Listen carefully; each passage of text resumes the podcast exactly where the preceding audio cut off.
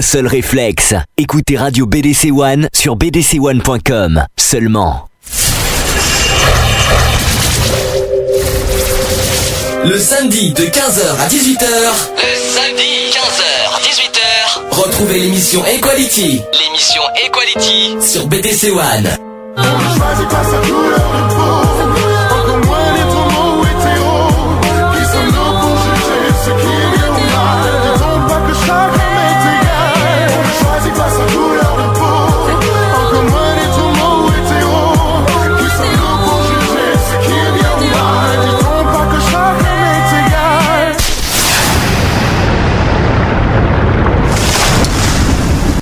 Bonjour à tous, 15h sur BDC One, bienvenue dans l'émission Equality, Equality, tout, comme tous les samedis de 15h à 18h. Euh, Aujourd'hui c'est euh, l'émission numéro 49. Déjà, dans 15 jours, parce que la semaine prochaine il n'y aura pas d'émission, euh, dans 15 jours ça sera la 50e émission déjà. Eh oui, De retour, eh oui. Monsieur Mystère qui est de retour également.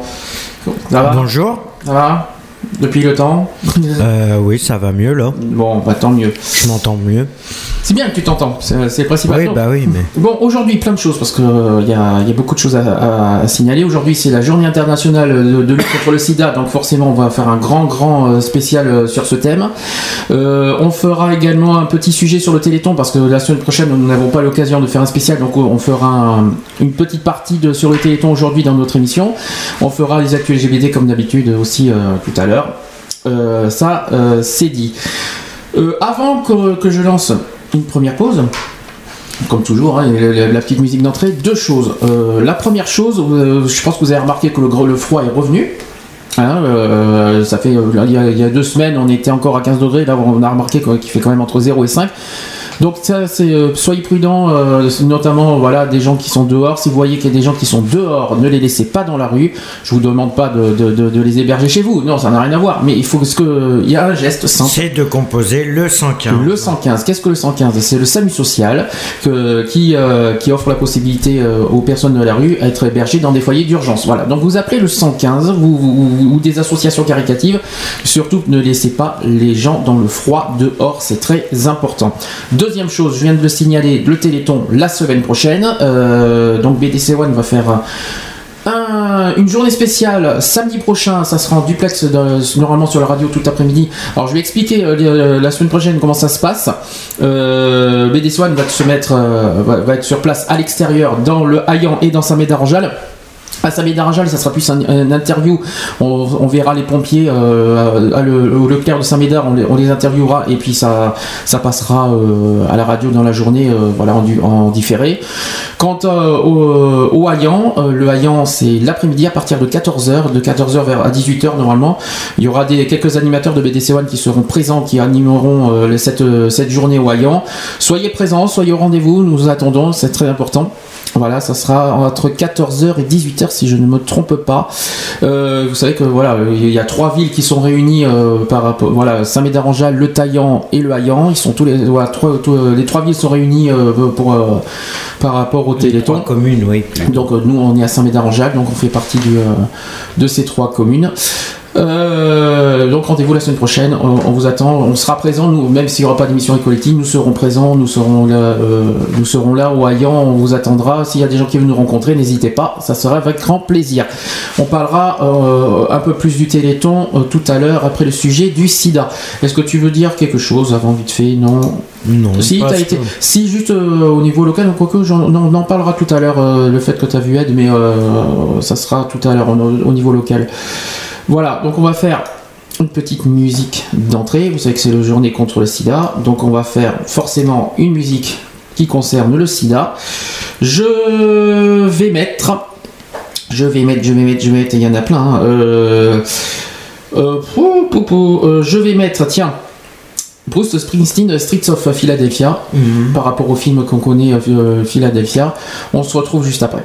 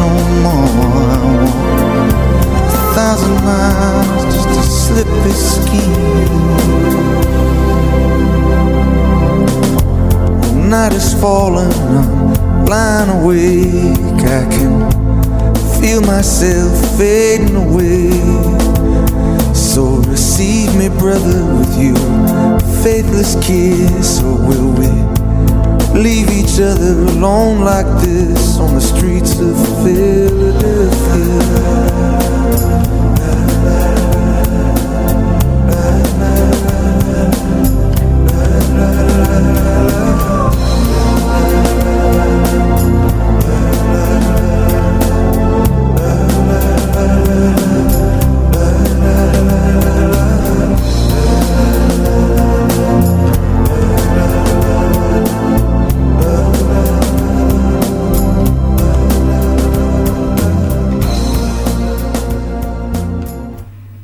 VIH, c'est quoi?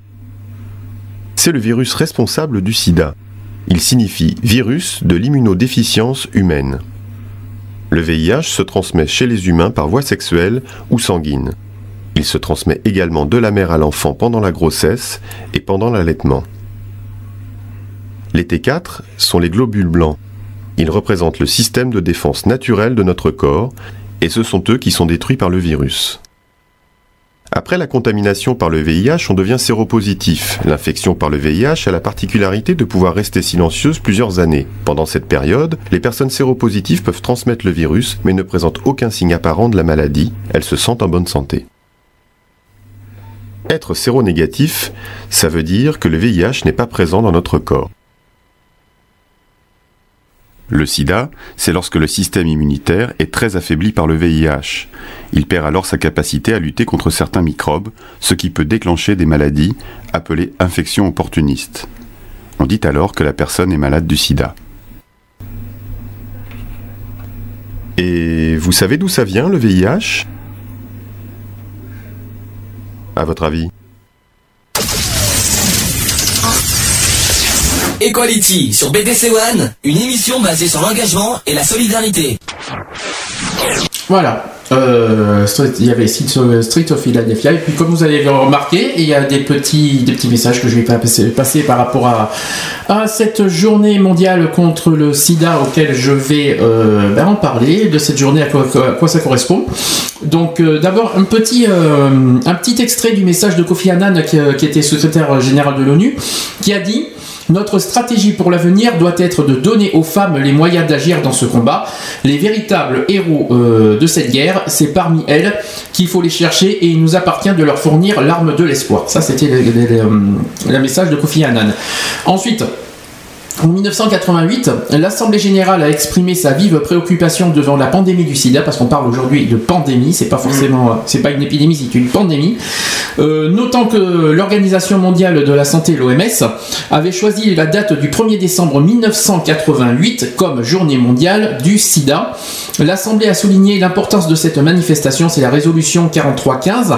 Et aujourd'hui, euh, plus de 41 millions. Alors j'ai les chiffres exacts de 2012, je vous en parlerai tout à l'heure.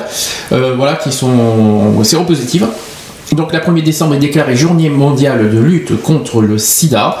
Euh, D'ailleurs, un petit passage, parce que s'il y en a qui sont, euh, ceux qui veulent se renseigner, des, euh, quelques infos sur le sida, ceux qui sont contaminés, il y a SIDA Service où vous pouvez les contacter au 0800 840 800. C'est un numéro vert gratuit, confidentiel et anonyme pour poser des questions sur le sida, accessible 24 heures sur 24 et 7 jours sur 7. Ça, c'était important à souligner. Cette journée donc est un temps fort de mobilisation et d'engagement pour agir dans les établissements scolaires. La journée mondiale de lutte contre le sida a pour thème objectif 0, 0 nouvelle infection à VIH, 0 discrimination, 0 décès liés au sida. Ça, c'est le thème exact. Et c'est un thème qui est euh, le titre de la stratégie euh, établie par l'ONU SIDA, donc le sida dans l'ONU, hein, pour la période 2011-2015. C'est un, donc c'est un thème qui durera 4 ans. Et il y a des objectifs de l'ONU que je vous en parlerai après. Donc l'objectif 0. C'est-à-dire que la journée mondiale de lutte contre le sida a pour thème objectif 0, 0 nouvelle infection VIH, 0 discrimination, 0 décès au sida, je le répète. hein. Ce thème est le titre de la stratégie établie par l'ONU SIDA pour la période 2011-2015. Cette stratégie a comme enjeu de plusieurs points. Euh, promouvoir les progrès mondiaux euh, dans l'accomplissement des objectifs d'accès universel à la prévention, au traitement, aux soins et à l'appui en matière de VIH fixés par les pays. Deuxième point, de stopper et inverser la propagation du, du virus. Et troisième point, contribuer à la réalisation euh, des objectifs du millénaire pour le développement d'ici à 2015. Deuxième point, c'est sur l'éducation et la sexualité. L'éducation nationale contribue à la politique nationale de lutte contre le sida. Euh, L'école est un relais essentiel pour transmettre les connaissances utiles sur la prévention contre le VIH et la perception des risques. D'ailleurs, la prévention et, la responsabilisation et la solidarité sont indispensables pour enrayer l'épidémie du sida. Euh, L'éducation à la sexualité fait partie des compétences sociales et civiques du socle commun de connaissances et de compétences. Elle permet de faire réfléchir sur le respect de soi, des autres, la prise de risque, le sens de la responsabilité collective, individuelle et à la solidarité. Dans le collège, des informations sont apportées euh, dans les cours de SVT, sciences, de la vie et de la Terre, sur les modes de transmission et les moyens de prévention du VIH. La prévention peut être abordée dans le programme de différentes disciplines.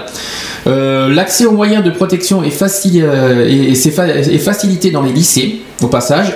Et concernant un petit peu de prévention aussi, cette journée mondiale de lutte contre le sida, c'est l'occasion de rappeler que l'effort de prévention doit être pérennisé et renforcé dans les établissements scolaires. Les lycées sont équipés de distributeurs automatiques de préservatifs. Les lycées privés sous contrat qui ont fait euh, la demande sont concernés. Les horaires d'ouverture des infirmeries, les numéros verts utiles, les coordonnées de structures locales d'information et de conseil et des centres de dépistage anonymes et gratuits sont affichés dans les lycées. Les délégués à la vie, à la vie lycéenne contribuent à mobiliser les élèves. Ça, c'est important, euh, aussi à souligner. Et pour la vie, alors ça, c'est euh, c'est un dispositif d'information, de sensibilisation et de prévention du sida auprès des jeunes de 15 à 24 ans. Euh, SIDAction, en partenariat avec le ministère de l'Éducation nationale, France 5 et la Ligue de l'enseignement, l'a créé en 2005. Je précise, euh, pour pas qu'il y ait confusion, le SIDAction, c'est le premier week-end du mois d'avril. hein. Donc euh, aujourd'hui, c'est pas du tout SIDAction. Le SIDAction, c'est au mois d'avril. Là, aujourd'hui, c'est la journée internationale contre le sida. Ça n'a rien à voir. C'est deux, choses différentes. Euh, ensuite, euh, pour la vie. Donc ça, permet de réfléchir sur la prévention, aussi d'être mieux informé sur le sida et les infections sexuellement transmissibles, de parler de la prise, euh, de la de risques, de créer un mouvement de solidarité autour des personnes touchées, lutter contre les préjugés et les discriminations. Ça c'est très important. Il y a aussi des outils multimédia qui sont envoyés gratuitement dans les collèges, lycées, centres de formation d'apprentis, les fameux CFA, les associations, les missions locales et les services municipaux. Les équipes éducatives peuvent les utiliser pour préparer et animer les actions auprès des élèves. Euh, il y a aussi un VIH Pocket Film. Voilà, pour ceux qui n'étaient pas au courant. Donc VIH Pocket Film, c'est un support de prévention basé sur les films issus de- du concours organisé le 1er décembre 2009 par SIDAction et le Centre régional d'information et de prévention du sida, le CRIPS. Euh, ce DVD ROM propose une sélection de 12 films ainsi que des ressources pédagogiques et d'information conçues pour faciliter la préparation et la mise en œuvre de séances de prévention sur le VIH et le sida sur différentes thématiques. Donc il y en a plusieurs, il y a la prise de conscience des risques, la responsabilisation individuelle et collective et la lutte contre les discriminations. Je tiens à préciser que notre association est dans, le- dans la lutte contre toutes les formes de discrimination, c'est pour ça qu'on en parle. Est-ce que tu veux souligner quelque chose par rapport à ce que, tout ce que je viens de dire? Euh, Est-ce que est-ce que par rapport au- à la lutte euh, dans les collèges et les lycées, alors peut-être faire une comparaison, euh, est-ce que toi, euh, dans, dans les années 90, tu as, vu des préventions contre le sida euh, Est-ce que. Bah, le problème, c'est qu'on pouvait en parler, on en parlait très peu encore. On en entend- n'en entendait pas trop parler. Oui, oui, oui, continue. Oui, j'ai un souci de micro, mais Non, c'est moi. Voilà, et c'est tout. C'est juste que maintenant, la prévention, elle est. Elle a été faite, mais c'est en projet de, de s'améliorer, puisque c'est vrai que c'est pas ça qui fait que les jeunes prennent des risques autant de le fait d'en parler au niveau des collèges, des cours euh, de SVT, automatiquement ça ça n'empêche pas que les jeunes prennent des risques tous les jours. Alors, nous, euh, les jeunes sont les, quand même les plus concernés. Alors, Oui. parce qu'on parce qu'on a. Non, mais- De toute façon, on- on Non, mais le problème, voilà, c'est que tout le monde est concerné par ça. Et le problème, c'est que les jeunes, ils, prennent les cours, mais j'ai moi, c'est mon impression que j'ai maintenant, c'est qu'ils prennent les cours et ils s'en, ils en retiennent. Ils en retiennent ce qu'ils veulent. Pardon. Bon, alors, j'ai les chiffres tout, frais euh, de, de 2012. En fait, c'est des chiffres qui sont tombés en 2012 pour 2011. Alors, en fin 2011, euh, on note 34 millions de personnes qui vivaient avec le VIH dans le monde. Euh, 2,5 millions ont été contaminés et 1,7 million sont décédés de maladies liées au sida, selon les chiffres de l'épidémie publiés ce mardi 20 novembre. Euh, L'ONU SIDA annonce une chute de plus de 50% des nouvelles euh, infections à VIH dans 25 pays alors qu'il reste 1000 jours pour atteindre les objectifs mondiaux de la riposte au sida.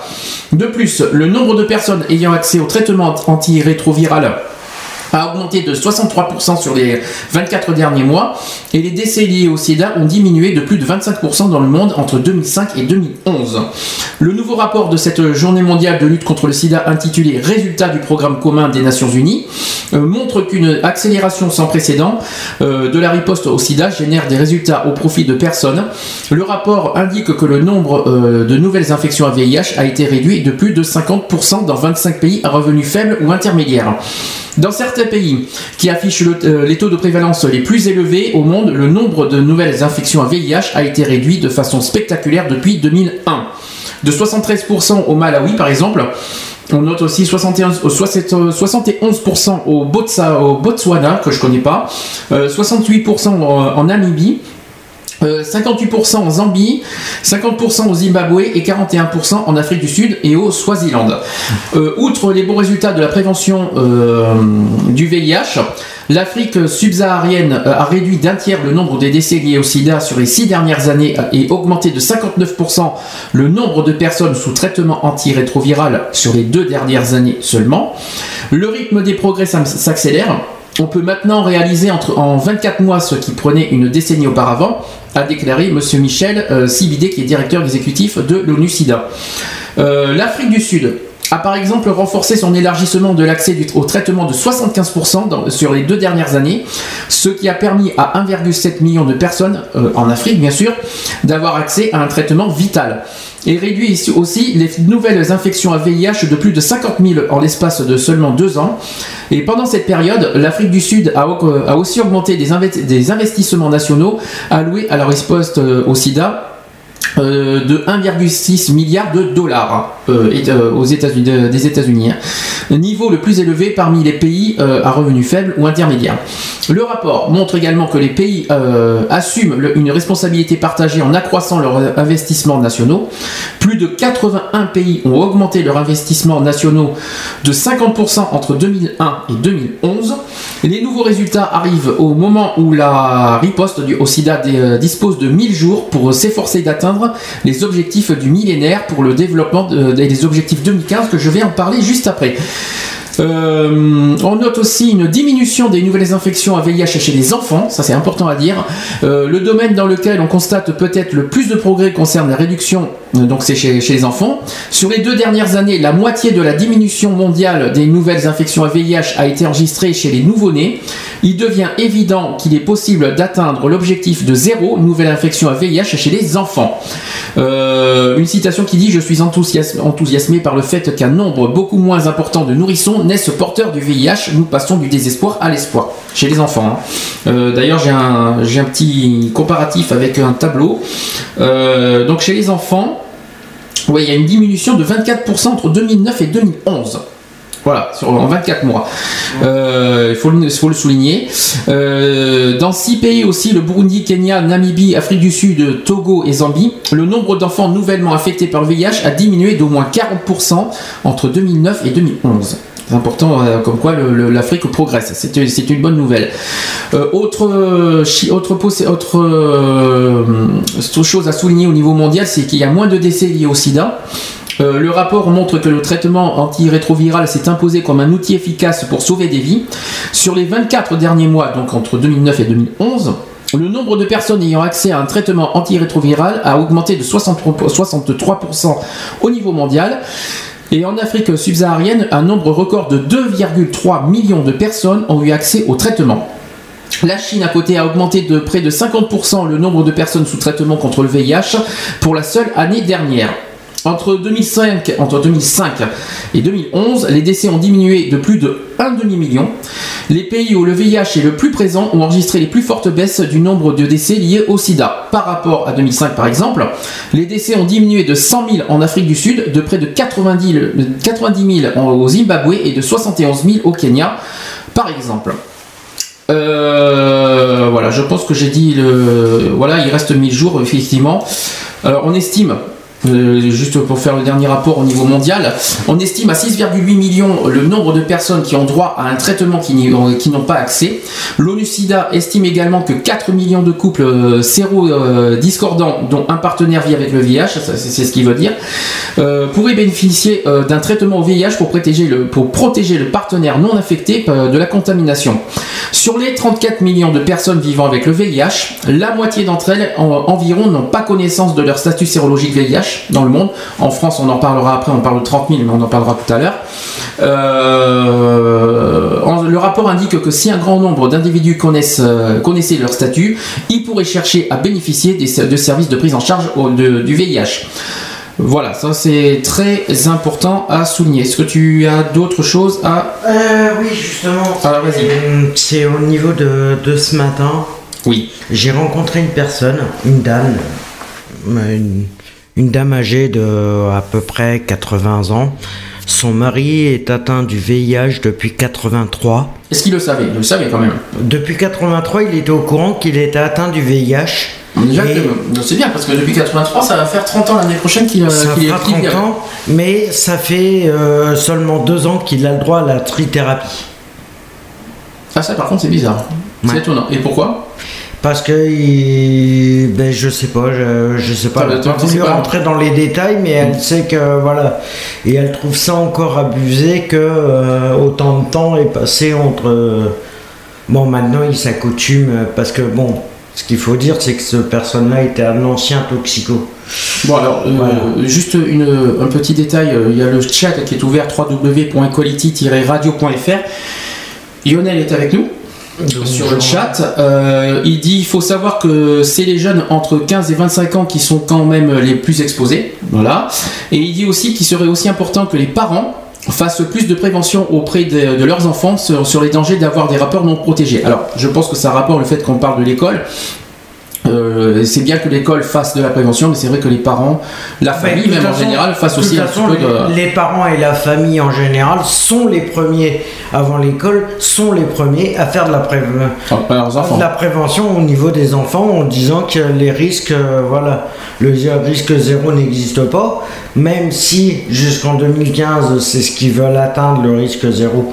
Or, Le risque zéro, c'est-à-dire zéro risque, quoi. Oui, est- que personne euh, risque d'être contaminé. C'est ça en fait le but de 2015. euh, oui, Hmm. Mais de toute façon, automatiquement, euh, le risque, il n'existe pas. Le risque zéro, euh, Alors, d'aucune contamination, il n'existe Bah, pas. le but, hein. le but, c'est de faire prendre conscience aux gens du danger du SIDA. Que, alors le problème du jour, et on va en parler, euh, je vais faire un petit peu le bilan de la France, c'est qu'il y en a euh, malheureusement à l'heure d'aujourd'hui beaucoup qui sont contaminés du SIDA qui ne le savent pas. Oui, voilà. Ça, c'est le gros problème. Donc, Voilà. donc quand ils le savent pas, et ben forcément, ils, ils, ils le contaminent une personne par une relation Ouais, sexuelle mais ou sanguine. justement, ils pensent que voilà, mais bon. Euh, Bah, c'est pourtant c'est pourtant c'est un geste simple à faire.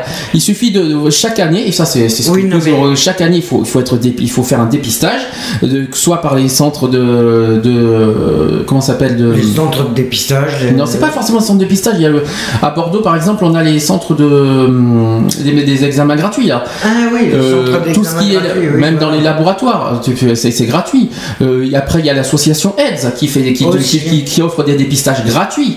Euh, donc euh, chaque année, une fois par an, il faut se faire dépister. C'est un geste euh, citoyen. Ouais, mais Euh, et ça, et ça protège tout le monde. Pour puis- les personnes, par exemple, pour les personnes qui travaillent, ils sont obligés de passer une visite médicale. Et pourquoi la plupart ne le savent pas C'est parce qu'ils ne le demandent pas.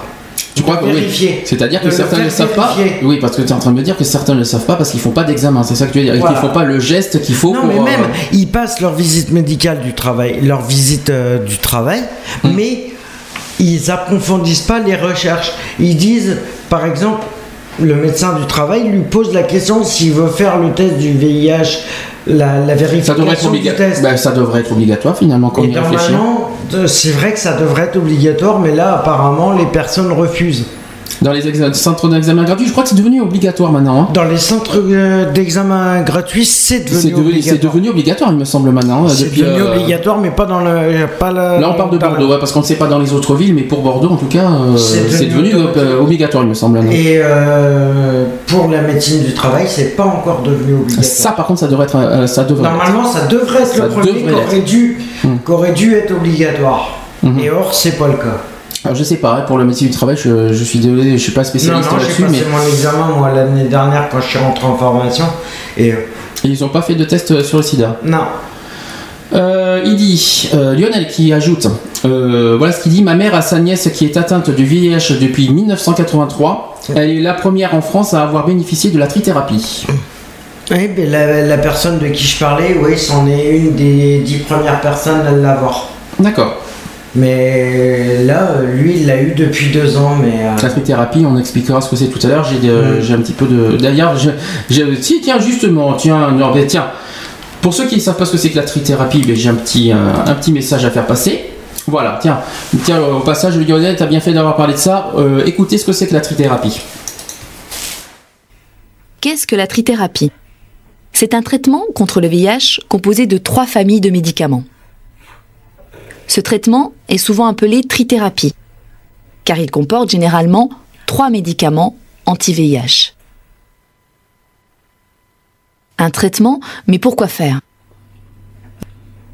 Les médicaments anti-VIH, les antirétroviraux, sont le meilleur moyen de combattre le virus, car ils l'empêchent de se multiplier. Regardons de plus près les T4. La trithérapie va bloquer l'entrée du virus dans les T4. Elle va l'empêcher de se répliquer et de se multiplier, au point de rendre la charge virale indétectable dans le sang et dans le sperme. Le traitement a pour objectif de réduire massivement le risque de transmission. Il permet de mener une vie pratiquement normale. C'est aussi un traitement préventif. Pourquoi faut-il prendre le traitement bien régulièrement? Il est très important de prendre ces médicaments tous les jours, de façon très régulière, en respectant l'ordonnance et les conseils du médecin et du pharmacien. Cela permet d'avoir assez de médicaments dans le sang pour lutter contre le VIH. Les médicaments sont actifs. L'espérance et la qualité de vie des personnes séropositives se sont beaucoup améliorées ces dernières années. Mais ces médicaments ont des effets secondaires indésirables sur certaines personnes, comme les nausées, les diarrhées. C'est vrai, prendre un traitement aussi lourd, ce n'est pas toujours facile. Le traitement d'urgence avant 48 heures. Il peut arriver d'avoir des accidents au quotidien. Un oubli de préservatif lorsqu'on a beaucoup bu, la rupture du préservatif lors d'un rapport sexuel, le viol sans préservatif d'un homme ou d'une femme, le contact d'un objet souillé de sang sur une coupure, dans toutes ces situations, il y a un risque de transmission du VIH. Réagissez très vite, dès les heures qui suivent et en tout cas moins de 48 heures après la prise de risque. Contactez l'hôpital ou les urgences les plus proches, informez-les que vous pensez avoir été infecté par le VIH. Informez le médecin lorsque vous pensez qu'il y a réellement un risque de contamination dans le cas d'un rapport sexuel non protégé avec une personne séropositive. En fonction, le médecin évaluera la situation et pourrait vous donner un traitement pour un mois. Voilà, c'était donc euh, un bon petit sujet de thérapie. On a entendu quelques, moyens de, contamination à la fin, je ne sais pas si vous en avez bien entendu. Et ça, justement, la, fameuse la, personne qui, euh, qui, qui contamine, enfin voilà, les gens qui boivent et qui mettent pas le préservatif, ça c'est important à souligner. Bah, les drogues, hein, les piqûres, hein, euh, les- on partage pas les seringues, il faut faut pas oublier que c'est très important. On partage pas non plus ses brosses à dents. Ça n'a pas été indiqué, mais il ne faut pas partager à dents. Il y a le sang dessus. N'a jamais partagé ça. Euh, troisième euh, possibilité, euh, qu'est-ce que qu'est-ce qu'on a entendu? Il y, a, il y a tellement de choses. Il y a, il y a tellement de choses. Il y a des gens qui sont pas au courant de ça. Oui. Euh, j'ai, euh, le, le coup de l'alcool, voilà, quelqu'un qui suffit quelqu'un qui est bourré, qui ne, qui ne se protège pas, bang, ça va tout seul. Tout simplement. Sans, Ou, ou les viols, ou les. les viols. Alors on a fait, on a fait un sujet, euh, ben, c'était euh, la semaine dernière concernant le, le- le viol euh, des femmes. On en a fait un sujet, ben voilà, on, on- ben, finalement on rejoint ce qu'on a dit la semaine dernière. Euh, plutôt, euh, oui, mais les viols, c'est des viols. Donc les protections, malheureusement, euh, quand il y a viol, il y a viol. Donc les protections, ça n'existe pas. hein. Voilà. Ça, c'est le gros problème. Donc, Parce euh, que s'il y a protection, automatiquement, ce n'est pas considéré comme un viol. Non, mais non. Euh, si, il y a viol quand même. Ça, Il y a- il y a viol quand même. C'est pas, avec ou sans protection, il y a viol quand même. C'est une histoire de. C'est le, c'est le geste, le viol. Oui, c'est pas, c'est de- Mais- une question de consentement, mais après. euh, Voilà, il y a ça, mais alors là, Ouais, mais- là malheureusement, qu'est-ce qu'on peut faire sur ça au niveau prévention? Je, Ça, c'est, je sais pas comment, comment on peut faire sur ce terrain-là, mais à part qu'on a fait, on a donné plein d'astuces la semaine dernière euh, sur l'histoire des viols, donc, donc soyez là, notamment chez les femmes. hein. Euh, il faut bien souligner. Euh, chez les hommes, c'est, plus rare, euh, à moins que ça soit chez les homosexuels, ça peut arriver aussi, mais bon. Voilà, si vous avez des, quelques conseils à donner par rapport à ça, n'hésitez pas à nous en parler. Ce qu'on va faire, il est 15h30 déjà, donc on va faire une petite pause musicale tranquille. Une petite pause musicale, si j'y arrive, parce que j'ai pas tout sur moi, malheureusement, j'ai tellement de choses en même temps. Euh, toujours sur le sujet du sida. Je vais mettre Mylène Farmer et Lynn Renault, c'est pas l'heure. Voilà, Lynn Renault qui, euh, je rappelle, c'est euh, la vice-présidente de SIDAction, donc euh, d'Ensemble contre le sida. Donc un petit, un petit, un petit clin d'œil à Lynn Renault et on se retrouve juste après. À tout Et d'ailleurs, hommage à tous les.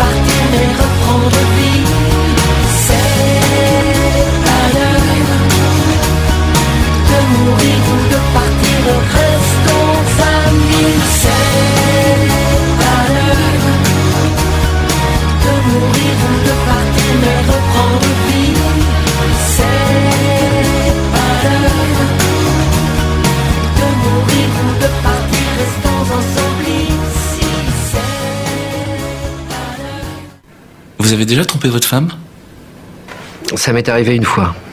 J'avais pas l'habitude de me retrouver dans cette situation. Le pire, c'est que j'ai pas mis de préservatif. J'ai dû en parler à ma femme pour éviter de la mettre en danger. Et je suis allé faire des tests de dépistage. Et par chance, il n'y avait rien. On est tous, à un moment ou à un autre, concernés par le préservatif. Et vous, vous en êtes tout Alors justement, bonne question. Euh, le préservatif, euh, première chose, euh, premier geste à faire, quoi qu'il en soit. Alors justement, il y a une question que je me pose parce que qu'on soit en couple depuis euh, 10 jours, 1 an, 10 ans, bah faut faire attention hein, parce qu'il peut y avoir des couples depuis 10 ans qui peuvent le conjoint peut tromper hein, son partenaire. Excuse-moi, j'ai oublié ton micro. Quelle que soit la durée de la liaison avec une personne faut, quoi qu'il en soit, euh, faire très attention à ça, continuer à, se faire dépister tout le temps, chaque année, une fois par an, c'est suffisant. hein. Euh, on- on part- Même tous les deux ans, parce que ça et- peut et, être. euh, euh, Alors si par contre il y a, il y a un- vous sentez qu'il y a un risque, il faut attendre 3 ou 4 mois. C'est à peu trois près. mois. C'est 3 ou 4 C'est mois. tous les trois mois. euh, Euh, voilà. bah, sur- si, vous, mois. si vous avez, euh, c'est- faut pas attendre un an. hein. Si vous avez un- une relation sexuelle et que vous sentez qu'il y a un risque, eh ben, n'attendez pas. Au bout de, vous attendez trois mois et à ce moment-là, vous faites le, le dépistage euh, direct. Ça c'est important à le dire. Et euh, si vous avez un doute, vous appelez bien sûr les numéros qu'il faut, soit SIDA Info Service, soit, qu'on- soit aller dans les locaux de AIDS qui pourront vous accompagner euh, si nécessaire. C'est très important à le dire. Euh, Est-ce que j'ai Lionel aussi qui, euh, par rapport aux contaminations, il dit qu'il ne faut pas partager son verre. Alors je tiens à rappeler que la salive ne se transmet pas. euh, le sida ne se, ne se transmet pas par la salive. hein. Je tiens à le repréciser. Euh, par- s'il y a coupure. Ah oui, s'il y a coupure, mais ça c'est encore S'il y autre a chose. coupure de la lèvre automatiquement, du moment qu'il y a une plaie, aucun objet ne doit être transmis Comment? Alors ça c'est un gros problème. Comment tu- après utilisation. Comment- ça c'est un gros problème. Comment, comment le- le- la personne peut savoir qu'il y a une plaie à l'intérieur? Par exemple, un aft, tout ça. Comment les gens peuvent Si- le savoir? Euh, Voilà, par exemple, si par exemple, si tu t'es coupé la lèvre euh, au hasard, euh, de toute façon, automatiquement, tu as toujours du sang sur le verre. Oui. Or, si une personne boit après, mais côté où il y a la. Il suffit d'une goutte de sang sur le verre pour être contaminé. Pour avoir un risque de contamination. Une goutte de sang. Une goutte de sang. Mhm. Il ne suffit que de À condition que la personne soit contaminée aussi. Attention, ça se transmet pas comme ça. Oui, Il faut- il faut- oui, sinon, oui, non, sinon, euh, si la personne est séronégative, automatiquement, ça va. Tu peux, euh, voilà. Mais après, ça dépend. Après, je sais pas exactement, il faudrait, euh, C'est dommage qu'on n'a pas de numéro de heads. euh, Ah, j'ai pas maps. je sais que c'est Sique et Palutade. C'est le, le- leur, leur local, c'est Sique et de Palutade. C'est dans les, dans les, sur les quais à côté de la gare Saint-Jean à Bordeaux. Euh, Si vous voulez les rencontrer, n'hésitez pas. D'ailleurs, ils sont ouverts toute la journée aujourd'hui en ce. Et puis ils sont, ils sont en train de se, Ils font euh, ils, sont, ils font pas mal de choses à Bordeaux. Alors je Voilà. bon, là on parle de la Gironde, on ne sait pas pour les autres villes en France, mais pour Bordeaux en tout cas ils font euh, pas mal de. Ah oui parce qu'en fait leur, leur but c'est de faire comprendre que 30 minutes suffit pour voilà juste un doigt. Voilà ça c'est le ça c'est le programme direct. C'est euh, des dépistages vous- directs. Vous regardez, euh, en fait c'est simple, vous, euh, vous regardez leur affiche, ils disent, juste un doigt, alors, juste un doigt, c'est-à-dire vous, vous, vous, vous donnez un doigt, ils prélèvent le sang. Et en 30 minutes, vous savez si, euh, si vous êtes contaminé ou pas. C'est juste, c'est un geste tout simple et vite fait, bien fait quoi. C'est, ça demande, ça demande même pas, euh, même pas, même pas 10 secondes, 10 secondes de votre temps. Euh, et puis c'est pour protéger votre, voilà, Ouais, à la rigueur, vous faites ça, mais ça, ça dure une, de- une bonne petite demi-heure. Oui, il faut attendre Le 30 mieux, minutes. hein. voilà, il faut attendre à 30 minutes une fois qu'on. Et le voilà, juste pour en venir, c'est d'ailleurs euh, pour ça. euh, ce matin, j'ai rencontré Ed sur Bordeaux. Ed Gironde, bien sûr. Ed Gironde, Ed Aquitaine. Ah, c'est oui, bah, enfin, Gironde, Ed c'est quand Aquitaine. D'accord C'est Ed Aquitaine. Et euh, ils font là sur, euh, sur Bordeaux actuellement, dans les, le- dans les locaux de Ed, ils font des dépistages de programme, rapides. j'ai le programme de Heads, euh, sachant qu'ils font pas que dans leurs locaux, ils vont en faire aussi dans deux saunas cet après-midi, Sonatière et Sonia, Son- Son- Son- Sonia, Sauna euh, Victor Hugo, je me trompe pas. Je, euh, je, les, euh, je les ai sur moi les programmes de Heads, j'en parlerai tout à l'heure. Et ils seront, ils sont actuellement là, actuellement où Dans les locaux de Heads, parle, je crois à 14h. Il y, a, il y a- il y a une équipe qui est dans les locaux de Heads. Il y a une équipe qui est partie euh, cours, de cours l'Isère Oui. avec un véhicule. Il y en a un sur la place euh, des. Capucins. Capucin qui est à côté de, de, de- Des de Capucins, Saint-Michel. à côté du marché, euh, juste au niveau de. Voilà. Euh, et au Girophare. euh, Voilà, donc n'hésitez pas, Ce les soir, à partir de 18h, ils, sont, ils seront au Girophare. Il y a une équipe là-bas. Alors toute, euh, toute personne habitant à Bordeaux ou alentour, si vous voulez faire un geste, n'hésitez pas à vous aller voilà d'aller dans ces locaux. Les deux saunas, comme j'ai dit, sauna Thiers et le sauna, je crois que c'est Victor Hugo, hein, que je ne me trompe pas. Il faut que je retrouve les, les- les programmes sur moi. Le, le C'est Girophare Victor c'est Hugo. 16h, je, je crois que non, c'est 14-16, je crois que c'est Girophare, si je me trompe pas. Girophare, il C'est est. c'est il est dans- 16-18 ou 14-16, je ne sais plus. C'est 16. Euh, ah, je sais qu'actuellement, jusqu'à 16h, c'est dans les locaux de Heads. Voilà, c'est, ça c'est actuellement. Actuellement, jusqu'à Euh, 16h. Jusqu'à 16h sur Siquet de Palutade, allez-y maintenant, euh, si vous habitez à côté, Voilà. n'hésitez pas, allez tout de suite, euh, c'est pas grave, décro- décrochez votre la c'est radio, 16, allez-y de 18 au suite. Euh, ensuite, euh, voilà, et Je puis. crois euh, que c'est 16h-18h pour le de toute façon, ben, de toute façon, c'est simple comme bonjour. hein, J'ai le programme sur moi, donc on va pas se casser la tête. Euh, pour Bordeaux, euh, programme de Ed Gironde euh, par rapport à Bordeaux, si je l'ai sur moi. Qu'il faut que faut ouvrir. hein, Vous que euh, ça, euh, niveau informatique, hein, il faut, faut, faut, ouvrir les choses. Et bien, c'est pas celui-là, raté. Euh, essaye encore. Euh, Est-ce que tu veux dire quelque chose en attendant? Ben, en attendant, je voulais juste, euh, avant que la musique passe, je voulais juste euh, déjà féliciter tous les bénévoles qui font partie de AIDS, euh, du, des collectifs euh, SIDA, SIDA, euh, SIDA, et voilà, et tous les artistes qui se mobilisent. Euh, y en a aussi plein, hein. pour, euh, en tout cas, en tout cas, oui, ce- on, dédicace effectivement cette émission à toutes les, tous les bénévoles euh, qui se mobilisent partout en France euh, par rapport à, à la lutte contre le sida. Donc c'est important à le, à le signaler. Euh, J'essaie d'ouvrir le truc, ça ne marche pas, c'est génial, j'adore. Quand ça ne marche pas, ça ne marche pas, vous savez, hein, l'aléa du direct avec euh, l'informatique, vous savez, c'est... Voilà, si ça y est, bon, alors, euh, ce matin c'était donc... euh, comme vous le savez, au Capucin. Là, euh, jusqu'à, voilà, donc 14 à 16 heures, c'est au Sauna Saint-Jean. Je me suis trompé, c'est pas Victor Hugo, donc c'était Sauna Saint-Jean, c'est au 7, euh, au 7 rue Tosia. C'est jusqu'à 16 heures, mais on, je peux peut-être voir plus. Le oui, je pense qu'ils vont le, ils vont le gyrophare, c'est aussi 14h, 16h. Ah. 16h, 18h. Alors là, voilà où est-ce que vous pouvez vous rendre cet après-midi à cette heure-ci. Vous allez au Sonatière, qui est au 329 avenue Thiers à Bordeaux, ou vous allez au cours de l'Isère aussi. Donc je pense qu'il doit y avoir un camion qui va être sur place au cours de Ben, l'Isère, comme, euh, au Capucin. Le camion Euh, des Capucins et celui qui sera au cours de l'Isère euh, actuellement. Alors, si vous voulez euh, contacter Aide Gironde, je parle de Aide Gironde, pas Aide Aquitaine. Aide Gironde, c'est aussi quai de Paluta, 33 000 Bordeaux. Vous, il y a un numéro de téléphone, c'est 05 57 87 77 77. Je sais, il y a beaucoup de 7, mais c'est comme ça. Je répète, 05 57 87 77 77. Et il y a aussi, si vous voulez, un mail, gironde aide avec un s.org. Donc je répète, gironde aide aide avec un s.org. C'était euh, voilà ça au moins, c'est dit, c'est fait. N'hésitez pas, renseignez-vous. euh, Si vous avez des questions par rapport au VIH, euh, n'hésitez pas à leur envoyer un mail ou à les appeler. Ils seront là pour vous répondre. euh, voilà. Cas, Euh, Il y aura toujours quelqu'un pour vous répondre.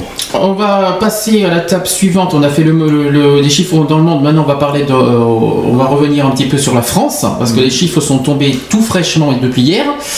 Euh, en France, ce sont 150 000 personnes qui sont porteuses euh, du virus du SIDA, dont 30 000 qui ne le savent pas. Alors ça c'est ce qui est, ça c'est vraiment la campagne actuelle que, que tout le monde se mobilise. C'est sur les 30 000 qui ne le savent pas. C'est sur ça qu'on est, qu'on se forge et qu'on, qu'on se, qu'on est, euh, voilà, qu'on, qu'on doit se sensibiliser. Donc malheureusement, cela pose un véritable problème. Pour elle d'abord, car, euh, plus, les malades sont prises euh, en charge euh, plus tôt, mieux ils sont soignés. Pour les autres aussi, car ces malades cachés risquent de, propager le virus sans le savoir. L'enjeu est donc de dépister ces malades, voilà ces fameux 30 000 euh, personnes concernées. Donc on l'appelle, on appelle ça l'épidémie cachée du sida. Ces personnes porteuses du virus qui ne le savent pas, il serait, ce serait au conditionnel 30 000 en France. Et pour cette euh, journée de lutte contre le sida, ce qui est, je rappelle, c'est aujourd'hui, les professionnels de santé s'inquiètent. Ces personnes atteintes sans le savoir risquent en effet d'infecter d'autres personnes. De plus, elles ne peuvent pas bénéficier d'une prise en charge précoce. C'est très important de le souligner, je tiens le... ça peut-être les gens ne le savent pas. Euh, L'enjeu. Euh, est donc euh, important, explique le professeur euh, Jean-François Delfrécy, le directeur de l'Agence nationale de recherche sur le sida qui cite, et voilà ce qu'il dit, il faut, il faut mieux cerner qui fait partie de cette épidémie cachée. Il faut aussi mieux cibler le dépistage avec une proposition de dépistage généralisée portée par les généralistes. Il faut aussi oser parler de dépistage ciblé par les populations plus à risque que d'autres. D'accord? Euh, depuis novembre 2010, les associations ont le droit de proposer un dépistage rapide en prélevant une goutte de sang sur le doigt, c'est ce qu'on vient d'expliquer. Le résultat est délivré en quelques minutes, on parle de 30 minutes. L'association Aide euh, pratique un dépistage ciblé sur, et les résultats sont prometteurs. Depuis le début de l'année, Aide a ainsi réalisé euh, près de 13 000 tests en France dans ses locaux et hors les murs. En France. hein. Euh, une- euh, Bruno Spire qui, qui explique euh, on a 30% de personnes jamais dépistées. Le président d'Aide, euh, donc Bruno Spire, euh, qui souligne aussi que- qu'on a un taux de séropositivité jusqu'à 3,5% parmi ceux qui cumulent euh, plusieurs vulnérabilités comme la migration et l'homosexualité. D'accord fa- La fameuse population risque, donc on peut- je préfère pas en trop en parler. Euh, L'association AIDS a par ailleurs constaté une vraie demande de dépistage, de dépistage chez les gens. Euh, quand euh, Bruno Spire qui dit que quand on est présent dans la rue ou dans, les, dans des bus de dépistage, on est parfois obligé de refuser du monde. Ça c'est triste par contre. L'an prochain, 2013, Aide espère monter en puissance. L'association redoute toutefois une baisse des subventions. En 2012 déjà, dans la région euh, PACA, son budget a été amputé de 30%. Ça c'est très- c'est vraiment triste à, Ça, à par souligner. contre, moi, je trouve ça personnellement dégueulasse de de se, de, de pénaliser des services qui en ont besoin absolument. Mhm. Or, au niveau de santé comme ça, de savoir euh, par rapport au dépistage, par rapport à la recherche contre le VIH ou autres maladies, automatiquement, le problème il est là, c'est que les, ils essayent, ils imputent, ouais, ils imputent des professions qui sont. euh, Alors excuse-moi, voilà, c'est mieux. ils imputent des professions qui sont euh, vraiment essentielles pour la vie. Et Alors. ça, c'est dégueulasse. Juste que je fais un coucou à Lionel sur la cam. Alors je t'ai pas mis en micro, je t'explique pourquoi, parce qu'il y a un décalage audio. Donc si tu m'entends, tu m'entends en décalage, mais je te vois en cam. Donc je te fais un coucou au passage. Voilà, ça c'est dit. Euh, oui, parce que nouveauté sur le chat, euh, les gens peuvent être sur la cam maintenant. hein. Les gens peuvent, euh, peuvent être sur la cam, peuvent parler en, en- en- sur le sur le sur le voilà, ça c'est important à dire. C'est tout nouveau, c'est un chat qui vient d'arriver depuis un mois, tout nouveau, tout beau. Voilà, ça c'est dit. Peut-être qu'un jour on aura une cam euh, dans les studios euh, qu'on pourra euh, transmettre sur le chat en direct. Ne vous inquiétez pas, c'est en cours. Petit à petit, la technique se fait dans, le- dans, le- dans les studios. Je continue pour, l'état des lieux en France qui vient de tomber. Je tiens à préciser que ça date de deux jours, hein, ce qui se passe. hein. Marisol Touraine, donc, qui est ministre des Affaires sociales et de la Santé, qui a annoncé sur France Info euh, hier qu'elle veut généraliser les tests de dépistage rapide. Euh, Marisol Touraine estime qu'il ne faut pas baisser la garde face au VIH puisque chaque année 7000 personnes sont nouvellement infectées par le virus du sida en France. Dans ce contexte, la ministre des Affaires sociales et de la Santé pense que le gouvernement doit généraliser les tests de dépistage rapide. Euh, Marisol Touraine détaille que des financements seront renforcés en 2013 pour... euh, pardon Décidément, pour euh, diffuser euh, beaucoup plus fortement ces tests rapides. Je vais y arriver, hein, euh, c'est pas facile. Selon Marisol Touraine, la lutte contre le sida passe par l'instauration d'une semaine du dépistage.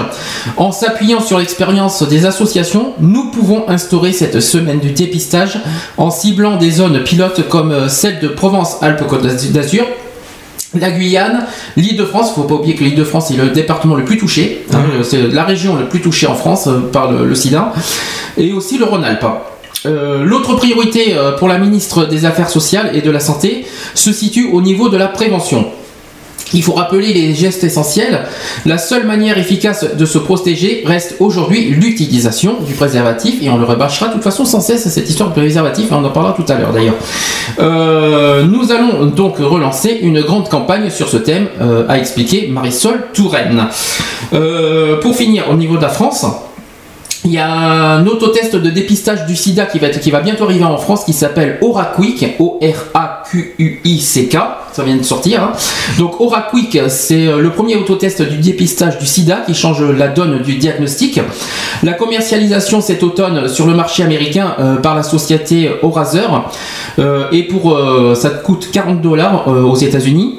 Le premier autotest de diagnostic du sida autorisé par la Food and Drug Administration, la FDA, euh, dans cette préoccupation. Ce produit devrait permettre à des personnes qui ne se rendent pas dans les structures de dépistage médicalisées de découvrir en faisant chez elles ce test en vente libre leur éventuelle séropositivité et première étape à une prise en charge de la maladie mais aussi à la protection de leurs partenaires. C'est très important à souligner. Euh, aux États-Unis, le nombre de personnes infectées euh, sans le savoir serait, selon le Center of euh, Disease, euh, de l'ordre de 240 000. Aux États-Unis, c'est 240 000 qui sont pas au courant, qui sont contaminés par le VIH. il, faut le, souligner. En France, les dernières études ont revu à la baisse le nombre des personnes séropositives non diagnostiquées passant de 50 000 à 20 000, mais on- apparemment on parle de 30 000 aussi, donc c'est entre, euh, c'est pas tout à fait exact, hein, mais euh, euh, il y a une fourchette entre 20 000 et 30 000, mais ces dernières sont particulièrement difficiles à atteindre, euh, personnes cachant leur homosexualité, voilà, c'est ceux qui sont concernés qui ne qui veulent pas le dire, les toxicomanes.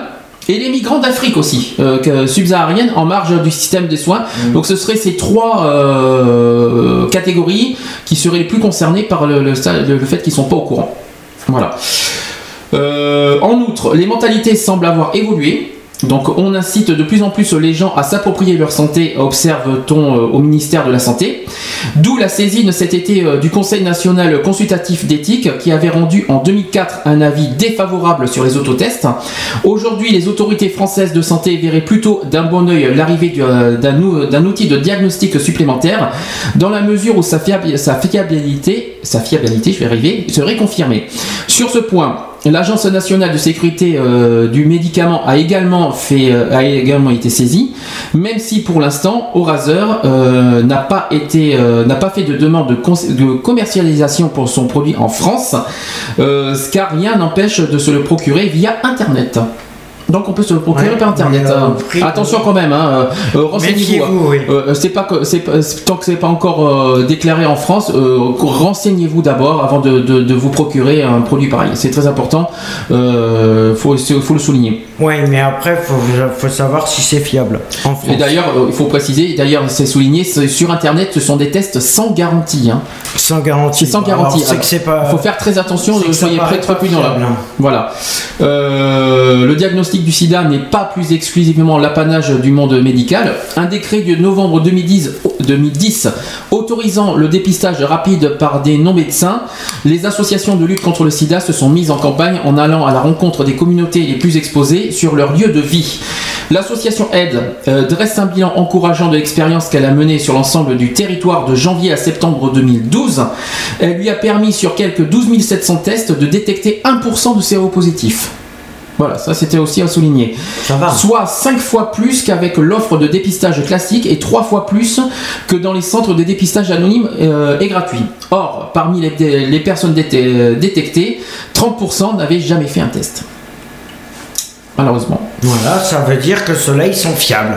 Oui, mais il faut On pensait, oui. on pensait au départ, quand ils ont lancé ce système de, de dépistage rapide euh, en 30 minutes, on pensait que ça allait pas être fiable. Ouais, mais n'empêche que- Et n'empêche que compte, on s'aperçoit que c'est fiable. N'empêche que mon avis est partagé parce que si ça veut dire que 30% n'avaient jamais fait un test, ça veut dire qu'il y en a plein qui n'ont jamais fait un test et qui peuvent euh, pas sans savoir justement être contaminés. Ça c'est inqui- inquiétant. Deuxième chose à souligner, c'est pas euh, ceux qui n'ont jamais fait le test une fois, ils l'ont fait une fois, et bien il faut pas s'en tenir qu'à une fois. Oui, voilà. c'est pas parce qu'au bout d'une fois on n'a pas le sida que euh, toute, leur, toute leur vie ils n'auront pas le sida. Ça veut rien dire. veut Donc rien il faut dire, oui. continuer, il faut continuer une fois par an au moins minimum de continuer à se faire dépister. Il faut pas, faut pas se fier à un, à un test de dépistage. C'est très important de le souligner. Donc il faut se, faut continuer à, à- à- voilà au moins une fois par an de continuer à, à se faire dépister, de faire un test. C'est pas une honte. C'est pas. euh, je sais que certains ont peur. C'est vrai qu'il y en a certains qui ont vraiment peur de ça. Mais il faut penser à, tout- au- à tout le monde. Il faut, penser à protéger l'autre. Il faut penser à protéger son Mais partenaire. déjà, à se protéger soi-même aussi. Hein, Soi-même, bien sûr. Voilà, Oui, bien aussi. sûr. Bien sûr, je suis d'accord aussi. Voilà, le problème il est là, c'est si tu te protèges pas toi-même, automatiquement tu es sûr de ne pas protéger les autres et les personnes que tu aimes dans, dans tous les sens, Mhm. automatiquement. Mais euh, voilà, ce que je veux dire, c'est que c'est vrai que le, les personnes qui font qu'un test et qui après se disent ouais c'est bon j'ai fait le test, je suis négatif, j'ai pas besoin de le refaire. Mais si le contraire il est là, c'est parce que on n'est on jamais sûr de ce qui peut arriver. On n'est jamais sûr de. Imaginez, vous, fait, vous vous baladez en forêt, simplement en forêt. Vous faites, vous faites une chute, vous tombez sur une épine. Je crois pas là quand même. hein, Sur une épine. Je crois pas. Ah quand bah, même. on m'a même, par- par- parlé des punaises euh, quand, quand on marche dessus, quelqu'un peut remarcher dessus. Pff, euh, je, je suis pas sûr quand même que ça soit Figure-toi jusque que là. Dans, la, dans la forêt, les, les, les épines d'arbres et tout ça, si. De rosier, si. Oui, mais il faut que, il faut, oui, mais, oui, faut pas oublier que le sang, il faut qu'il tienne 37 degrés. Pour, pour que le sang euh, soit vif à l'intérieur, il faut que, le sang, si le sang, euh, au bout d'un moment, le sang est mort, donc ça, ça marche plus. Le- le- les, les, euh, tous- tous les, toutes les cellules qu'il y a dans le Oui, sang, mais elles sont mortes à un moment. Donc ça, donc ça sera plus actif pour, pour être contaminé du sida. Oui, non, mais juste une piqûre comme ça peut te le faire choper. Ça, ça dépend de ce que tu. Mais même, il suffit de. Eh oui. On va faire une pause, on va faire un petit peu de prévention après, et puis il faut pas oublier qu'on a les chiffres aussi en Aquitaine, euh, qui sont tout fraîchement tombés aujourd'hui, donc euh, on, les a, en notre possession, on, en parlera après. On fera un petit peu de prévention, on va un petit peu reparler du sida, euh, comment ça fonctionne, les, les transmissions, on en parlera après. Une petite pause. sûrement une musique que pas beaucoup connaissent, c'est Frankie Joe Texier qui, le, le titre veut tout dire. hein. Euh, ça veut dire, euh, voilà le titre qui dit une seule fois suffit. Je pense que le titre veut tout dire. On écoute ça. Qu'est-ce que je viens de dire? Et on se retrouve juste après.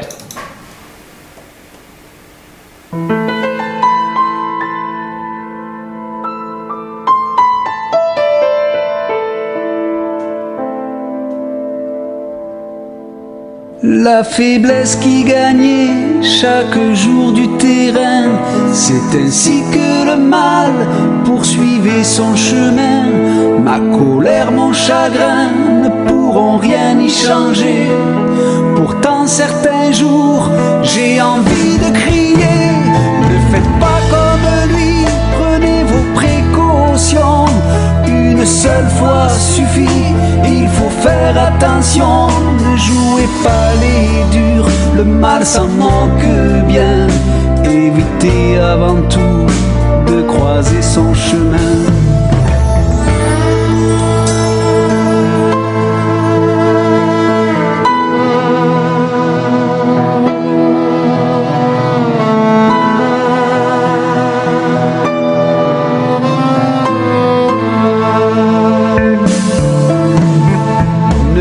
Ne faites pas comme lui, ça servirait à rien. Vous n'avez qu'une vie, autant la vivre bien.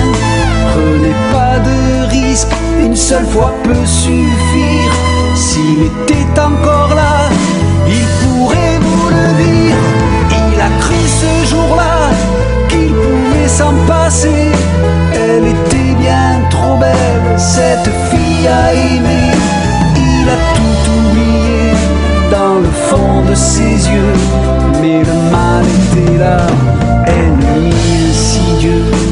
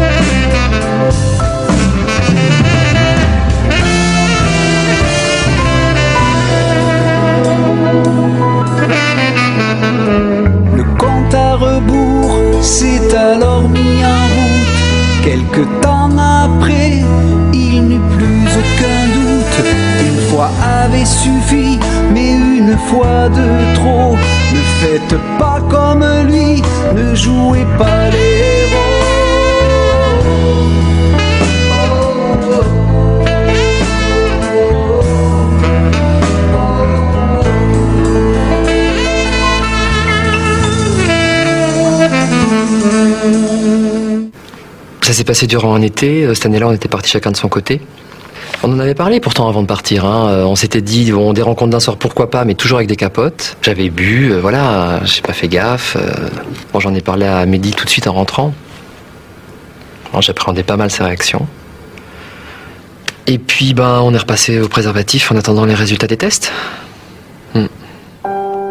On est tous, à un moment ou à un autre, concernés par le préservatif. Et vous, vous en êtes tout Bonne question. C'est une autre, une autre question à souligner. Et vous, vous en êtes où? Voilà, c'est une, euh, c'est une question. euh, Bah justement, bah, n'hésitez pas à faire le test euh, pour savoir où vous en êtes. Faut, C'est recommandé, qu'on recommande sans arrêt. Faut pas hésiter. euh, surtout que si quelqu'un ne l'a pas fait, faites-le. Euh, Il faut pas attendre. euh, faites, euh, c'est pas une honte. Il faut pas avoir peur de, de faire un test. euh, bon, il faut, faut- comme je l'ai dit tout à l'heure, pensez à votre partenaire, pensez à votre entourage, pensez euh, aux autres, n'importe qui, même de votre famille, je sais pas, mais.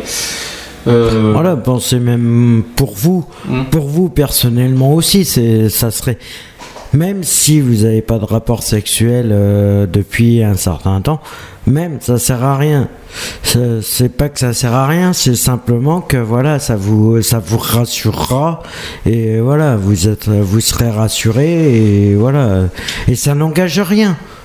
Alors. En plus, c'est gratuit et c'est anonyme. Qu'est-ce que vous risquez? Bien, euh, on continue. Maintenant, après avoir fait la France, on va, on va revenir un peu plus près de chez nous. On va faire un peu l'Aquitaine. Euh, J'ai les chiffres là qui sont tombés. Donc euh, de 2003 à 2010, près de 1080 découvertes de séropositivité ont été notifiées par l'INVS en Aquitaine. Euh, elles représentent 68% de l'effectif estimé. Euh, environ 60% concernant, euh, concerne des Girondins. On est en première position, la Gironde, euh, en Aquitaine, hein, je tiens à Eh préciser. ben. Euh, 16% dans les Pyrénées-Atlantiques, 11% en Dordogne, 8% des habitants dans les Landes et moins de 5% du Lot-et-Garonne. Alors j'ai les chiffres exacts avec un comparatif, je pense. Voilà, il y a quand même une baisse en Gironde parce qu'entre 2003 et 2006, il y avait 336 nouvelles découvertes et entre 2007 et 2010, euh, on découvre euh, 316, donc il y a une baisse de 20 euh, découvertes de séropositivité en Gironde. Mais ça reste quand même très élevé et on est en première position et loin devant les autres départements parce que la deuxième position c'est les Pyrénées, euh, les Pyrénées-Atlantiques avec 86 de nouvelles découvertes. Nous on est à 316. hein. Donc il y a quand même euh, un gros, gros décalage. Concernant après la Dordogne, euh, ils sont à 55 nouvelles découvertes euh, entre 2007 et 2010. Euh, Il y, y a aussi une baisse par rapport à, euh, aux trois années précédentes. Euh, par contre, les Landes, euh, ça a doublé malheureusement dans le, dans le sens inverse. Euh, entre 2003 et 2006, on en avait 28. Et là, malheureusement, euh, ça a doublé. On en est à 56 euh, dans les Landes. Ça a doublé. Concernant le Lot-et-Garonne, ça va. C'est assez faible. Ça paraît stable. ça, c'est que ça a baissé en plus et faiblement. Il n'y a pas beaucoup. En Lot-et-Garonne, entre 2003 et 2006, ils étaient 35. euh, il y a eu 35 euh, découvertes de séropositivité. Quant à maintenant, ils sont 20. Donc ça va. C'est assez. Euh, est bien. euh, voilà, par rapport à la moyenne nationale, ils sont bien. euh, voilà. Mais n'empêche qu'en Gironde, il y a de quoi faire. Il faut quand même le, souligner. Ensuite, toujours en Aquitaine, il y a une diminution de la mortalité par maladie due au VIH. Les premiers décès dus à l'infection par le VIH sont enregistrés dans la statistique des décès de l'IRSEM en 1987. Euh, 30 décès d'Aquitains, euh, en Aquitaine sont enregistrés cette année-là. Le nombre atteint euh, 287 morts en 1995 descend à, mi- à 84 décès en 1997. Quand même, il y a eu un gros en, en deux ans quand même.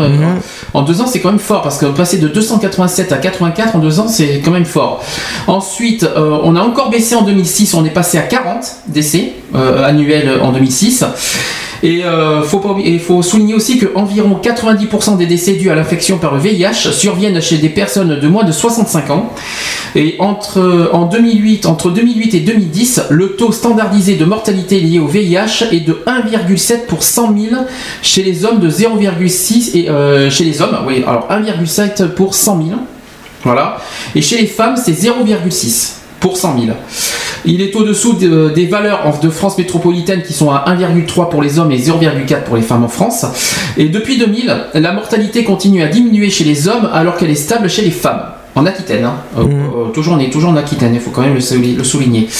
Euh, Est-ce que euh, oui alors euh, au niveau information rapide depuis octobre 1987 les services de médecine interne et de maladies infectieuses du CHU de Bordeaux Pellegrin bien sûr et le département d'informatique médicale de l'université Bordeaux euh, Sélag- Ségalène ont élaboré un système de surveillance épidémi- et épidémiologique, pas facile à dire celui-là, et clinique de l'infection par le VIH. Un groupe de travail multidisciplinaire, le groupe euh, c'est pas, pas facile à dire tout ça, je, vais y arriver. Le groupe d'épidémiologie clinique du sida en Aquitaine, c'est le GECSA, G-E-C-S-A, a mis en place il y a 25 ans un projet collaboratif euh, permettant de recueillir systématiquement des données sur tous les patients adultes vivant avec le VIH pris en charge par, par les services cliniques et ayant donné leur consentement. Les services cliniques des hôpitaux publics de la région Aquitaine ont ensuite été progressivement impliqués dans ce système, d'information hospitalier tout à fait unique et novateur à l'époque pour constituer la base de données du GEXA. Euh, Aujourd'hui, 9 hôpitaux participent. Il y a Bordeaux, il y a Libourne, il y a Arcachon, Périgueux, Villeneuve-sur-Lot, Dax, Mont-de-Marsan, Bayonne et Pau. Donc ce sont des, des villes de toute l'Aquitaine, c'est pas que- uniquement en Gironde. hein. Et il y a deux autres qui vont rejoindre début 2013. Il va y avoir Agen et il va y avoir Orthez l'année prochaine. Donc il va y avoir 11 hôpitaux au total l'année prochaine. Euh, la base de données euh, du GEXA est désormais le système d'information unique euh, du Corée VIH Aquitaine, qui contribue à la base de données nationale des, des Corée VIH ou Domé VIH aussi. Ces données sont également exploitées à des fins scientifiques en tant que cohorte AR. Alors c'est pas facile à dire tout ça. Cohorte ANRS CO3 Aquitaine. Je sais pas ce que c'est. Euh, tant au niveau régional, national qu'international. Ce système d'information a bénéficié depuis de, l'infrastructure et de l'expertise en, épidémi- en épidémiologie et recherche clinique de l'unité IRSEM euh, d'épidémiologie. Alors ça, c'est U330 depuis euh, puis euh, U593. Alors ça, c'est que des, des chiffres, ce sont des, termes scientifiques. hein. Euh, ensuite, plus récemment, des moyens supplémentaires ont été apportés par le Centre d'investigation clinique, le CIC EC7, du CHU de Bordeaux. La cohorte Aquitaine est reconnue par l'Agence nationale de, recherche sur le sida et les, hépatites virales depuis 1992. Voilà, ça il fallait le, souligner par rapport à l'Aquitaine. Est-ce que j'ai euh, une dernière chose à dire pour euh, l'Aquitaine? Oui, euh, il y a près de 3800 patients qui ont été suivis en 2011 en Aquitaine. Euh, au 15 novembre 2012, le nombre cumulé de personnes identifiées par ce système d'information sur l'infection par le VIH s'est élevé à 8655.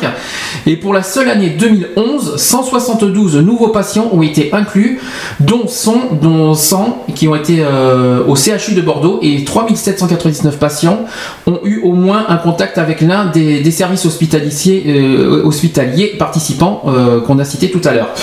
Parmi ces patients suivis en 2011, euh, 72% d'entre eux étaient des hommes et l'âge médian était de 48 ans en Aquitaine. D'accord?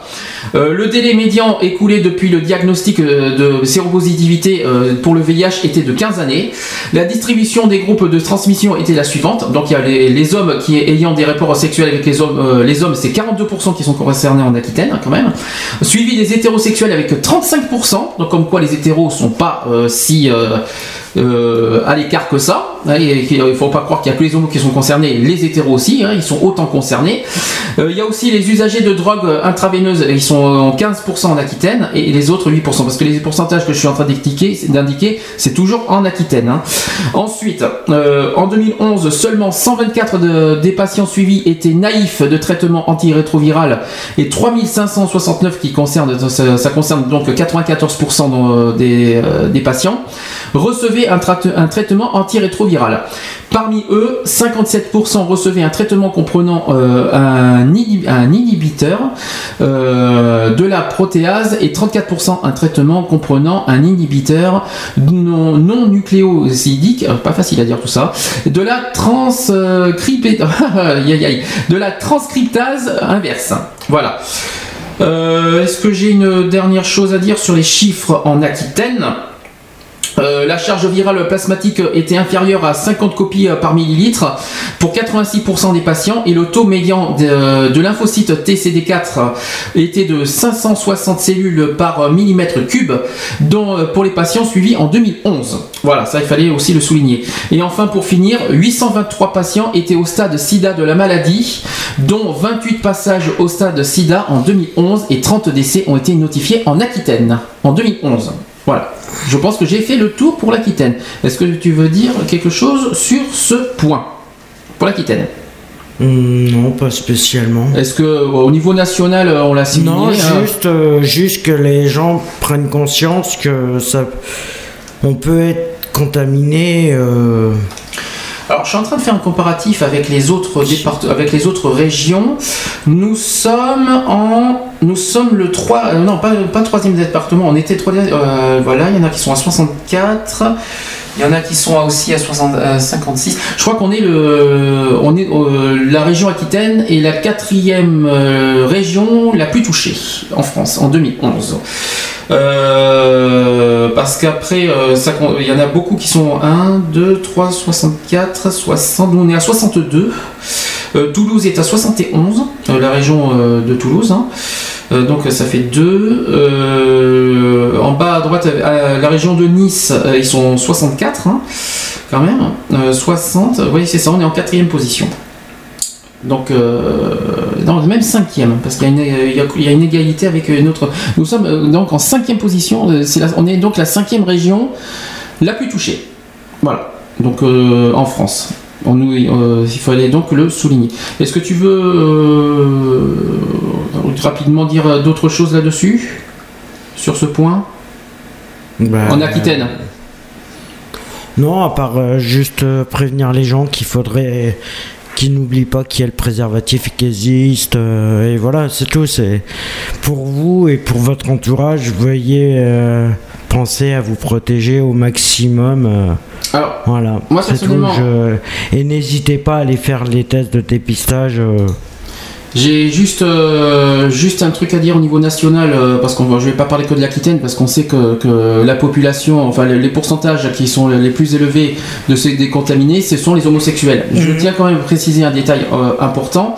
Il faut arrêter de dire aussi, de se mettre en tête que c'est uniquement les homosexuels qui sont touchés par le VIH et qui contaminent tout le monde par le VIH. La preuve, vous, on vient de signaler pour l'Aquitaine, mais c'est pareil pour le national, parce que c'est pas loin non plus. Il y a 10% de décalage.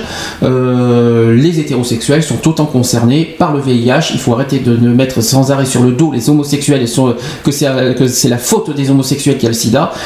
Faux. Alors que je- il va falloir qu'on m'explique dans ce cas, si les homosexuels sont concernés, expliquez-moi comment on a pu, les- en tant qu'homosexuels, contaminer les hétéros alors Par Saint-Esprit peut-être?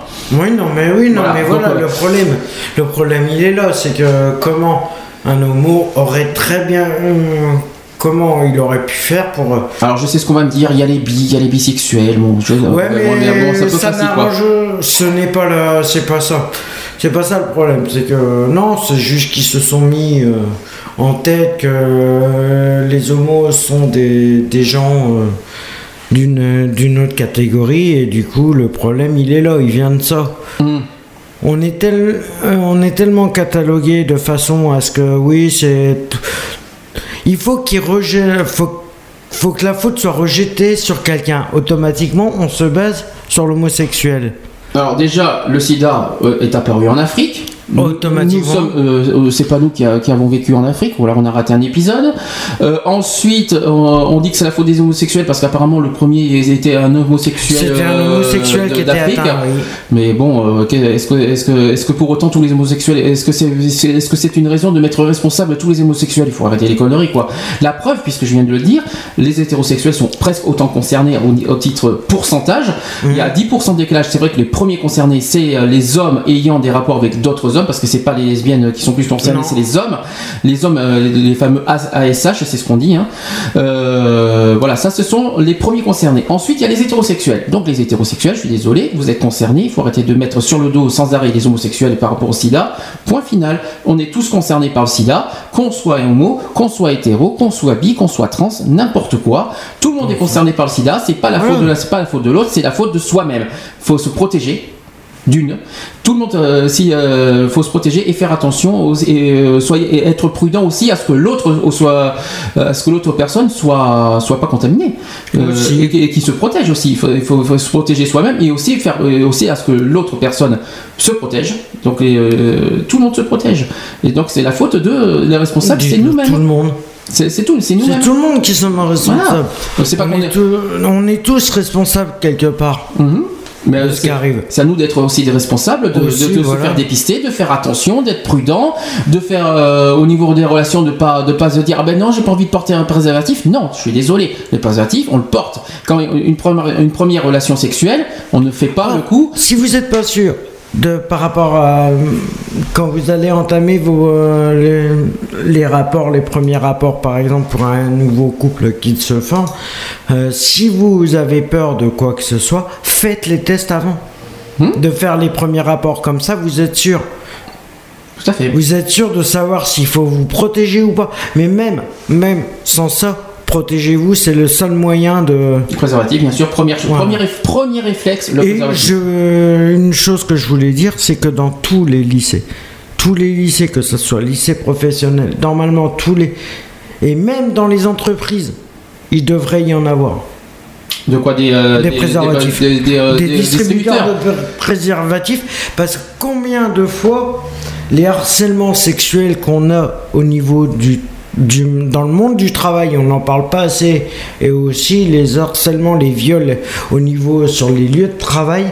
euh, ça, par contre, euh, voilà. Mais s'il y avait que dans les lieux de travail, c'est même. Non, mais dans- même il que faut ça pas- soit faut- partout. Faut pas oublier dans les voitures, dans les bois, dans euh, même euh, il y, a- il y a les viols collectifs, on en a parlé la semaine Mhm. dernière.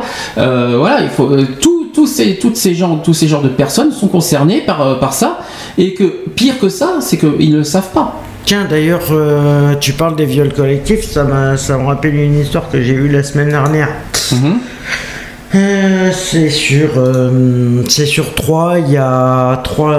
Oui, parce que tu étais à 3, il faut pas oublier que t'étais- pendant 15 jours, tu n'étais pas à Bordeaux, tu étais à Voilà.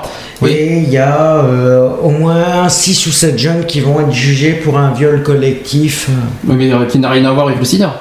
Non, non, non, mais bon, en ouais. fin de compte, en fin de compte, c'est six jeunes qui se sont un soir en sortant de boîte, euh, une, une gamine de 17 ans qui s'est fait violer par six gars. euh, et là, les, les six sont mis en examen et, et déferlés au parquet pour, euh, pour viol collectif. Alors, euh, nous allons euh, continuer à faire une pause. Après, on va faire un peu de prévention sur le sida quand même. hein. Il, faut, quand- même le souligner. Et bien, j'ai envie de mettre une, une chanson de Raga Sonic. Tiens, ça fait- longtemps que j'ai pas mis Raga Sonic. Euh, J'entends parler du sida, ça date de 1994. C'est une des premières chansons que j'ai entendues euh, par rapport euh, à la lutte contre le sida. Des souvenirs peut-être. Euh, je vous laisse euh, écouter ça et on se retrouve juste après. Jours j'entends parler du sida. Une chose est sûre c'est qu'il ne passera pas par moi. Un sonic band de Mackenzie Migrate et des Watch it. J'entends parler du sida. Qu'il est passé, passé et passé par là. Une chose est sûre c'est qu'il passera pas par moi. Good boy faut te protéger.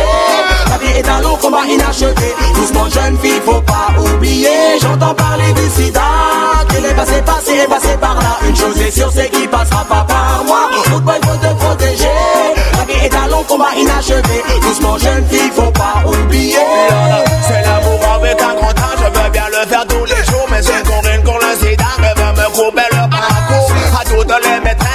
et qui se la donnent. Il ne faut pas que ça cesse, mais il pourrait y avoir mal donne. Écoutez mon pote, même si personnellement tu n'aimes pas ça, mais que capotes, tu verras finalement c'est mieux comme ça qu'il paraît. Mais que c'est propre, tu peux même les gonfler en blanc, comme pour moi il y a un hic, car je n'aime pas le temps. C'est d'accord, c'est prototypique, voilà ce que tu m'as saisi. Bientôt oui, l'amour sans plastique, on risque d'être compromis. Mais en fait, avons-nous bien compris Le verbe aimer se conjugue-t-il comme ceci? J'entends parler du sida Qu'il est passé, passé passé par là. Une chose est sûre c'est qu'il passe pas par moi. Pour te protéger.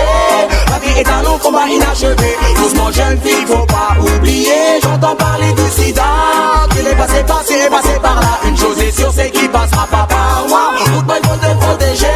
La vie est un long combat inachevé. Doucement jeune fille faut pas oublier. La maladie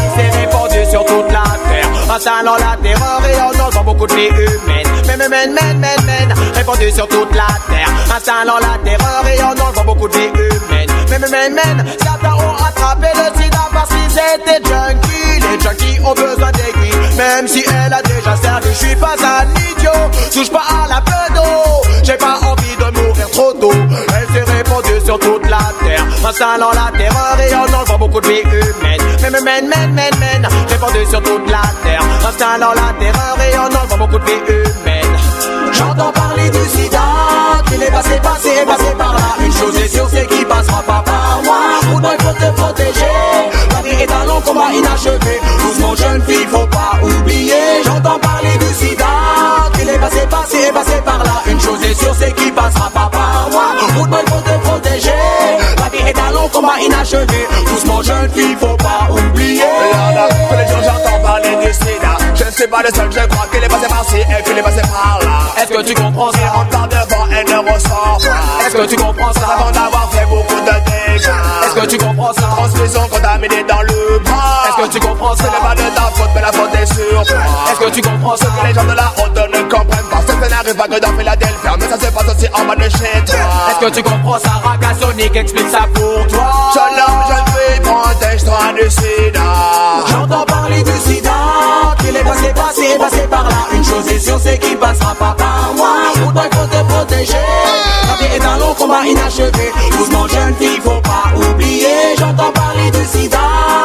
Qu'il est passé, passé, est passé par là. Une chose est sûre, c'est qu'il passera pas par moi. Pourquoi il faut te protéger? La vie est un long combat inachevé. Doucement, jeune fille, faut pas oublier. La maladie s'est répandue sur toute la terre. Installant la terreur et on envoie beaucoup de vies humaines. Men, men, men, men, men. Répandue sur toute la terre. Installant la terreur et on envoie beaucoup de vies humaines. J'entends parler du sida.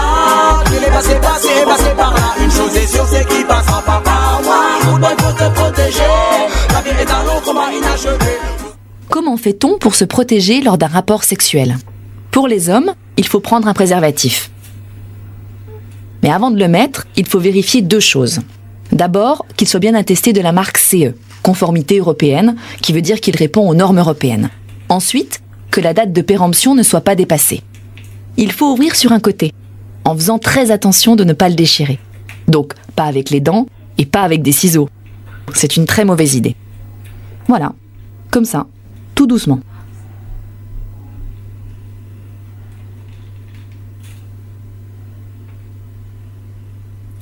Placez sur le sexe en érection en chassant l'air du réservoir. Puis, le dérouler jusqu'à la base du pénis. Si vous sentez que celui-ci est sec, n'hésitez pas à mettre du gel lubrifiant. Il est fait à base d'eau et fourni avec le préservatif. Ou alors l'acheter en flacon.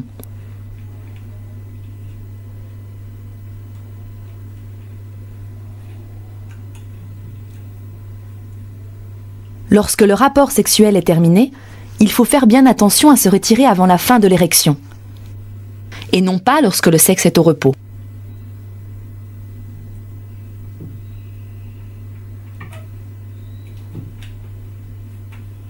Ensuite, faire un nœud.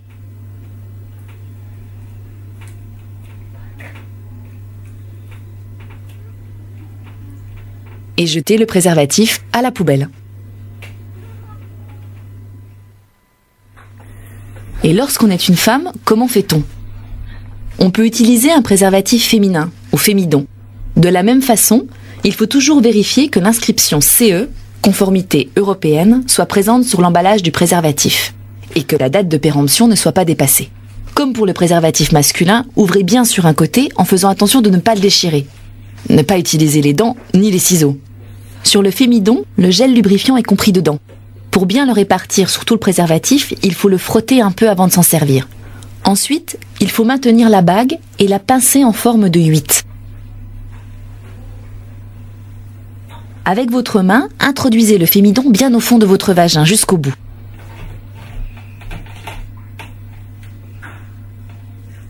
Poussez-le vers le haut en faisant attention de ne pas le tordre. Pendant le rapport sexuel, guidez le pénis à l'intérieur du préservatif. Après l'éjaculation, pincez la bague extérieure en la faisant tourner. Et ensuite, tirez le préservatif, comme ceci.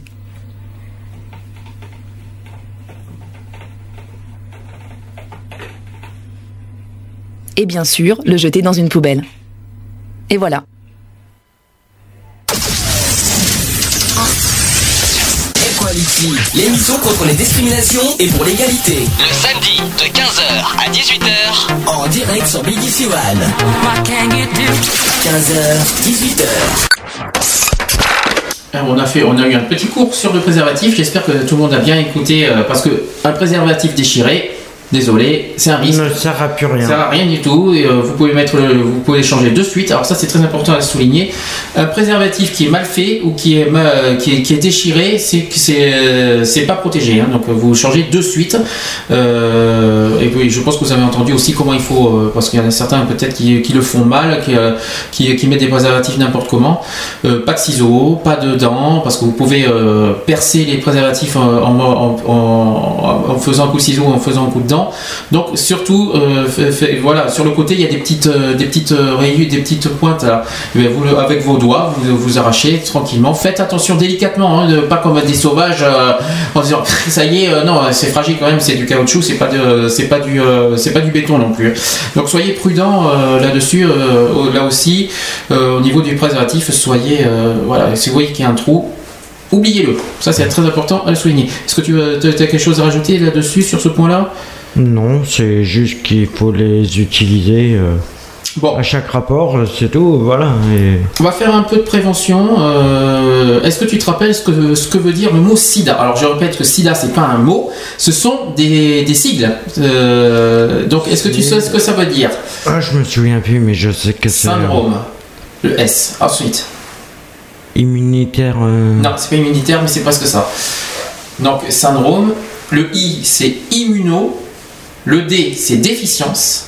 Le A c'est acquise. Euh, chez les Anglais, eux, ils disent AIDS, c'est-à-dire que les, les- les- les- les- les lettres sont différemment euh, placées. AIDS, euh, acronyme, euh, alors c'est euh, Acquired Immune Deficiency euh, Syndrome. Donc, comme... euh, oui. donc le sida, c'est un ensemble de symptômes consécutifs à la destruction euh, de plusieurs cellules du système immunitaire euh, par un rétrovirus. Le sida est le dernier stade de l'infection par ce virus euh, et finit par la mort de l'organisme infecté des suites de maladies euh, opportunistes. On parle en France de sidéen ou de sidaïque, pour ceux qui, euh, que c'est- que ceux qui sont porteurs du, euh, du sida. Euh, au Canada, on parle de sidatique. Voilà, pourquoi pas. Euh, il existe plusieurs rétrovirus responsables du sida, euh, chacun infectant une espèce particulière. Le plus connu d'entre eux est le virus de l'immuno- l'immunodéficience humaine, le fameux VIH, euh, infectant l'homme. Les autres virus sont parmi d'autres le VIS. Alors ça par contre, euh, peut-être que tu ne le savais pas. Alors ça c'est quelque chose qu'il faut souligner. Est-ce que tu sais que, euh, est-ce que tu sais où, euh, ce que c'est que le, le VIS et le VIF VIH c'est pour les hommes, d'accord VIF, c'est pour les femmes Non, VIF, non, VIF, et VIF, c'est pas pour les chats. Alors, VIS. VIF, c'est pour les femmes. Non, VIF, c'est pour les félins, c'est les chats. C'est pour les chats Oui, parce que les chats peuvent être porteurs du, du sida, je tiens à le préciser, ça existe. bah, Ah bon Oui, oui, oui, oui, ça existe. Et VIS, apprends une, et là. VIS, c'est les singes. Oui, ça, les singes, je, je- je le savais, mais euh, les chats, je le savais pas. Voilà, pour ceux qui ne savent pas, bah, Pour les félins, je le savais pas. l'homme, c'est VIH.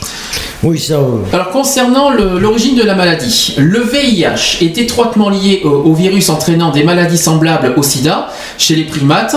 Le virus, euh, le, le virus d'immunodéficience simien, le VIS, donc c'est les singes.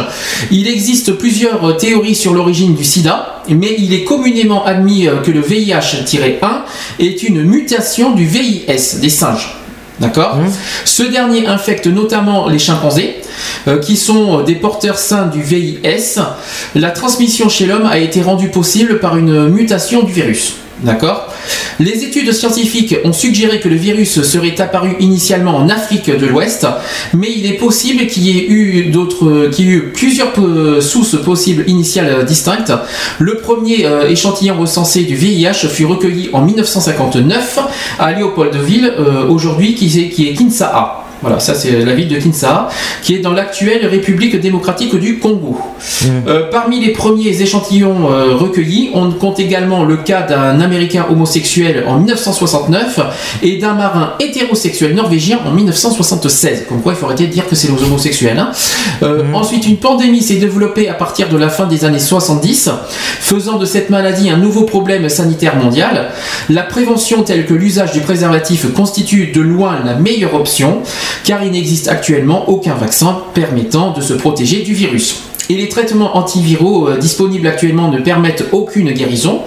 Euh, bien qu'ayant une certaine efficacité, ils ne peuvent que retarder la venue du, stade sida en ralentissant la, prolifération du VIH au sein de l'organisme. De plus, ces thérapeutiques coûteuses euh, ne sont facilement accessibles que dans les pays développés qui peuvent assurer la... qui peuvent assurer... Tiens, j'ai un petit souci là. Ah, il faut que je recommence. Euh, qui peuvent assurer. Là, ça y est, si je l'ai. Qui peuvent assurer la charge financière. Euh, Dans les pays en développement, plus de 95% des patients ne bénéficient aujourd'hui d'aucun traitement efficace. C'est pour cette raison que l'ONU, à travers son programme ONU-SIDA, a fait de la lutte contre le sida une de ses priorités à l'ONU. Euh, alors, tiens, bonne question. Est-ce que tu connais les modes de transmission qui sont observés euh, officiellement? Il y en a trois. Est-ce que tu les connais? Bah, par seringue. Alors, est-ce qu'il y a des seringues? J'ai pas exactement ce pro- j'ai pas c'est pas tout à fait ça. Oui, par euh, transfusion sanguine, Alors, par, euh, par voie prise- alors, par voie sanguine. sanguine, oui. Exactement. Oui, c'est la. Le deuxième. Euh, c'est par euh, bah, rapport sexuel. C'est ça, qui est le principal euh, d'ailleurs, euh, qui est la principale mode de transmission, je tiens à préciser. Et le troisième, je sais pas. Alors, je vais expliquer. Donc, Par euh. Là, le premier, euh, le principal, c'est la transmission par voie sexuelle. Euh, la plupart des infections par le VIH ont été ou sont encore acquises à l'occasion de rapports sexuels non protégés, il faut le souligner. La transmission sexuelle se fait par contact entre les sécrétions sexuelles ou du sang contaminé par le virus et les muqueuses génitales, rectales ou buccales, la bouche. La probabilité de transmission varie selon le type de rapport sexuel avec une personne infectée entre 0,005% et 0,5% par acte sexuel.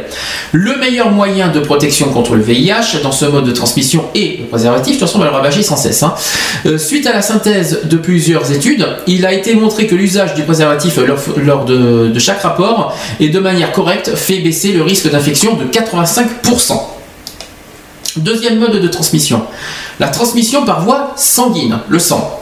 Ce, mode de, ce mode de contamination concerne tout particulièrement les usagers de drogues injectables, les hémophiles et les transfusés. Les professionnels de santé, c'est-à-dire les infirmiers ou les laboratoires, sont, en- sont aussi concernés par ça, euh, bien que plus rarement, euh, voilà, qui, qui sont plus rarement touchés par ça. Il ne faut pas négliger les risques de contamination par aiguille souillée et non au mal désinfecté, les tatouages qui sont aussi concernés. La probabilité de transmission varie entre 0,67% pour le partage de seringues avec, avec un toxicomane séropositif au VIH et 90% pour la transfusion sanguine avec du sang contaminé. D'accord? Et le troisième point que, tu avais du mal à trouver, eh c'est tout simplement la transmission de la mère à l'enfant pendant la Oui, grossesse. voilà, par- oui, Euh, La transmission mère-enfant du virus peut survenir, peut, euh, peut survenir in utero euh, dans les dernières semaines de la grossesse et au moment de l'accouchement. À noter une tendance à la fausse séropositivité du VIH chez les multipares. En l'absence de traitement, le taux de transmission entre la mère et le fœtus avoisine les 20%. L'allaitement présente aussi un risque supplémentaire de contamination du bébé de l'ordre de 5%, ce qui explique qu'il soit déconseillé en cas d'infection de la mère euh, de, de l'allaiter. Il ne faut pas allaiter, Bah, la- la- faut, faut dé- déconseiller d'allaiter l'enfant si, euh, si la mère est porteuse du sida. C'est très important souligner. Cependant, trois études récentes, euh, l'une qui a été menée par PJ, ILIF et HAL au Zimbabwe, l'autre a été aussi en Afrique du Sud et une dernière en Zambie, montrent que l'allaitement exclusif pré- précoce réduit le risque global de transmission post-natale à 4% et accroît la survie des enfants. Soi-disant. À vérifier, je pense. hein. Euh, actuellement, les traitements disponibles euh, alliés à une césarienne programmée ont réduit ce taux à 1%. Et les résultats sont plus mitigés dans les pays en voie de développement, le risque de transmission postnatale diminuant euh, grâce à l'utilisation de la, névi- de la névirapine jusqu'à 13% selon HIV Net 012. Il y a aussi 12, euh, 18% selon euh, Quag, et euh, je pense que c'est en Afrique tout ça, voilà par rapport à la transmission. Concernant les préventions, n'oublions pas qu'on fait beaucoup de prévention dans, dans notre émission. Divers modes, donc on les a dit. Donc l'effet euh, prévention de la transmission par voie sexuelle. Premier point, les rapports réceptifs sont plus à risque que, les rapports insertifs. Et les rapports anneaux-réceptifs sont ceux qui comportent le risque de transmission les plus élevés. Et selon le ministère de la, Santé français, le ministère français, la probabilité de transmission par acte varie de 0,03% à 0,07% dans le cas de rapport vaginal euh, réceptif euh, et de 0,02% à 0,05% dans le cas de rapport vaginal insertif. Deuxième point, les infections sexuellement transmissibles, qu'on connaît bien, les IST, favorisent la transmission du virus VIH par les micro-ulcérations et l'inflammation qu'elle euh, entraîne localement. Euh, répondent, à cette définition la syphilis, euh, la, la la chlamydiose, le CT, hein, et l'herpès virus aussi, le HSV, la papillomatose et la, trichmo- trichomane- trichomonase. Voilà, ça ce sont des termes euh, médicaux. hein. Troisième point, être déjà séropositif pour le VIH ne protège pas d'une surinfection VIH par une nouvelle souche virale poten- potentiellement plus virulente. Quatrième point, les rapports oraux-génitaux ne sont pas dénués de risques. Plusieurs cas prouvés euh, de transmission du VIH au cours de rapports orogénitaux, essentiellement par fellation passive, mais aussi par rapport oro-anal, ont été rapportés. Cinquième point, les personnes séropositives au VIH ne, sou- ne souffrant d'aucune autre MST et suivant un traitement antirétroviral efficace, c'est-à-dire ayant une euh, virémie, euh, euh, indétectable depuis au moins 6 mois, ne risquent de transmettre le VIH par voie sexuelle que de façon négligeable avec un risque inférieur de 1 sur 100 000. Voilà, ça c'était quelque chose à souligner. Ensuite, euh, concernant la drogue, ben oui, hein, euh, qu'est-ce qu'on peut dire sur euh, ce qui, la transmission, des, la transmission chez les usagers de drogue? Ben, première, première, première chose évidente, ben, d'éviter de consommer de la drogue. Logique. pour la Éviter la toxine. drogue, tout simplement. Déjà que la drogue, c'est pas bon pour la santé, on en a parlé longuement dans une de nos émissions en juillet. La, tout ce qui est cocaïne, tout ça, les effets secondaires, je peux vous dire que c'est pas bon non plus. Donc déjà, Sûr. première Et chose. pour les toxicos, ne, ne surtout pas, je, ne jetez pas vos seringues partout.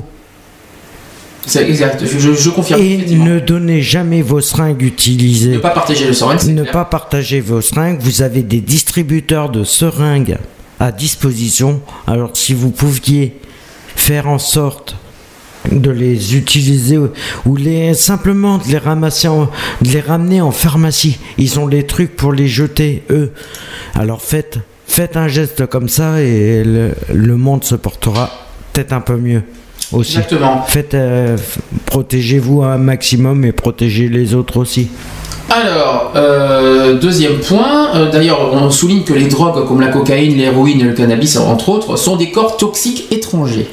faut quand même le souligner. oui non mais oui c'est sûr que c'est Et, ça, et ces drogues provoquent euh, donc une réponse immunitaire plus ou moins aiguë, dépendant de la nature de la substance, de sa concentration et de la fréquence à laquelle elle est consommée. D'accord Euh, ensuite, euh, le partage, tu viens de le dire, et la, ré- et la réutilisation aussi. Ah oui, Ah oui, non, mais le partage et la Il Oui, non, mais voilà. C'est quand je, je dis le partage, c'est que par exemple, qu'un toxico vient de se, se, se vient de se faire son shoot et il dit tiens, par, euh, si t'en veux un, euh, fais-toi là avec la mienne. Ah Au lieu d'en utiliser une autre, ça, ce n'est pas conseillé. Mm. Et normalement, si je me trompe pas, peut-être que je vais, je veux pas, veux pas l'affirmer, mais je pense que des toxicos qui qui prêtent leur seringue et que par exemple la personne qui reçoit la seringue usagée fait une overdose de trucs. On en a parlé dans les drogues, je crois, de ça. Voilà. Il y, y a risque d'overdose, mais Il je y a crois que c'est sur crois mais la- sur- la je personne qui a je crois, que, je crois que c'est sur l'héroïne, hein, mais. Oui. euh, oui, oui, non, mais c'est pour les ben, toxicos, c'est sur l'héroïne. Oui, mais là on a, cité, on a cité la cocaïne Voilà. et tout ça qui a moins, beaucoup moins de risques, Mm. mais le- l'héroïne en plus c'est Mm. c'est un danger de mort en plus sur Ah, l'héroïne. Mm. Euh, Et euh, risque de, en fin de compte, la personne qui aurait donné la seringue usagée automatiquement risquerait une amende, mais ça, je veux pas dire de bêtises. Ça, c'est encore- ça, c'est je encore veux autre chose. Pas, je veux pas dire que c'est vrai, mais j'en sais rien du tout. C'est pour ça, si on pouvait me donner les éléments de savoir s'il y a un risque Hmm. De, pénalisation euh, par rapport à ça, euh, ça serait pas mal. Autre point important qu'il faut souligner, parce qu'on n'en a pas parlé encore, le risque d'infection par le virus du sida peut être augmenté lorsque la personne à l'origine de la contamination est porteur du VIH, mais aussi d'un virus de l'hépatite A, B ou C. Ça veut dire que ça augmente encore plus. Ça- ça- Et dans ce cas très, très particulier, la surinfection simultanée est même, euh, est même à envisager, voire euh, test euh, VIH par rapport à ça. Ah bah automatiquement une personne qui est atteinte d'une hépatite A, B ou C, automatiquement a plus de chances, je dis, a plus de chances d'attraper le, le virus du sida qu'une personne qui a aucune. euh, Et par ce- et Ils sont plus fragilisés, voilà, c'est ce que je voulais dire. Ils sont plus fragilisés envers le euh, virus du sida que d'autres.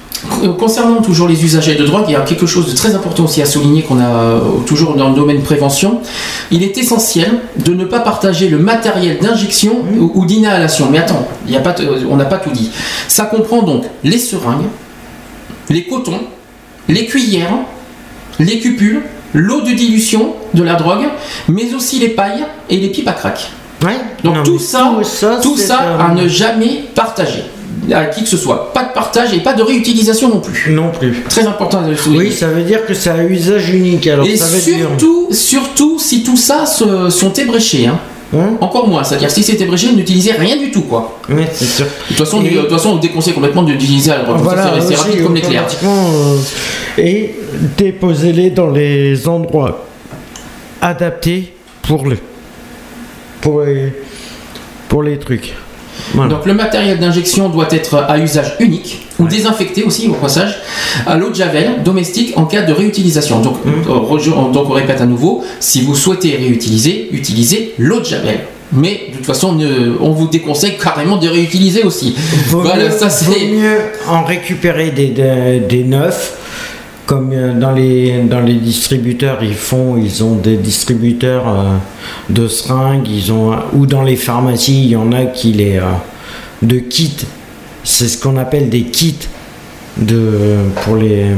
Ou sinon, vous allez simplement là sur, dans les centres adaptés pour, pour toxico, à l'hôpital, vous allez, vous allez dans les hôpitaux, ils vous les fournissent. Vous demandez un kit euh, parce que vous, euh, voilà, vous avez besoin de. J'ai euh, j'ai une question, j'ai Lyonnais qui me demande, là on parle des préservatifs, si, si une personne est allergique au latex, ils font comment? Merci pour la question. Mais je crois qu'il existe des préservatifs qui sont pas qui, qui sont euh, qui sont dérivés, qui ne sont pas forcément au latex, il me semble. Euh, Il y a des préservatifs qui sont pas faits en latex. Il me semble, il me semble qu'il existe. Je crois que tous les, tous les préservatifs ne sont pas tous faits en latex, Non, il me non, semble. Mais il non, existe maintenant. Je crois qu'il existe maintenant des, des préservatifs qui sont faits euh, dans d'autres euh, circonstances. Dans d'autres matières. Je crois, hein, il me semble. à, À vérifier. à vérifier, à se renseigner, mais il me semble. On, si, on a de- quelque chose là-dessus, on vous, informe, on vous en informera. Est-ce qu'il nous a dit quelque chose d'autre en même temps? Euh, Oui, non, c'est tout. C'est tout ce qu'il nous a dit. J'aime bien, mais il est pas loin. euh, je sais pas où il est, mais bon, c'est pas grave, on continue. hein. Euh, autre euh, chose importante à souligner, ce sont les signes cliniques de l'infection au VIH. Alors ça, c'est très important. Il y a, il y a des manifestations euh, cliniques de la primo-infection. Par exemple, les symptômes de la primo-infection sont peu spécifiques. Ils apparaissent entre une, entre une et six semaines après la contamination, sous forme d'un syndrome pse- pseudo-grippal ou mononucléosique. Alors la mononucléose, c'est la fameuse maladie du baiser. hein. La, la grippe, donc force- je pense euh, en premier au, au- au- oui, je pense que c'est lui que j'entends. Qui nous est, pourtant j'ai enlevé le, j'ai enlevé le son, mais c'est pas grave. Euh, C'est lui qui a peut-être le son. oui, voilà, c'est pour ça. Mais il a, il a des soucis avec son, surtout avec son, son ordinateur. Euh, je disais, je disais donc que. On parlait de la. Donc et ça apparaît entre, euh, entre une et six semaines après la contamination sous forme de, de grippe ou de mononucléose. La fièvre est quasi constante, accompagnée de céphalée, de myalgie euh, et euh, d'asthénie aussi. Les signes euh, associés sont une angine aussi ou une pseudo-membraneuse comme une mononucléose infectieuse et une éruption cutanée euh, maculopapuleuse touchant essentiellement le tronc et la face peuvent s'y associer aussi des, ulcérations euh, cutanées, euh, cutanéo-muqueuses superficielles, surtout génitales et buccales. Ensuite, dans plus de la moitié des cas, apparaissent au cours de la deuxième semaine des, des- de la deuxième semaine des adénopathies multiples, euh, cervicales, axillaires et inguinales. Tout ça, ce sont des termes euh, médicaux, hein, je suis désolé. hein. Euh, des manifestations digestives à type de diarrhée avec douleur abdominale sont présentes dans un tiers des cas. La durée d'évolution d'une primo-infection est en moyenne de deux semaines. Ça, il fallait aussi le, le signaler.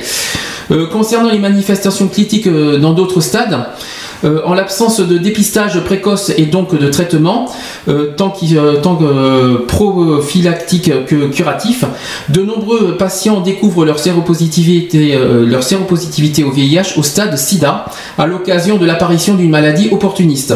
La liste en est longue, donc il y a les atteintes pulmonaires, donc on parle de, de, la tuberculose, je tiens à préciser que la tuberculose, normalement, euh, il y a un vaccin pour ça. hein. La pneumopathie euh, interstitielle, Euh, ensuite, il y a des aussi au niveau de la digestion, aussi au niveau de la diarrhée, neurologique aussi, par exemple la toxoplasmose cérébrale. Entre autres. Ensuite, des manifestations dermatologiques comme la dermite séboréique ou la, sarcome de, de. Et aussi des manifestations aux yeux oculaires, hein. Euh, rétinite à cytomégalovirus qui peut entraîner euh, une cécité au niveau de la vue. Ça, c'était manifestations cliniques. Alors, c'est vrai qu'on a parlé de beaucoup de, termes médicaux, mais euh, c'est important à souligner. Et pour finir, il nous manque les traitements. Voilà, c'est la, der- la dernière chose à dire au niveau du sida. Donc, à l'heure actuelle, on tient à le répéter, on tient le répéter alors, il n'y a aucun, euh, aucun traitement à l'heure actuelle qui permette de guérir du sida. Il faut le souligner, ça, ça permet de- de- d'a- d'allonger la vie. Notre, De notre ralentir l'épidémie. Voilà, ça, ça ralentit l'épidémie, ça rallonge l'espérance de vie, mais ça ne guérit pas le sida, il faut le souligner. Malgré quand même l'existence de traitements comme les trithérapies rétrovirales qui permettent de, con- de- de contenir l'action du virus avec plus ou moins d'efficacité, on dénombre de nombreux morts chaque jour, en particulier dans les pays de- en développement où ces traitements sont difficilement accessibles en raison de leur coût, Euh, et des recherches continuent pour la mise au point d'un vaccin, mais les progrès dans ce domaine sont très lents. Ensuite, les traitements ne sont pas généralement prescrits au début de la séropositivité au VIH, car ils présentent des effets indésirables euh, ainsi qu'une certaine euh, toxicité. On évalue la nécessité de suivre un traitement à l'aide des bilans sanguins, notamment le rapport charge virale taux de CD4. Une fois le traitement débuté, il doit être poursuivi, avec une grande régularité. Euh, par exemple, une mauvaise observance peut rendre le virus résistant entre autres. Et les tentatives d'arrêt des traitements n'ont pour l'instant pas donné de résultats probants. Aussi. Les principaux effets indésirables à court terme de, de ces euh, traitements, euh, donc euh, il y a la fatigue, les maux de tête, les troubles digestifs comme la nausée et la diarrhée, la fièvre, les plaques rouges sur la peau.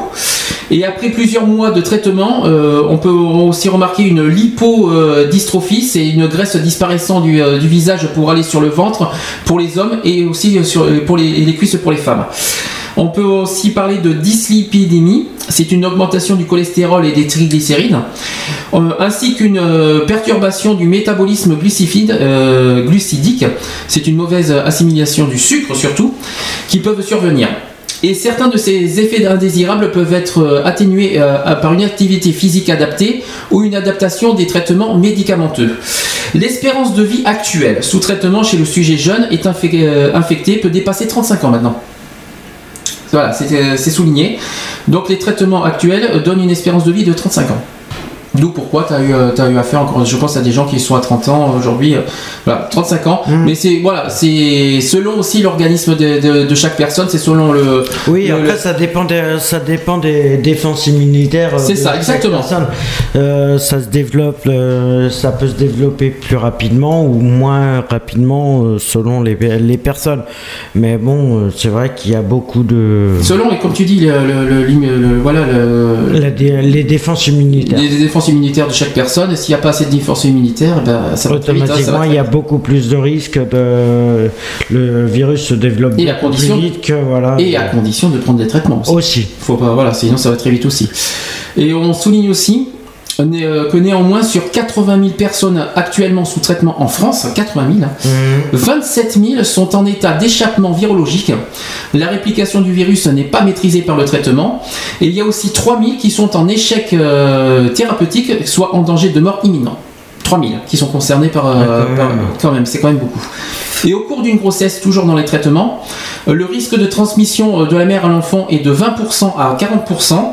Ce risque peut être considérablement réduit à l'aide d'un traitement préventif, un traitement antirétroviral associé à la césarienne et à l'allaitement euh, anti-artificiel permet de réduire le risque de transmission à moins de 1%. La durée courte euh, du travail et le délai court de prise en charge après la rupture de la poche des os sont des facteurs de protection contre la transmission euh, euh, materno-fétale. Les dernières recommandations favorisant l'allaitement maternel complet jusqu'à l'âge de 9 mois au moins proviennent d'études très récentes qui montrent que celui-ci réduit le taux de transmission à 4%. Je t'en prie, est-ce que tu as quelque chose à souligner sur les traitements? Non, bah, Bon, c'est vrai que les traitements, il y en a qui se, il y a- il faut pas oublier qu'il y en a certains qui ne supportent pas du tout les traitements. Aussi, hein. aussi. Et ça, rallonge, ça rallonge l'espérance de vie, mais il y en a certains qui ne supportent pas du tout. hein.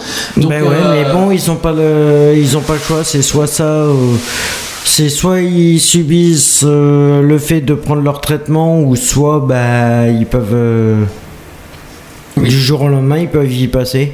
Parce que alors pour qu'il passe du jour au lendemain, il faut qu'il soit au stade final, hein, parce que. Oui, non, mais ça va. Si tu, par exemple, si tu loupes ton, ton si toi-même, sans avis médical, tu décides d'arrêter ton traitement, mais il y en a qui tu ne- t'exposes beaucoup plus vite. Ah, mais si le corps ne l'accepte pas, comme tu fais, s'il y a des gens qui n'a- euh, le corps s'il refuse le, le- Bah, il le faut traitement- que, il faut que, s'il voit que le corps n'accepte pas le, le traitement qu'on lui a donné, il faut qu'il aille voir son médecin avant de le décider de l'arrêter. Oui, ça, il faut voir. Pour qu'il puisse, pour qu'il puisse lui adapter un, un traitement. euh, Bon, après, il n'y a pas 4 milliards euh, non plus de, de- de médicaments. Non, euh, mais, non, mais bon, euh, voilà. Après, c'est. mais quoi qu'il en soit, tu as raison, il faut, quoi, il faut toujours s'éloigner au médecin et pas, et pas arrêter de soi-même. Voilà. C'est important. Le mieux, c'est que. voilà. Ou l'hôpital Le mieux, aussi. c'est ou euh, d'aller à l'hôpital pour signaler que voilà, euh, le traitement va pas et je sais pas quoi faire pour euh, voilà. Alors, prendre tous les renseignements, on c'est va- le principal. On va faire une pause et je vais, on va finir sur le sujet du sida. Il me reste un dernier sujet à parler, ça sera sur le site d'Action 2013, j'ai les, chi- j'ai les dates. Euh, après, on va, après, on va passer à la deuxième partie. Je vais allumer aussi le téléphone. Hop, il est allumé. Pendant la pause, si vous voulez nous appeler, n'hésitez pas. Euh, je vais mettre. euh, je vais mettre. Il n'y a pas un homme qui est soigné pour ça, c'est euh, Ensemble contre le sida. Euh, C'est de Pani Obispo et Calogero. Et on se dit à tout de suite.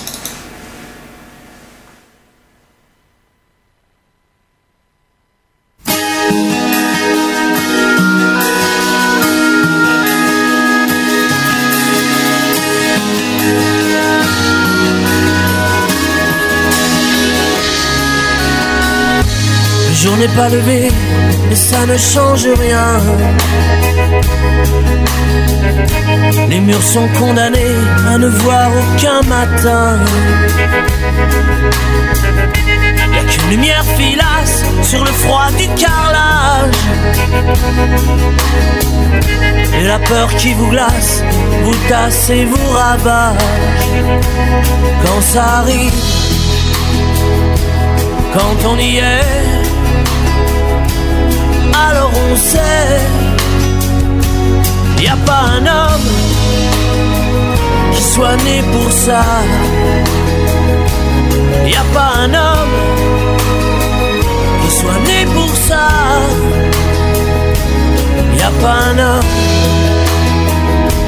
y a pas un homme qui soit né pour ça.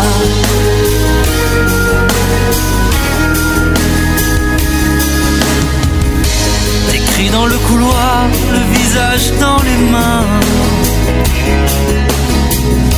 On compte l'éternité d'avoir les mêmes lendemains.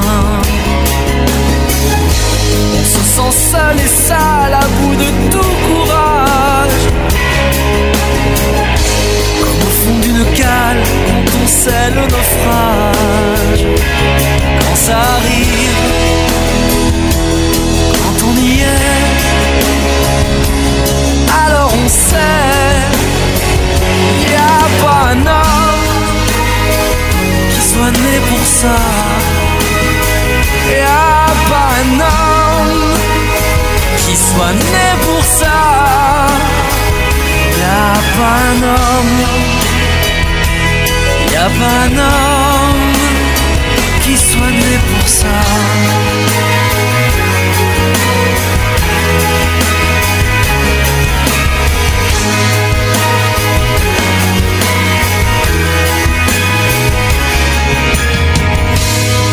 Pas levée, mais ça ne change rien. La vie est condamnée à n'espérer plus rien. Et ces jours que l'on raye, ou qu'on décide pour vous,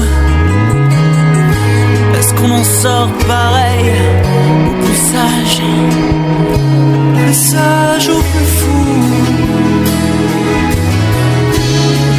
Sage ou plus fou.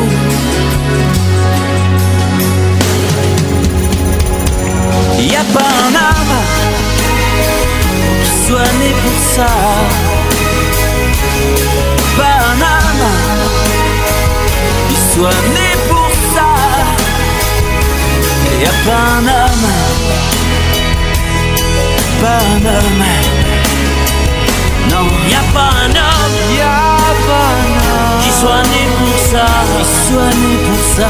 Y a pas un homme, non pas un homme qui soit né pour ça. Y a pas un homme, y a pas un homme. Y a pas un homme, oh qui soit né pour ça, qui soit né pour ça. Qui soit né pour ça, pour ça.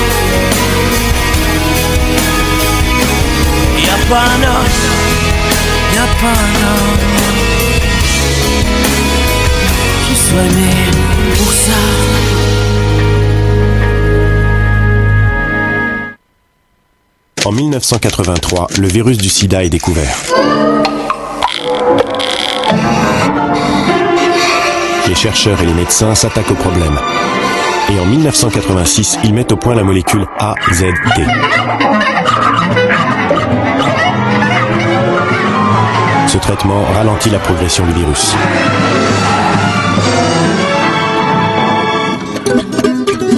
En 1996, de nouveaux traitements permettent de vivre plus longtemps et en meilleure santé. En 2001, les traitements empêchent la transmission du virus de la mère à l'enfant dans 99% des cas. Et aujourd'hui, la prise de traitement est simplifiée. Beaucoup de progrès ont été faits, mais tout ça ne sert à rien. Si vous ne vous faites pas dépister. En France, 50 000 personnes sont atteintes par le VIH sans le savoir. Faites-vous dépister. Radio BDC One sur bdc1.com. Bon, aujourd'hui c'est 30 000, mais euh, on estime entre 20 000 30 000. C'est vrai que la, fourchette n'est pas tout à fait exacte, mais c'est vrai qu'il y a deux, il y a l'année dernière ou il y a deux ans, on avait parlé de 50 000 qui savent pas. Bon, Ils ont revu à la baisse euh, le chiffre. Voilà. Est-ce que tu veux dire quelque chose là-dessus? Non, pas spécialement, mais bon, s'il y a des personnes qui veulent réagir. euh, voilà. Le téléphone est allumé, les amis. 05 56 95 71 26, c'est le standard de BDC One si vous voulez nous joindre en direct et nous dire euh, deux petites choses euh, par rapport au sida, faire, vous donner votre avis, votre opinion sur tout ce qu'on a dit aujourd'hui. N'hésitez pas, je répète, 05 56 95 71 26. Je- J'ai deux choses pour finir au niveau du sida. Les chiffres, les, les dates du sida action de l'année prochaine sont tombées. Euh, je les ai en ma possession, si ça s'ouvre, parce que j'ai euh, le temps que ça s'ouvre bien. Alors, euh, ça aura lieu normalement le 5, 6 et 7 avril. Alors j'espère que je vais pas me tromper, mais ça a du mal à ouvrir. Je suis désolé avec les problèmes techniques. Voilà, donc ça aura lieu le 5, 6 et 7 avril 2013. Je ne me suis pas trompé. Alors à ce propos, si l'un d'entre vous, que vous soyez une association ou un particulier, euh, souhaitez organiser une manifestation au profit du SIDAction, euh, voici ce qu'il faut faire. Euh, D'ailleurs, en précisant que l'objectif d'une manifestation est de sensibiliser et d'informer le public sur le VIH, ses risques et ses réalités. C'est aussi le moyen de collecter des fonds, de mobiliser l'opinion publique sur la lutte contre le sida et de rompre l'isolement des personnes vivant avec le VIH. Une, manifestation peut être simple, donc il suffit euh, par exemple un, simple stand de vente de produits dérivés SIDAction, comme des pins, des bracelets ou un t-shirt, ou aussi une multi-animation, comme par exemple une marche à pied suivie d'un déjeuner, ou encore d'une manifestation principale ponctuée de plusieurs animations, comme un événement culturel, euh, des dîners, des spectacles par exemple. Alors qui peut organiser cette manifestation? Donc des associations, des clubs sportifs, des écoles, des mairies, des entreprises. C'est à la portée de tout le monde. Euh, comment organiser votre manifestation? Donc d'abord vous, trouvez une idée, donc euh, une vente de gâteaux, un stand de prévention, un petit déjeuner solidaire, une marche par exemple. Et pour toutes ces opérations réalisées au profit de SIDAction, euh, ben justement euh, Ensemble contre le SIDA SIDAction, l'association SIDAction peut vous aider en vous fournissant du matériel comme des affiches, des préservatifs et des rubans rouges. Donc ils peuvent vous, fournir du matériel par rapport à vos manifestations. Autre point, Il faut envoyer un dossier de présentation euh, du projet ainsi qu'un budget prévisionnel euh, et le projet sera étudié par l'équipe de SIDAction, donc euh, que les animations en région. hein. Euh, donc il faut envoyer tout ça par mail ou par courrier. Quelques conseils de base euh, tout de même, il faut planifier votre manifestation en pensant au délai, réservation des salles, autorisation municipale ou préfectorale, etc. Et faites jouer le sponsoring sur euh, la prise en charge des frais. Ça c'est très important aussi à dire. Euh, comment organiser aussi une animation euh, au profit du site d'action, bien sûr.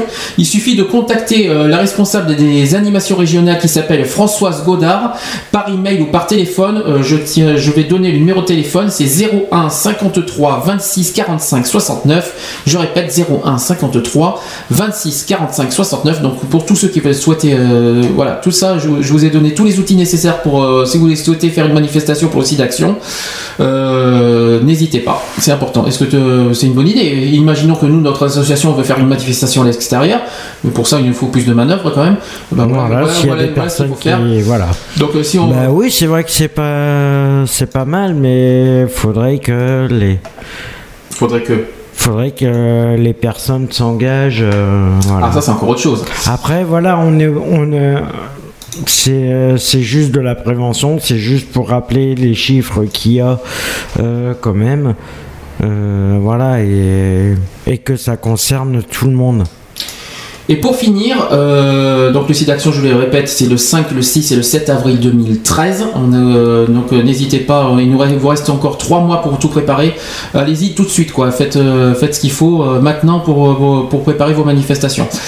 Euh, je voulais finir par les 10 objectifs que l'ONU a euh, par rapport à l'ONU SIDA pour 2015. Je répète que la campagne actuelle de, de- de cette journée mondiale contre le SIDA se déroule sur 4 ans jusqu'en 2015.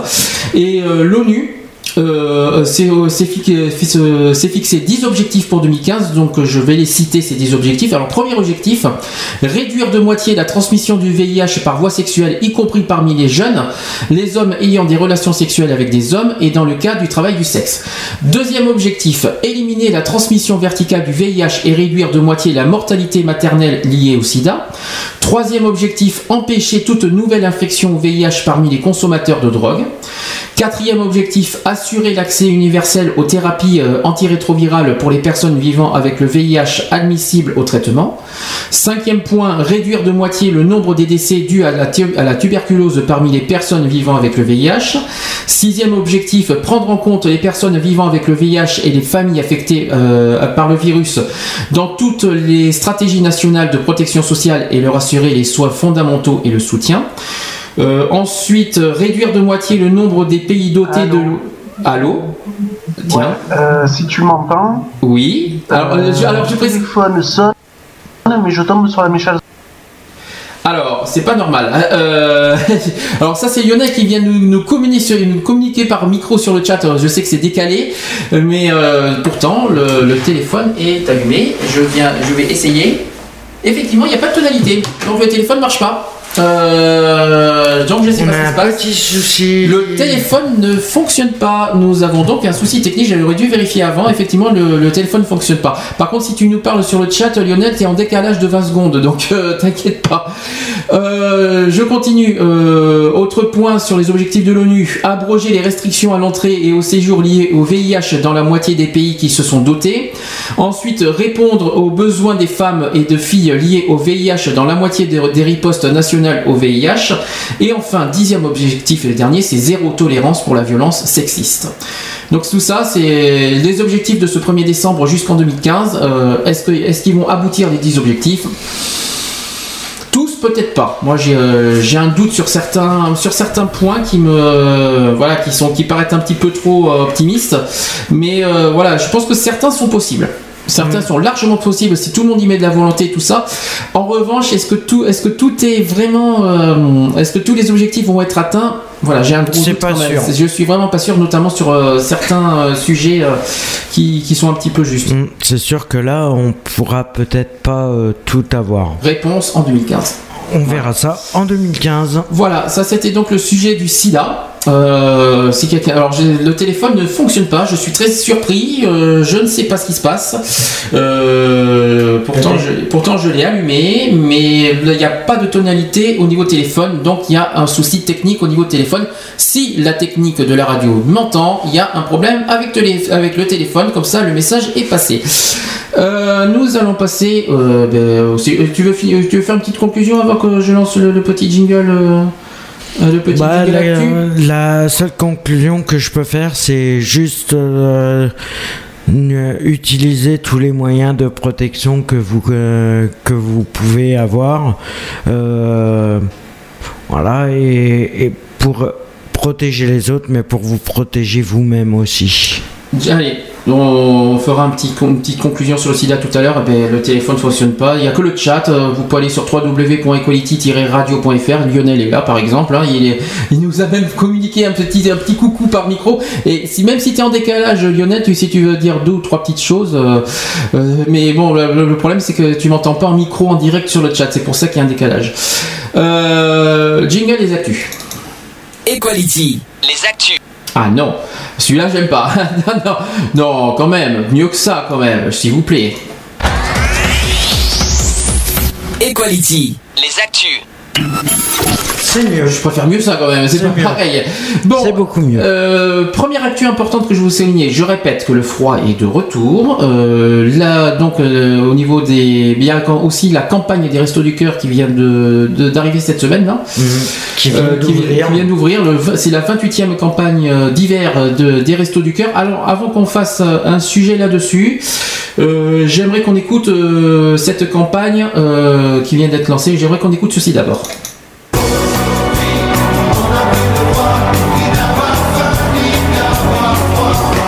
C'est pas normal que dans un pays comme le nôtre, il y ait des gens qui n'aient pas à manger, quoi. Pourtant, les restos ont 27 ans et ils sont toujours indispensables. Personne n'échappe à la crise. Moins de travail, plus de misère. Certains ont moins, d'autres n'ont plus rien. Cette année au resto, on a distribué 115 millions de repas équilibrés, accueilli 870 000 personnes, aidé 32 000 bébés, abrité 2284 personnes. Tout ça grâce à 63 000 bénévoles qui ont chacun un cœur pour aider chaque personne à trouver un repas, un emploi, un toit, une dignité. Nos actions à nous rapportent des sourires, des rires, des faux rires. 3544 premiers départs en vacances l'année dernière et chaque fois la même émotion. 107 camions et points repas chauds avec un gros stock de nourriture et de bonne volonté à l'arrière. Et les restos, c'est 365 jours par an parce que la misère n'a pas de saison. Sans lui, ça n'existerait pas. Sans vous, ça n'existerait plus. Merci à tous ceux grâce à qui l'aventure des restos reste possible.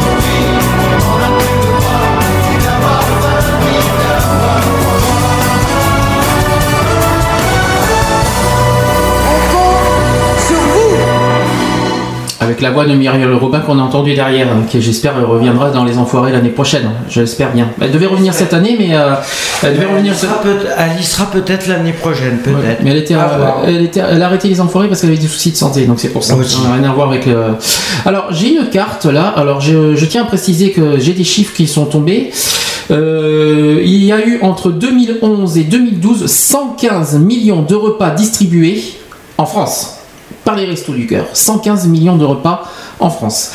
Euh, parmi les régions euh, les, plus, concernées, nous en faisons partie. Nous sommes euh, parmi les départements euh, les plus touchés. Il y a au moins une vingtaine de départements euh, qui sont vraiment touchés, qui ont, auxquels il y a plus de 2 millions, il y a plus de 2 millions de repas dans ces départements. La Gironde en fait partie. Ben, les, les plus concernés, je vais les citer. Ben, la Gironde, l'Hérault, les Bouches-du-Rhône, le Rhône, l'Indre-et-Loire, la Loire-Atlantique, la Seine-Maritime, le Pas-de-Calais, le Nord. Et il y a aussi la Seine-et-Marne dans, la, la Seine-et-Marne dans, le, la Seine-et-Marne dans, le- dans la région parisienne.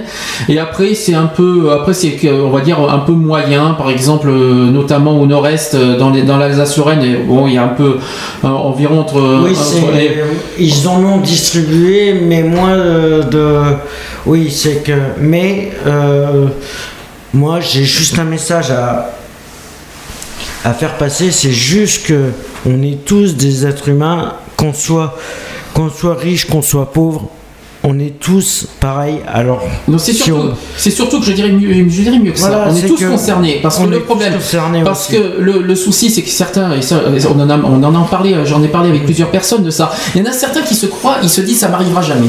Et pourquoi pas? Le du jour ça au peut arriver du jour au lendemain. Bien sûr que si. Là, il y a quelqu'un qui a travaillé. J'ai un ami qui est sur Facebook qui a travaillé. euh, Il a, il a perdu son emploi et ben, il a, il a été au resto du cœur il y a 15 jours. Voilà.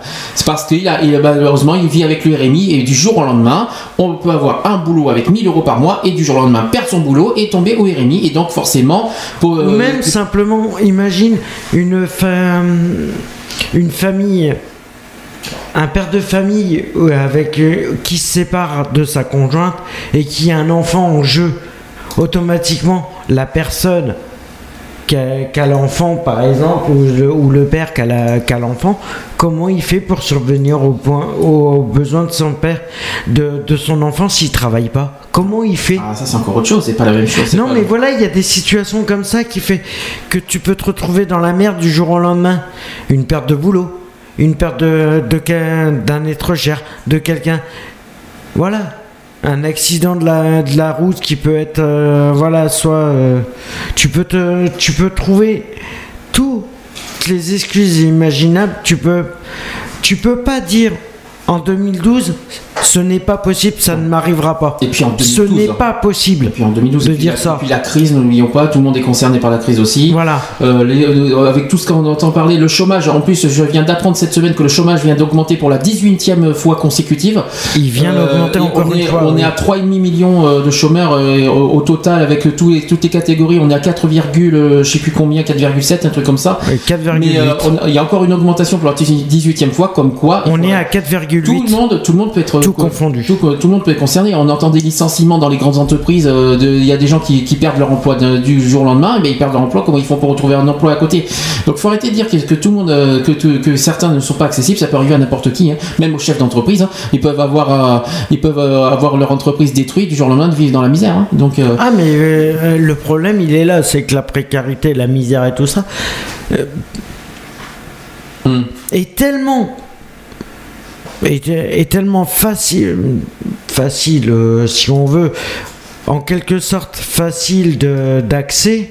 Je vais dire, mais c'est peut-être euh, con ce que je vais dire, mais ça peut, ça peut tellement arriver à n'importe qui. Je dis une rupture entre, entre un couple et tout ça, et qu'il y a un enfant, pour, euh, voilà, pour se retrouver en précarité, automatiquement, obligé de une perte de boulot, tu perds ton boulot, tu- automatiquement, tu peux plus payer tes loyers, tu perds ton appartement, tu te retrouves où?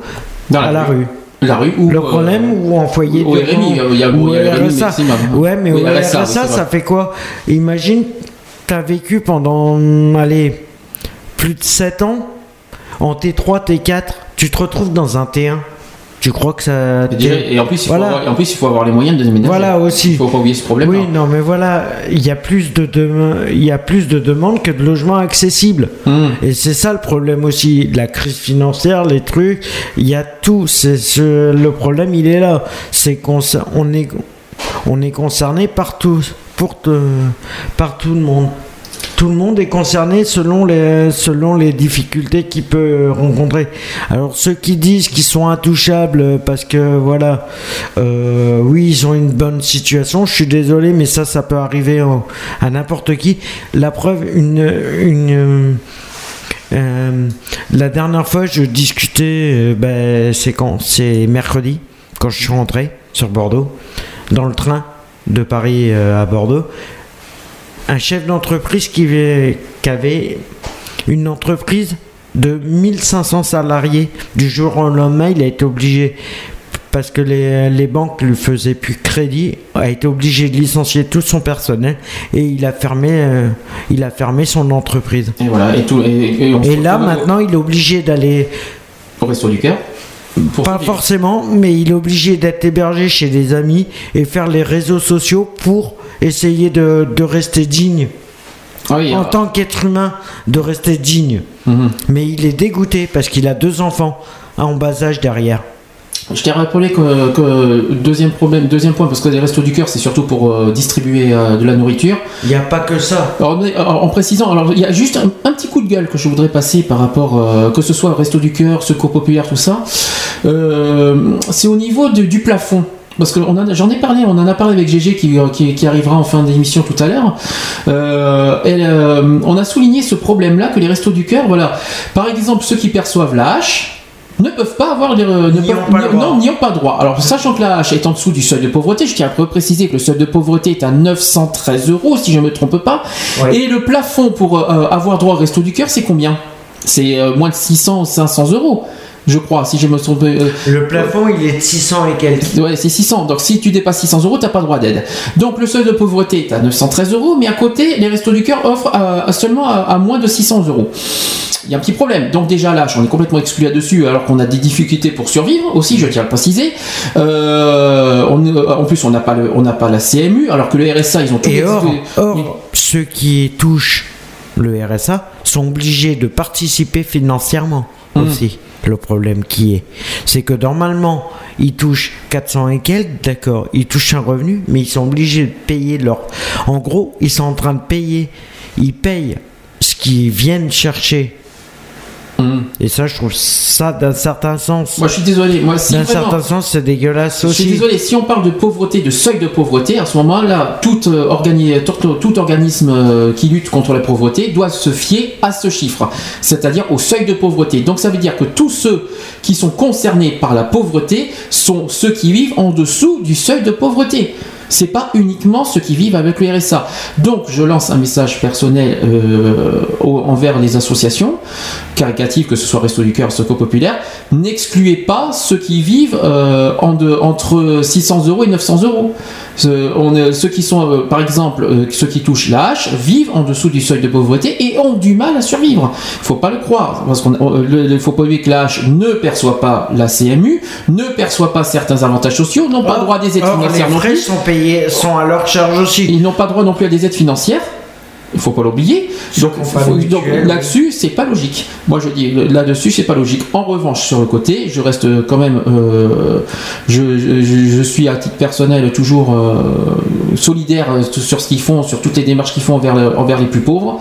Donc, euh, quoi qu'il en soit, oh, d'ailleurs, un coup de chapeau toujours aux bénévoles des, des Restos du Cœur pour, tout, pour ce qu'ils font, parce qu'ils se battent corps et âme là-dessus, bénévolement en plus. Donc, un petit, un petit clin d'œil à toutes ces personnes qui, qui mettent euh, le- qui donnent leur temps, qui donnent leur énergie, qui donnent leur, leur humanité aux plus démunis. Voilà, ça c'est par contre un petit clin d'œil euh, à souligner. Voilà, je pense que je pense que j'ai tout dit là-dessus. Est-ce que tu veux, est-ce que tu veux rajouter sur les restos du cœur?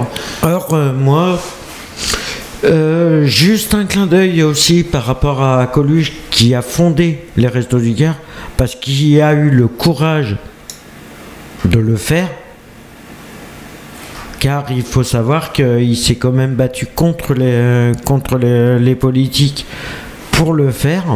Ça lui a coûté la vie aussi. Ça lui a coûté la vie parce que voilà, ils étaient contre, ils étaient contre euh, l'idée de- d'aider les plus démunis et si et euh, voilà et, euh, et s'il n'aurait pas été là, s'il n'aurait pas créé les restos du cœur, je pense qu'à mon avis, c'est pas euh, c'est pas par euh, 1000 allez, je vais dire 1000 personnes décédées par, euh, par mois ou par an euh, qu'on les compterait. C'est par euh, centaines de milliards qu'on les compterait. Parce qu'il faut, euh, il faut penser que. euh, et on parle de la France, on parle de- des pays européens, comme quoi qui sont en crise humanitaire par rapport à tout ça, mais il y a les, il y a les pays du tiers-monde encore qui existent aussi et qui sont encore beaucoup plus touchés que nous. Euh, voilà, et pour finir, je tiens à rappeler, euh, j'en ai parlé en début d'émission, je le rappelle maintenant qu'on est en période de froid, le froid est de retour, donc euh, je répète à nouveau, ne laissez pas les gens, si vous voyez quelqu'un qui dort dans la rue, dans le froid, ne le laissez pas s'il vous plaît, ne l'ignorez pas, ne l'ignorez pas du regard s'il vous plaît, et au moins juste un geste, Ne- je vous demande pas de, l'héberger, de ci, de là, non, juste un seul geste, vous faites le 115 pour au moins qu'il dorme dans le chaud, euh, qu'il dorme au chaud dans un foyer. Ou Ça, sinon, simplement, c'est de- c'est de- même si, si ça vous dit ben, de, de lui proposer de savoir, de venir discuter cinq minutes avec lui. C'est juste ça. Le contact, le sourire, un sourire, un contact. euh, de prendre du temps pour eux. De prendre du temps. 5 minutes. C'est quoi 5 minutes de votre temps? Vous avez bien 5 minutes pour aller faire des courses. Pourquoi vous aurez pas de 5 minutes en, temps- en période hivernale pour, pour prendre 5 minutes pour parler, à- pour discuter avec un SDF Automatiquement, je, je trouve ça les, je trouve ça aberrant qu'on puisse juger les SDF en disant quand j'entends que j'entends des personnes dire ouais tu ferais mieux d'aller travailler. Excuse-moi du peu mais là j'aimerais bien que, que ceux qui disent ça se mettent à leur place. Et j'en parle je dis ça parce que moi ça m'est arrivé qu'on me le claque en pleine figure. Moi ça m'est arrivé. Et j'ai pas et j'ai pas et j'ai pas honte de le dire. Oui je suis un ancien SDF je suis un ancien SDF, j'essaye de me sortir comme je peux. Et le fait d'être entouré aussi fait que je, je remonte à la surface. Moralement, tu veux dire parce que- Moralement, que c'est pas- euh, parce qu'il faut pas, il faut pas se dire qu'un SDF, ce- sa survie, que c'est pas que c'est pas qu'une histoire d'argent. Il y a aussi une histoire une morale. histoire aussi. morale. Il y a une histoire Ils morale. sont euh, démunis complets. Ils ont plus le goût à rien. Et à simple. Quand, quand vous voyez des pancartes marquées une petite pièce, pourquoi maintenant, la plupart du temps, quand euh, vous, vous passez dans les rues, vous voyez, oui, une petite pièce pour. Alors, tu, euh, connais, tu connais la raison. hein. Euh, tu connais la raison. Il y a des gens qui se mettent en tête, voilà, l'alcool en premier. Oui, le- oui. tu sais qu'il y en a certains Non, qui, se mettent ça en tête, mais, mais euh, C'est comme, c'est comme j'ai vu la dernière fois, une pancarte d'un groupe de SDF qui disait Oui, une petite pièce pour aller me- pour une pute et pour, euh, et Ah, pour autre chose. n'importe quoi, Mais c'est, ça. c'est pas ça. C'est pas, c'est pas dans ce dans ce contexte-là d'aller voir euh, les prostituées. Hum. C'est simplement d'avoir un petit contact, de dire ne nous négligez pas, nous sommes là, nous sommes des êtres humains comme tout le monde. Mhm. Et nous, ce qu'on demande, c'est juste un peu de sympathie. Le, juste un regard, un sourire, un. Voilà. De prendre 5 minutes de son temps pour venir discuter avec nous. C'est ce qu'on- c'est un appel. C'est un appel. En fin de compte, c'est un appel qui donne. Et les gens n'y font même pas gaffe. Et ça, je trouve ça aberrant.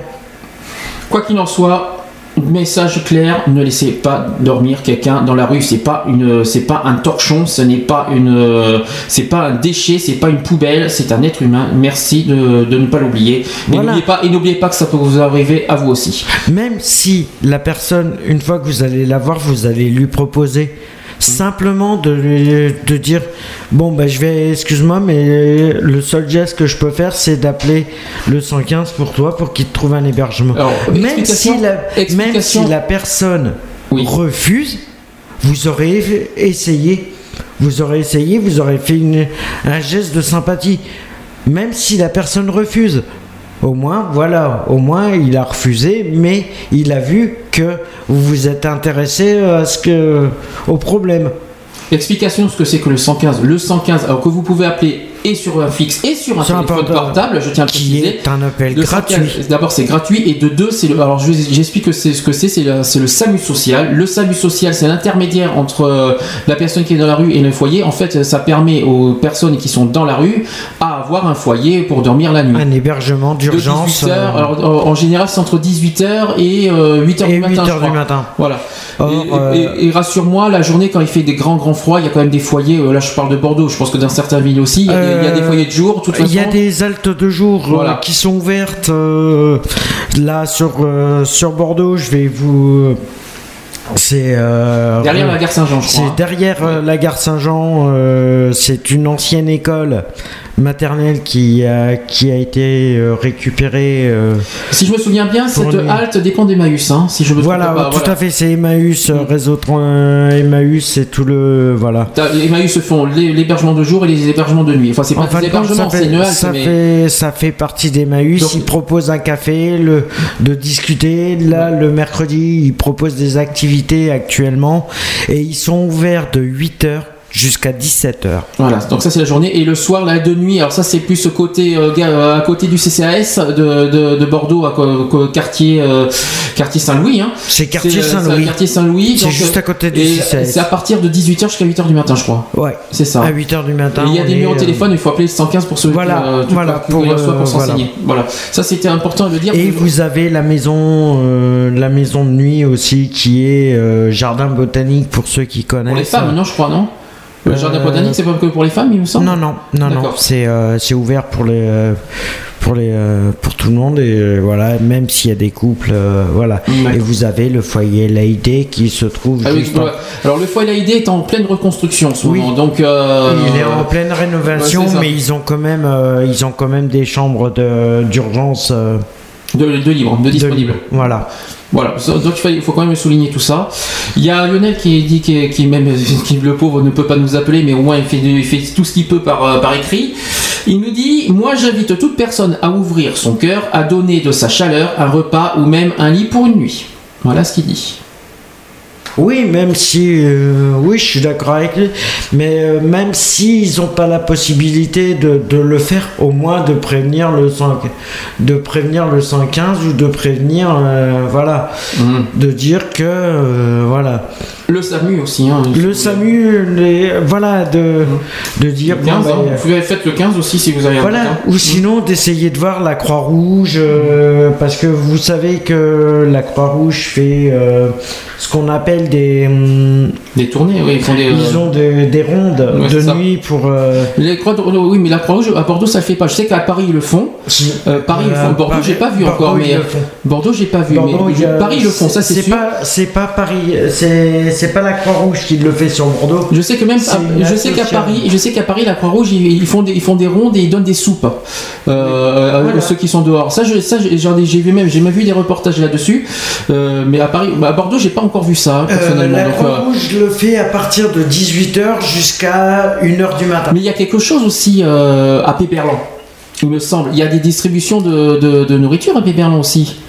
Euh, ça s'est arrêté. Ça s'est- Ah, c'est dommage ça, parce que ça, franchement, Ça s'est c'était bien ça. Parce que en fin de compte, c'était une association qui le faisait. euh, ben, c'est l'association de. Oui, oui, oui, oui, mais il y avait, euh, il y avait aussi, il me semble, le- il y avait, il y avait aussi euh, le Secours catholique qui était là aussi, il me semble. Je- il y avait, il y avait des distributions de repas, ouais, Péberland, euh, tout ça. de- Euh, non, il y a une il y a le il y a une association, il y a le bus des Restos du Cœur qui se fait Hum. euh, en face des locaux du sur Bordeaux. hein, je parle le bus des Restos du Cœur qui se fait tous les. C'est soirs. celui-là, voilà, c'est ça Qui se crois. fait tous les soirs devant les locaux euh, des Restos du Cœur du centre de distribution qui se trouve place André Meunier, juste à côté de la place André Meunier. Pour ceux qui Euh, savent pas ce que c'est, alors pour ceux qui savent pas où est la place André Meunier, ça se trouve entre la gare Saint-Jean et la Victoire. Et la Voilà. victoire, voilà. Et, et voilà. Ou sinon, vous avez tous les samedis soirs, et ça, ça a été remis depuis le début octobre. C'est le couscous de l'amitié. Ah oui, qui est organisé par, euh, aide-moi, par euh, les petits gratteurs, non? Non, non, non, c'est c'est les, les gens du quartier de Saint-Michel qui l'organisent. Et il va pas y avoir les repas de Noël aussi à l'extérieur euh, On ne sait pas encore. Normalement, les il y aurait dû- Noël, là, il euh, on sait pas encore prévu. Peut-être on en parlera peut-être plus tard quand, si on en sait plus. Euh, euh, Normalement, il y aurait dû avoir le repas de Noël sur la place André Meunier, mais comme il allait en plein travaux et qu'ils sont en train de refaire le garage souterrain, automatiquement, il a été supprimé.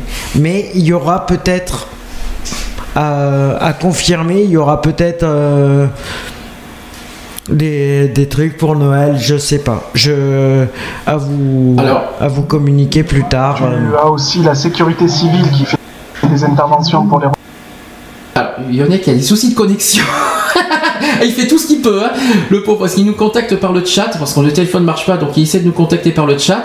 Alors, il m'a fait dire sur, euh, sur le chat qu'il y a qu'à Marseille, c'est la sécurité civile qui, qui fonctionne. Oui, oui, à euh, Marseille, oui, mais selon les villes, selon les villes, il y a des organismes comme ça qui se mettent en place Hmm. en période d'hiver, comme ça, en période de grand froid. Il y a, bon, il y a le, il y a le SAMU social pour Bordeaux, il y a, la- il y a les restos, il y a le voilà, il y a des associations qui se mettent, euh, qui se mettent en place.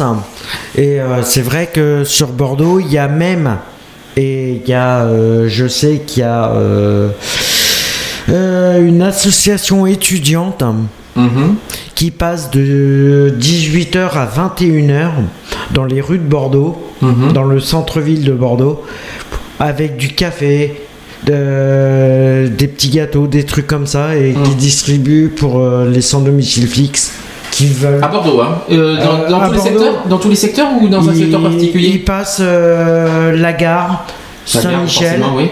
Le centre quand même, Péberlan, c'est quand même bien fréquenté. Hein. Euh, ouais, mais ouais, Victoire, je comprends, mais Péberlan, c'est quand même bien fréquenté aussi. Hein. Quinconce. Ouais. Quinconce, Quinconce, Euh, bizarre, Quinconce, hein, quand même. Oui, hein. non, mais c'est Grand Théâtre, euh, c'est Gambetta, c'est voilà, c'est où ils veulent, euh, voilà, ils, ils font euh, pendant plus de trois heures, ils se, ils parcourent les villes, la ville à pied et voilà, en distribuant du café, euh, voilà. Bon, se, Bah, en tout cas, euh, on a tout dit. Je pense que sur ce sujet-là, de toute façon, non, je pense que on a. de toute le- façon, vous en le entendrez 15 parler encore. Dans et, nos euh, prochaines émissions, le 15 et le 22 décembre, on en parlera. Il y a pas de euh, souci. On en parlera de toute façon Voilà. couramment. On, On vous passe- tiendra au courant pour les infos qu'on vous a données, euh, voilà. Euh, passe aux, aux actus LGBT. Equality. Les actus. Bon, il y en a, il y en moins que prévu euh, des actus LGBT, euh, mais j'en ai, pris trois qui sont pas mal. Euh, L'Italie, par exemple, qui est sous le choc après le suicide d'un jeune gay. La- il est âgé de 15 ans. Il est ouvertement homosexuel c'est un lycéen qui s'est suicidé euh, il y a une semaine à Rome. Les associations LGBT mettent en cause les moqueries dont il aurait été victime dans son établissement et sur Facebook. Elles appellent le gouvernement à réagir. Italien, bien sûr, en italien. Depuis euh, ce jour-là, euh, le 21 novembre, on ne parle que de ça sur les réseaux sociaux italiens.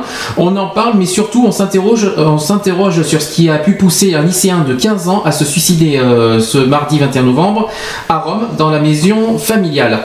Euh, a été connu dans son lycée du centre de Rome pour ses tenues vestimentaires jugées excentriques. Tiens. Et son goût pour le vernis à ongles. Il était en outre homosexuel et ne s'en cachait pas. Et ce qui aurait provoqué moquerie, voire harcèlement de la part de ses camarades de classe. Et sur Facebook, il y a une page insultante. Euh, voilà, je, je le vois là. Je Alors c'est en, italien, par contre, je sais pas s'il y en a qui comprennent l'italien. Euh, il ragazzo dai euh, pantaloni rosa. Euh, voilà, je sais pas si vous comprenez Oui, quelque ça chose. veut dire qu'il portait un pantalon rose. Je crois que c'est ça, oui, je pense que c'est ça. Ensuite, qui a depuis, donc, ça a été, depuis ça a été supprimé et encore heureux parce que l'homophobie Bah, sur. Facebook, donc il faut pas oublier que Facebook s'est engagé, on s'est engagé contre l'homophobie, hein. donc euh, de toute façon ils n'ont pas le choix maintenant. Euh, oui. Donc euh, voilà, oui, en gros, euh, oui, ça s'appelait en italien, c'est le garçon au pantalon rose. Voilà ce que c'était. Ouais, voilà, c'est. Avec ses noms, prénoms, adresse et photos de lui en plus. Ils ont même donné l'adresse, c'est grave quoi. Il avait que 15 ans, alors bonjour les parents. hein. Euh, mais désormais sur le réseau social, les insultes envers les créateurs de la page en question. Euh, donc il y a eu des mots comme assassin ou alors vous devriez avoir honte avaient pris le pas sur les anciennes adresses au jeune homme traité de frocchio c'est-à-dire PD alors PD je répète que c'est pas homosexuel je tiens à le préciser je vais le rabâcher sans cesse et tourné en dérision. Euh, donc euh, sur Twitter aussi euh, il y a eu un hashtag qui a été créé à la mémoire du jeune homme alors euh, c'est en italien, hein. c'est euh, Aio euh, Io porto in i pantaloni, euh, pantaloni rosa, je crois que c'est comme Facebook. hein. Ça veut dire je porte, oui, c'est- je porte un pantalon rose, voilà ce que ça veut dire. Tandis que sur Facebook, des dizaines d'utilisateurs ont changé leur photo de profil pour un carré rose. Voilà. Représentation. alors, alors, le carré rose, c'est pas. Il faut vous rappeler que l'homosexuel, c'est pas représenté par un carré rose, mais par un triangle rose. Mais bon, pourquoi, pourquoi pas? Euh, qui est Oui, non, mais voilà, mais après, c'est. Voilà. Pourquoi non, pas? Le carré rose, c'est parce que oui. euh, Pourquoi pas, mais bon. Non, ça peut être un. Ça peut être une idée, mais. Alors, il y a une enquête qui a été entamée euh, qui, pourrait s'orienter vers une plainte contre, pour incitation au suicide. Et si rien ne permet pour l'instant d'attester cette piste, c'est elle qui prévaut dans les euh, réactions des associations et des politiques également. Alors, Nietzsche euh, Vandola, qui est le charismatique président de la région des Pouilles, ouvertement gay, est écrit ainsi sur sa page Facebook. Voilà ce qu'il dit. Ce garçon était homosexuel. On se moquait de lui pour cette raison. Je demande à tous de la retenue et du respect dans le traitement de cette nouvelle, sans, euh, sensationnalisme, mais sans minimiser les faits non plus. Voilà. Et euh, il y a eu un appel aussi au ministre de l'Éducation en Italie, euh, Fabrizio Marazzo, porte-parole du Gay Center de Rome, connu pour sa helpline spécialement dédiée aux jeunes homos en difficulté, en appel au ministre de l'Éducation. Il faut euh, faire instaurer une journée de deuil et une minute de silence dans les établissements car le suicide de ce jeune homme implique le monde de l'école dans, dans- dans son ensemble. Comme, la, euh, dernier, euh, comme le dernier sondage de Gay Center réalisé à partir de la Helpline, c'est à l'école que les jeunes entre 14 et 18 ans sont le plus souvent victimes de discrimination. Sur 1000 personnes, par exemple, 49% ont cité en premier, en premier leur établissement scolaire, parmi les 14 et 18 ans. hein. À l'appel de plusieurs associations, une marche était prévue euh, en hommage au jeune homme et au départ de la Street, à deux pas de- sur, euh, de- du Colisée. Depuis, j'ai pas eu de nouvelles. euh, J'essaierai de voir s'il y a du nouveau là-dessus. Si je vous en informerai dans les prochaines émissions sur la suite de ce de cet événement. Bon, s'il y a eu s'il y a eu du nouveau, je vous en ferai part dans les prochaines émissions. Voilà, ça c'est important à dire. Autre euh, chose, parce qu'il s'en est passé des choses hein, euh, ces, derniers, ces dernières semaines. En Ouganda, l'Ouganda c'est en Afrique, euh, en Afrique hein, il y a le Parlement en Ouganda qui s'apprête à débattre du projet de loi anti-homo. Alors eux carrément, euh, repartons en arrière, mieux c'est, euh, ça sera parfait. Donc ça a été déposé pour la première fois en 2009. Le projet de loi sera examiné devant le Parlement dans les prochains jours. Il prévoit notamment la peine de mort en cas d'homosexualité aggravée. Et All Out, qui est l'organisation de défense des droits LGBT, appelle à la mobilisation. Explication de tout ça. Le Parlement ougandais débattra dans les prochains jours du projet de loi controversé qui prévoit de durcir euh, la, la déjà sévère législation ougandaise contre l'homosexualité. Le texte apparaît en troisième position dans la rubrique, dans la rubrique préavis euh, d'affaires à suivre à la fin de l'ordre du jour euh, euh, distribué ce matin aux parlementaires. Donc euh, une citation qui dit quand le Parlement en aura terminé avec tous les sujets à l'ordre du jour avant celui-ci, il passera à la discussion de ce projet. Déposé pour la première fois en 2009 et ressorti des cartons depuis 2012, le texte intitulé Projet de loi anti-homosexualité prévoit notamment la peine de mort en cas d'homosexualité aggravée, à savoir notamment les relations homosexuelles en récidive. Je sais pas si euh, c'est-à-dire euh, plusieurs fois, euh, voilà, s'il y a- s'il y en a plusieurs, ou alors aussi avec un mineur ou de la part d'un séropositif. Voilà ce que, ce, ce que ça projette. Et même si son initiateur, le député David Bahati, euh, a indiqué qu'il ferait supprimer cette disposition qui a suscité un tollé international, le projet de loi prévoit également de punir de 5 à 7 ans de prison la promotion de l'homosexualité. Quand même fort, hein. Bon, alors là, je, trouve ça complètement Il y a quand stupide. même euh, Barack Obama euh, quand même a réagi sur ça quand même. hein. Mhm. Euh, vous savez que Barack Obama défend clairement euh, l'homosexualité et, sur- et aussi le mariage pour tous. hein. Il a d'ores et déjà euh, donc Barack Obama a d'ores et déjà qualifié ce texte d'odieux. Euh, et face aux critiques internationales, le gouvernement ougandais avait assuré de ne pas soutenir le projet, mais avait défendu le fait qu'il soit débattu devant le Parlement. L'actuelle session parlementaire se termine mi-décembre, donc ça va pas tarder. Et actuellement, la législation ougandaise punit de prison à perpétuité les relations homosexuelles. Actuellement. hein. Euh, sans ce texte. Donc à l'heure actuelle, euh, sans ce texte, il y a déjà ça, hein, à perpétuité. Donc c'est quoi qu'il en soit, même s'il y a un bien de mort, c'est ça aussi, je trouve ça euh, odieux que qu'on condamne à perpétuité pour homosexualité. Franchement. euh, Non, mais c'est n'importe quoi. mais c'est l'Afrique. Faut pas oublier que l'Afrique c'est quand même le, le- Oui, non, mais c'est le bon. continent où il y a le plus de problèmes avec l'homosexualité. oui, non, mais bon. euh, après. Oui. Bah, je sais pas, moi je trouve ça dégueulasse parce qu'ils se plaignent. Ils se plaignent de plein de choses et en fin de compte, ils font toujours l'inverse. Mhm. Et c'est pas tout, parce qu'il s'en est encore passé des choses euh, cette semaine, parce que j'en apprends des, des- j'en apprends des bonnes quand même ces derniers jours. Là, cette fois, ça concerne euh, le- l'Angleterre, mais là, c'est une bonne nouvelle, hein, c'est pas une mauvaise nouvelle. N'empêche que la France doit prendre une, un- une belle leçon dans la figure par Ouais, rapport à ça. qu'ils doivent prendre une sacrée claque Là, dans la une gueule. belle là. claque parce que l'Angleterre, je vais préciser, il, il voulait euh, projeter le mariage pour tous pour 2015. Voilà, c'était Mhm. le projet de loi du mariage pour tous en Angleterre était prévu pour 2015 et bien ils souhaitent le mettre en fin 2013. Donc des gens comme quoi, comme quoi, euh, et puis eux, et, mieux que ça, mieux que ça, c'est que non seulement ils veulent le mettre en fin 2013 et en plus tout ce que dit le- le- tout ce que la religion dit, ils s'en moquent. Il, leur- il les envoie bouler complètement. Eh ben, ils ont tout à fait raison. Eh ben, bon Dieu, pourquoi en France ça se passe pas la même chose? Je vais quand même expliquer d'abord pour l'Angleterre, après on va faire, on va parler de, de la France. Euh, il n'y est peut-être plus euh, donc euh, une source haut placée aurait confié au quotidien The Daily Mail que la loi légalisant le mariage pour tous pourrait être mise à l'agenda du Parlement. En Angleterre, dans les prochaines semaines, le, mariage entre personnes de même sexe pourrait donc devenir légal en Angleterre et au Pays de Galles aussi dès fin 2013. le gouvernement n'a pas encore confirmé l'agenda. Le Premier ministre avait promis de passer cette loi avant 2015, mais les événements de ces derniers jours l'ont peut-être poussé à accélérer le processus. Euh, deux raisons peuvent expliquer ce changement du test.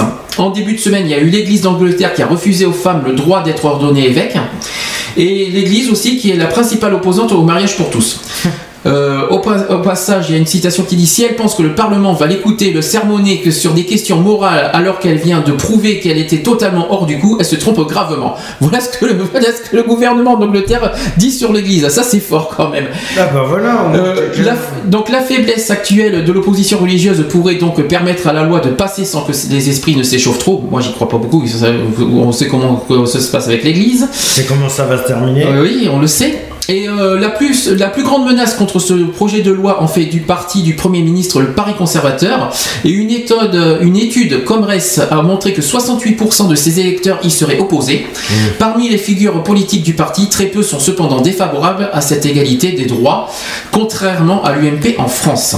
Faut pas oublier. hein. Le ministre de l'économie George Osborne euh, estime que même que passer cette loi pourrait aider euh, les conservateurs à remporter les élections de 2015, un enthousiasme que contredit l'étude parce que 36% des électeurs conservateurs en Angleterre renonceraient à voter pour ce parti aux prochaines élections à cause de sa, par- de sa politique euh, libérale. Voilà ce qu'on apprend sur l'Angleterre. Je pense- alors je pense qu'il y, a- y beaucoup de choses à dire. Qu'est-ce que- qu'est-ce qu'ils attendent du gouvernement français pour faire la même chose finalement?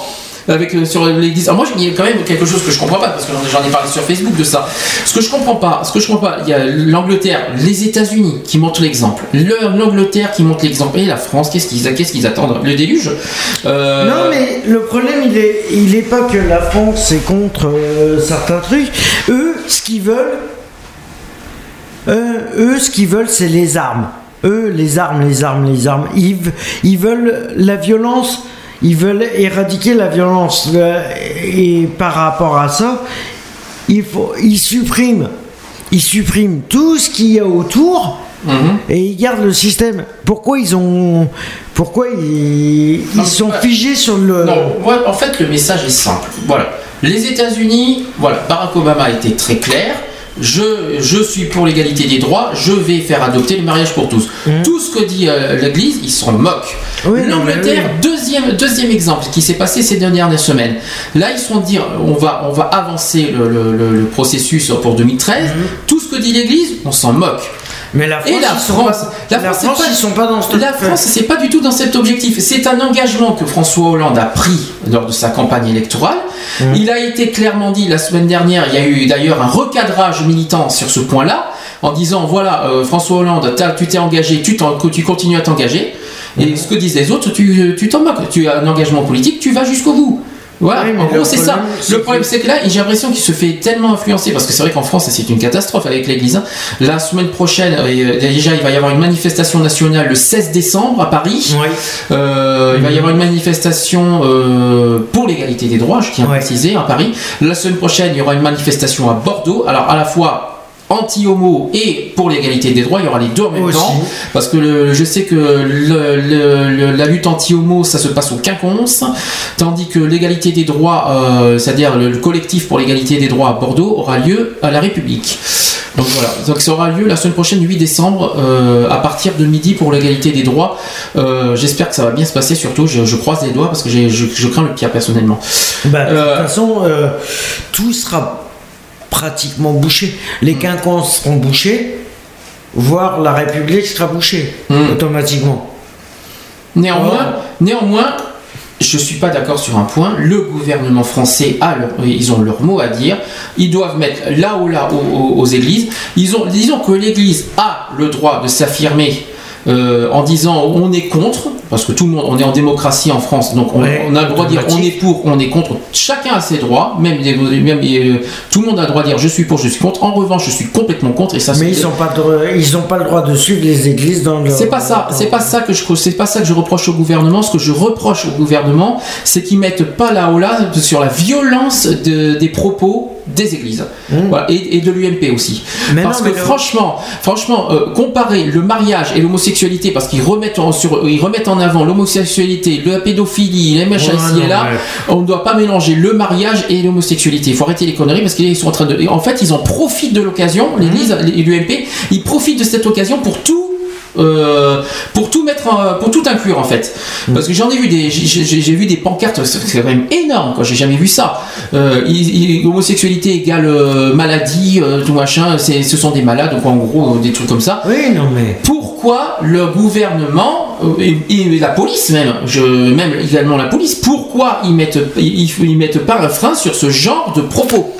C'est interdit, c'est de l'homophobie, c'est de l'homophobie pure et simple, de la discrimination pure et pure- simple, et en plus qui sont punissables par la loi. Et ça, je ne le comprends pas. Vas-y. Et venant de la police, encore dégueulasse parce que il y a, euh, il y a, euh, il y a des fonctionnaires de police et- ou de gendarmerie et tout ça qui sont homosexuels et par contre quand ils défilent hors ou même simplement qu'ils défilent ou qu'ils disent euh, machin ils mettent ils se mettent même pas en avant. C'est ça le problème Mais si, ils ont flag. peur Attends, je suis désolé, tu as flag. oui, non, mais flag, ils se mettent pas en avant. Ah, si, euh, Ils vont pas vu la Gay Pride Les seules fois qu'on les voit, les seules fois qu'on les voit défiler, c'est en Gay Pride. C'est tout. On n'entend parler qu'en Gay Pride. mais ça, c'est la vie privée des gens. Moi, je parle pas de ça. Moi, je parle des propos. Non, mais le problème, c'est qu'ils assument pas ce qu'ils sont. Et ça, c'est leur problème. C'est pas, bah pas le non, sujet. je suis désolé. Ce n'est pas le sujet. Eh le ben- sujet est qu'il y a des violences homophobes venant de l'Église et de l'UMP et qu'il n'y a pas de, de plainte déposée, a- que le gouvernement n'agit pas. Le gouvernement doit, doit agir. Je suis désolé, c'est punissable. L'homophobie, c'est punissable par la loi. La discrimination, c'est punissable par la loi. Alors, c'est pas parce qu'on est en démocratie qu'on autorise à tout dire. Je suis désolé. Oui, non, je suis d'accord avec toi là-dessus. Mais le problème, il est, c'est qu'ils ont peur. Ils ont peur des représailles par derrière. Mais peur de quoi? Ah bah, Attends, ils ont peur. Tu vas. Tu... La loi, c'est la loi. C'est comme ça, c'est tout. Il y a eu peur de quoi Imagine, t'as un député qui dit ça, Hmm. t'as un machin qui, est- un député qui est d'accord pour euh, machiner, par derrière il va, il risque de perdre sa place. Hmm. Alors il préfère être contre. Il préfère être contre pour garder son poste. C'est pareil pour les flics, c'est pareil pour tout le monde. Hmm. Voilà. En tout cas, bon, euh, il- pour en finir là-dessus, de toute façon, on en reparlera le 15, je pense, de ce qui s'est passé à Bordeaux. Euh, on en parlera dans la prochaine émission. Euh, la semaine prochaine, donc, il y a une, double manifestation à Bordeaux. Il y a la manifestation anti-gay, anti-mariage gay, et la manifestation pour l'égalité des droits, les deux en même temps en plus. J'espère que ça va bien se passer. en plus. Le Téléthon. Alors ça, on va- justement, ça sera le sujet d'après parce que j'y tiens quand même à parler du Téléthon en attendant que GG arrive parce qu'on vient nous chercher normalement. Non. Donc j'attends, on attend toujours. hein. Euh, donc euh, on- euh, je vais faire une pause d'abord et je vais tiens, je vais justement lancer la chanson du Téléthon 2012 euh, qui est tombée, euh, qui est, enfin c'est pas totalement officiel, mais euh, c'est une chanson que voilà, c'est une, une personne qui, qui, qui, qui a fait une chanson en faveur du, du Téléthon qui est en ligne d'ailleurs en ce moment, surtout sur les plateformes vidéo. Je vais vous la faire écouter. D'ailleurs, toute, toute personne achetant légalement cette, ce single sera reversée intégralement au Téléthon. On va écouter ce titre euh, et on se dit euh, à tout de suite. On va parler du Téléthon de la semaine prochaine. Concernant le mariage, euh, on en reparlera dans 15 jours, dans la- dans la- de- lors de la 50e émission, parce que là, dans 15 jours, c'est la 50e en plus. Allez, on se dit à tout de suite. On part- on- je vous mets la chanson du Téléthon 2012.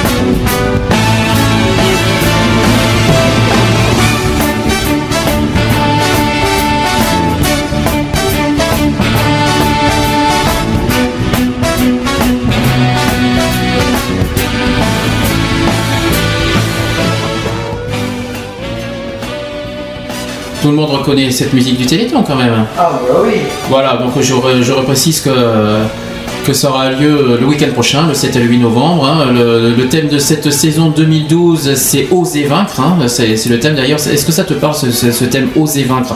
Vaincre, bien sûr.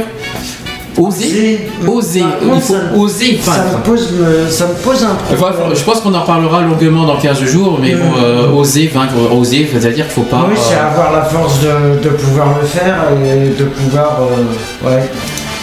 donc euh, le but, voilà, c'est. Oui, je pense qu'à mon avis, c'est pour, euh, c'est plus un, au niveau scientifique de trouver les remèdes, euh, oser vaincre, euh, ouais, par rapport aux maladies. euh, Voilà, par rapport aux enfants atteints euh, de myopathie, de, tru- de tout ça, et voilà. Et c'est vrai que, d'ailleurs, je, je voudrais, euh, par rapport aux bénévoles, par rapport à toutes les villes qui se mobilisent pour le Téléthon, voilà, ça serait, c'est un grand coup de chapeau pour tous ceux qui, auraient- Et pour tous les chercheurs qui, se, qui passent des heures et des heures dans le laboratoire euh, pour essayer de trouver un remède pour les, par rapport aux maladies qu'il y a. Et ça, c'est vrai que voilà, c'est un grand coup de chapeau pour eux. Et Juste une euh, précision quand même euh, que le parrain de cette année c'est euh, Franck Dubosc. Encore un humoriste, hein. c'est vrai qu'il y a beaucoup d'humoristes. Euh, Avant, il y avait, euh, je crois que c'était il y a deux ans, c'était Anne Roumanoff. Il y a eu à un moment, il y a eu Michel Boujna. Il y a pas mal, il y a pas mal euh, d'humoristes qui, qui sont parrains de, de- du Téléthon, je l'ai remarqué. hein. Parce qu'ils s'aperçoivent qu'en fin de compte, voilà, le, le fléau est toujours là et ils voient la, ils se disent aussi que ça peut leur arriver, euh, ça aurait pu leur arriver. Ça aurait pu euh, arriver à leurs enfants. Voilà aussi. Mm. Parce qu'il faut que c'est surtout pour voilà, c'est- Voilà, que- et que et que voilà plusieurs choses à dire là-dessus. Donc euh, à partir de, de, de quatre chiffres magiques 36-37, hein, on le rabâchera euh, tout le long du Téléthon pendant 30 heures. Ça va durer 30 heures. De... Ça commence vendredi à 19h le Téléthon. Ça finit finit le samedi soir vers 1h vers 1h du matin à peu près. Donc, euh, ouais. donc euh, il faut donc euh, mobilisez-vous euh, tout, euh, partout en France. Bon, je, je sais qu'il y a le froid et puis en plus euh, pas de chance, euh, il va y avoir de la pluie malheureusement. Ce, ce qui ne doit pas nous empêcher de, de se- de nous mobiliser pour le Téléthon. Euh, faut pas faut pas hésiter. 36 37. Euh, télé- le site de téléthon.org ou téléthon.fr, je sais plus c'est un des deux. Téléthon- Et, et, Fran- et France Télévisions aussi. Il faut pour, faire des dons Télévisions, pour, pour- pour faire des dons en ligne pour. euh, Et- ce et qu'il faudra- ce qu'il 66%. faudra- euh, ce qu'il faudra savoir, c'est que une fois le week-end terminé de mobilisation, vous aurez l'occasion de pouvoir continuer à faire vos dons ou les promesses de dons, et ça sera déduit de 66% des impôts, euh, voilà. Ça sera déduit. Euh, pour justement pour euh, bon malheureusement là vous savez que la semaine prochaine il n'y aura pas d'émission Equality. Je vais vous expliquer pourquoi. Parce que nos BDC la radio BDC One se mobilise euh, en faveur du Téléthon.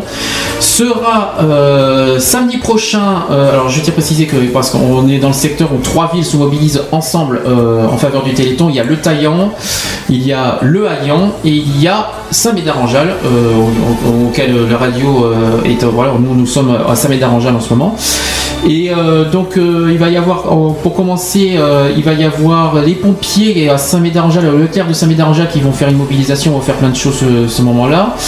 Euh, il va y avoir d'ailleurs euh, Luciana euh, de l'Arsène qui va interviewer les pompiers, voilà, et ça passera à la radio dans la journée du 8.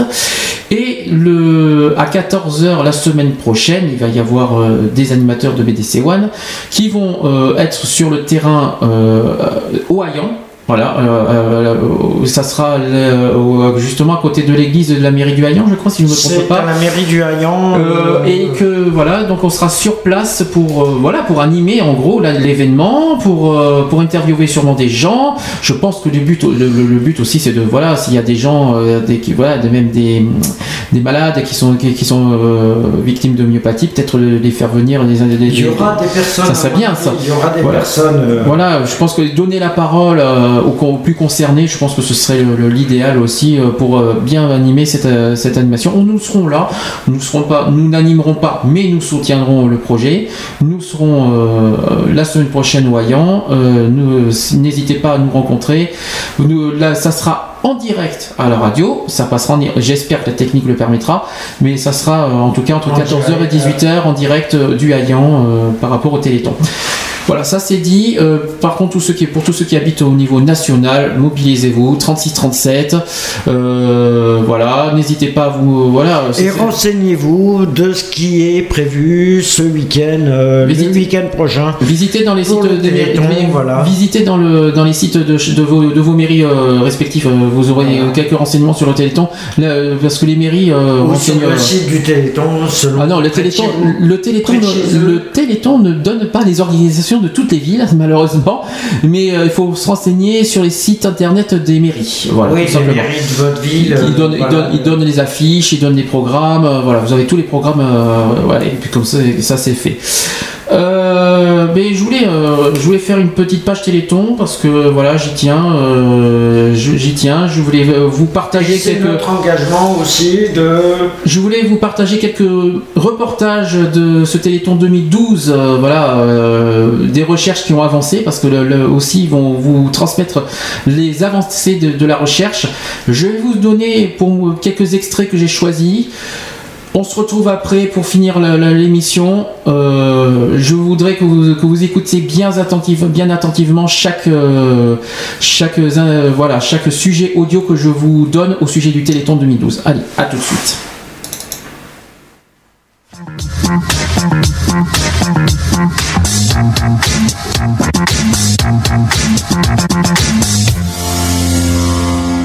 Quand on parle de la myopathie du chêne, euh, on sait qu'il y a une vingtaine d'années, l'espérance de vie était très courte, qu'à l'heure actuelle, avec toutes les prises en charge, on voit doubler, tripler, quadrupler l'espérance de vie. Grâce au progrès de la médecine, beaucoup sont devenus adultes.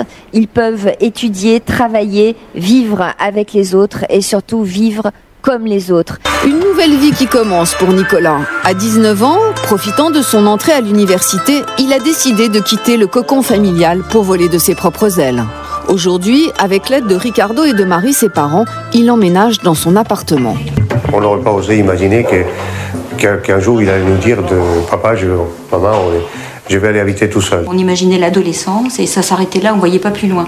La nouvelle vie commence.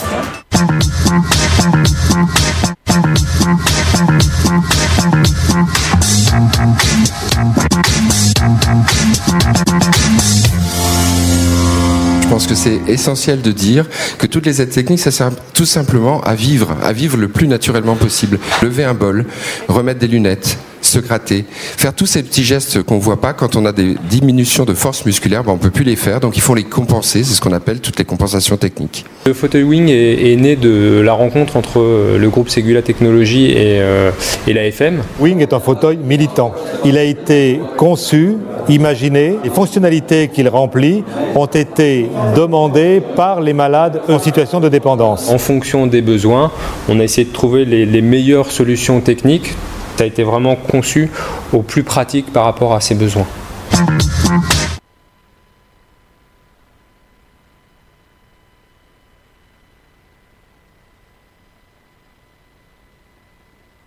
d'obtenir la correction d'un plus grand nombre de cellules.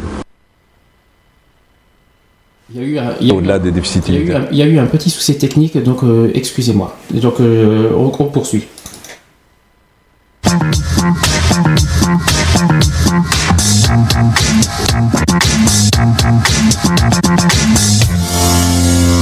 On est en train de tenter un grand pari, peut-être le plus grand chantier du monde pour la recherche. Tenter de découvrir tous les gènes, toutes les maladies génétiques. Il y en a 4000. Il y a 4000 gènes à découvrir. Euh, le Généton 2, ça, ça va, ça va être un laboratoire euh, qui va essayer de, de trouver, parce qu'il y a encore énormément de, de gènes de maladies à trouver, on a parlé de 3-4 000 maladies. Actuellement, on connaît les gènes de quelques centaines de maladies, donc vous voyez, faites la différence, vous voyez le nombre de maladies qui restent encore à explorer. Cette maladie a été identifiée d'un point de vue génétique, on connaissait les, les gènes responsables de la maladie, et donc on nous a proposé le DPN. Donc en faisant un prélèvement, on pouvait, euh, on pouvait facilement déterminer si l'enfant allait être atteint ou pas. Au bout d'une semaine, euh, résultat génétique Tout parfait. tout parfait. Donc maintenant, nous avons deux merveilleuses petites filles euh, qui ont 18 mois et qui sont en pleine santé.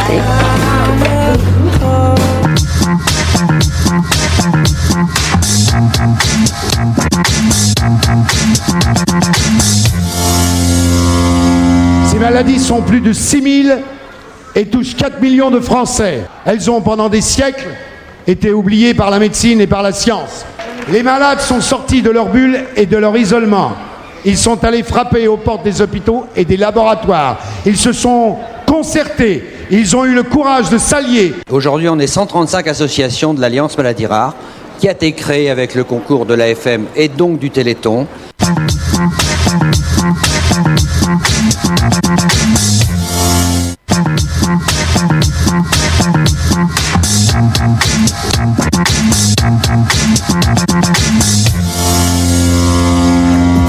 Comme toutes les jeunes femmes de son âge aiment l'indépendance. Une indépendance que ce petit boîtier rouge lui permet de gagner chaque jour sur les contraintes de la maladie. Grâce à lui, elle peut actionner les commandes de son appartement et reprendre les rênes de sa vie. Chez Elodie, la liberté et l'autonomie sont aussi au bout du téléphone. 24 heures sur 24, une infirmière est à la disposition des locataires dans un local situé au rez-de-chaussée de l'immeuble. Oui, allô, bonjour Elodie. Alors, c'est pour être aspiré D'accord, je vais passer. Merci. Euh, Notre but euh, ici, c'est de rendre les gens le plus autonomes possible.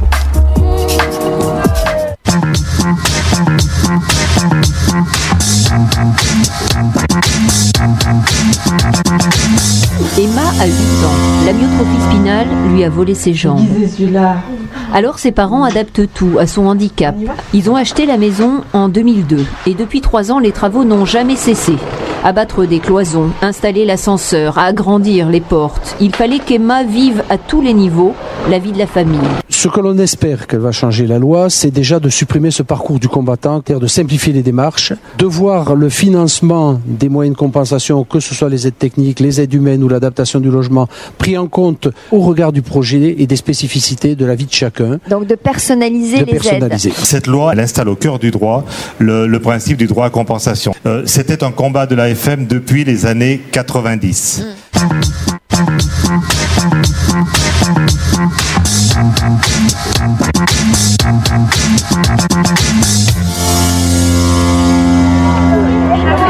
Avec Edgar sur le terrain de basket. Au collège, tout est fait pour lui faire oublier son amyotrophie spinale. Depuis longtemps, adaptation et bienveillance résument tout un état d'esprit. Explique-nous, qu'est-ce que tu fais alors avec euh, Edgar? Tu le pousses? Quand on veut lui faire une passe, euh, ben, donc on me fait la passe, je suis à côté de lui et donc je lui mets sur les genoux. Et après, lui, il fait la passe. Et toi, t'aimes bien faire ça? Oui. Cette réussite doit aussi beaucoup à Lilou, l'auxiliaire de vie scolaire d'Edgar. Vraiment, les, les enfants sont prêts à se créer des, des handicaps pour, euh, Pour voir ce que ça fait. pour se mettre un peu à la place d'Edgar. euh, c'est- très touchant. quoi. Le matin, quand je vois Justine, je vais, euh, je vais vers elle et puis on va prendre l'ascenseur pour aller euh, en cours.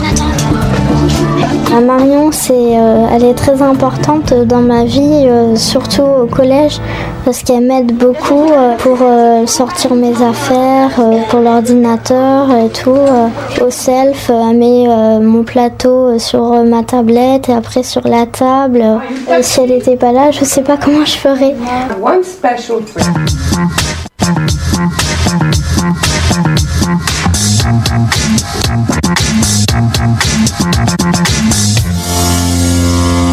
Extraordinaire, c'est combien le mouvement associatif, l'AFM, par contagion, a donné l'énergie aux chercheurs de se battre et combien l'énergie des chercheurs a été contagieuse pour les médecins qui ont décidé de se battre avec les chercheurs. Hein, c'est extraordinaire pour arriver finalement à transformer le destin même quand on n'avait pas de produit de, de thérapie génique.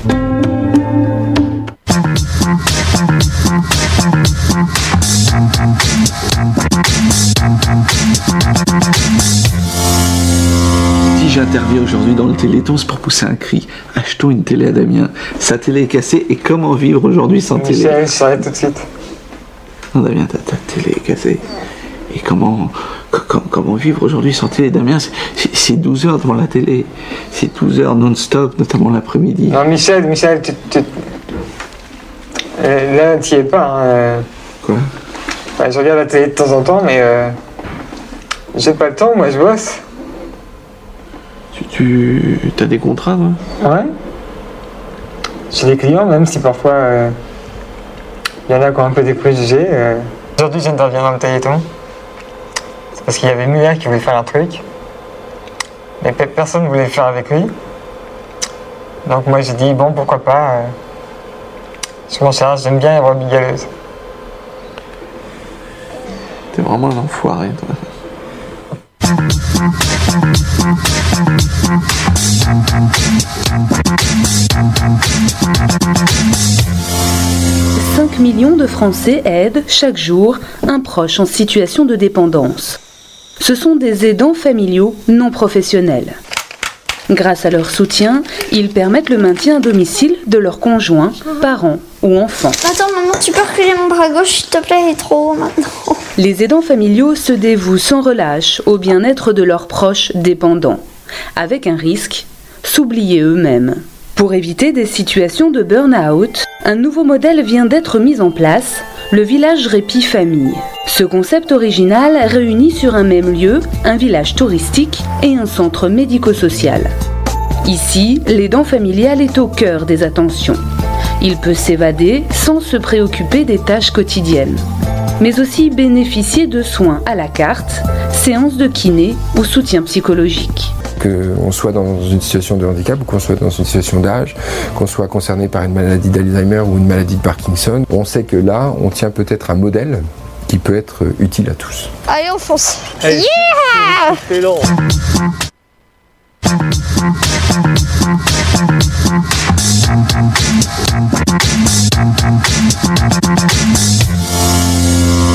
On va passer au sujet suivant, qui va être le recueil des idées et le recensement des volontaires. Faire une espèce de chaîne de l'espoir en forme de cœur, peut-être des lâchers de ballons. On va venir renforcer euh, l'axe spectacle en fait avec de la musique. Notre- Il faut qu'on achète des t-shirts, on vend ces t-shirts et puis tout le monde danse. Du soleil, comme s'il en pleuvait, le cœur en été. Euh, Il y a toujours autant de manifestations, hein, Laurent. Chaque année, on parle de, de 22 000. Vous confirmez cette année encore, malgré les tempêtes, ils étaient sur le terrain. Ils étaient sur le terrain, plus généreux que jamais, ils ont bougé plus que jamais, et même lorsqu'ils ont des problèmes chez eux et que c'est très difficile, ou dans leur village, ou quand les chapiteaux s'envolent, etc., bah, ils trouvent quand même le moyen de réaliser leur manifestation sur le terrain et d'être avec nous et de nous accompagner, c'est super.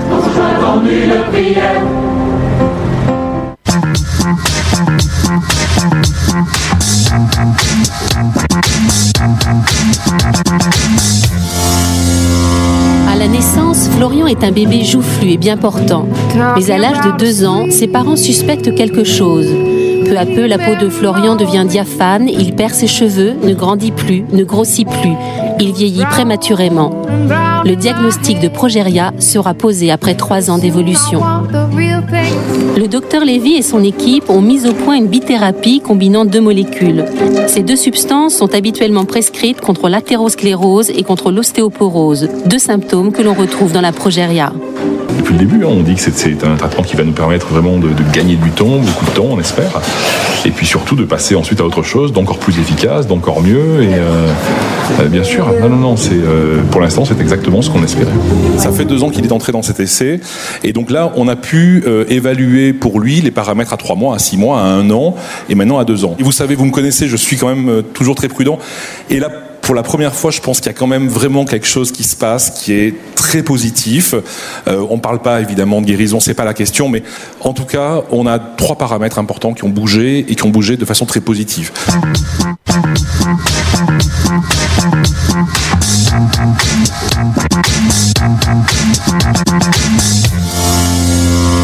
L'Institut de est né de la, la volonté de l'AFM de créer un centre d'expertise sur le muscle et promouvoir une discipline qui s'appelle la myologie, la science du muscle.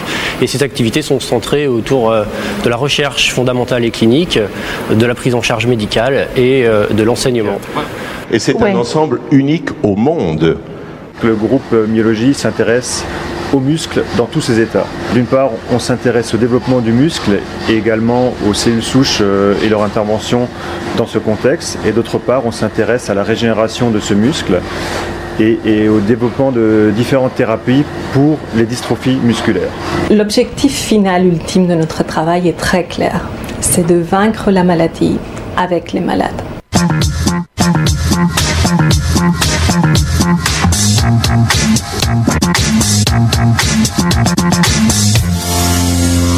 C'est une série d'obstacles. Le chien sait qu'il doit aller du point A au point B et euh, on l'appelle, il sait qu'il doit venir, donc il essaye de venir et on voit que ben, avant traitement, euh, il se cogne dans les obstacles. Alors qu'après traitement, très nettement, il arrive à les éviter. Allez, tu viens Allez Viens Viens Viens On retrouve la même maladie chez l'homme. Exactement la même maladie avec euh, la mutation sur exactement le même gène. Et là, on se dit, le chien, il a 40 kilos, il fait 40 kilos, il a un œil qui ressemble tout à fait à l'œil d'un enfant. Ouais, maintenant, le virage, il est là. Sans l'AFM, il n'y aurait pas d'essai clinique. C'est aussi clair que ça. Parce que euh, les 3 millions d'euros nécessaires, euh, c'est grâce à l'AFM. Pour moi, c'est le vrai pas en avant sur ma maladie. Allez au travail.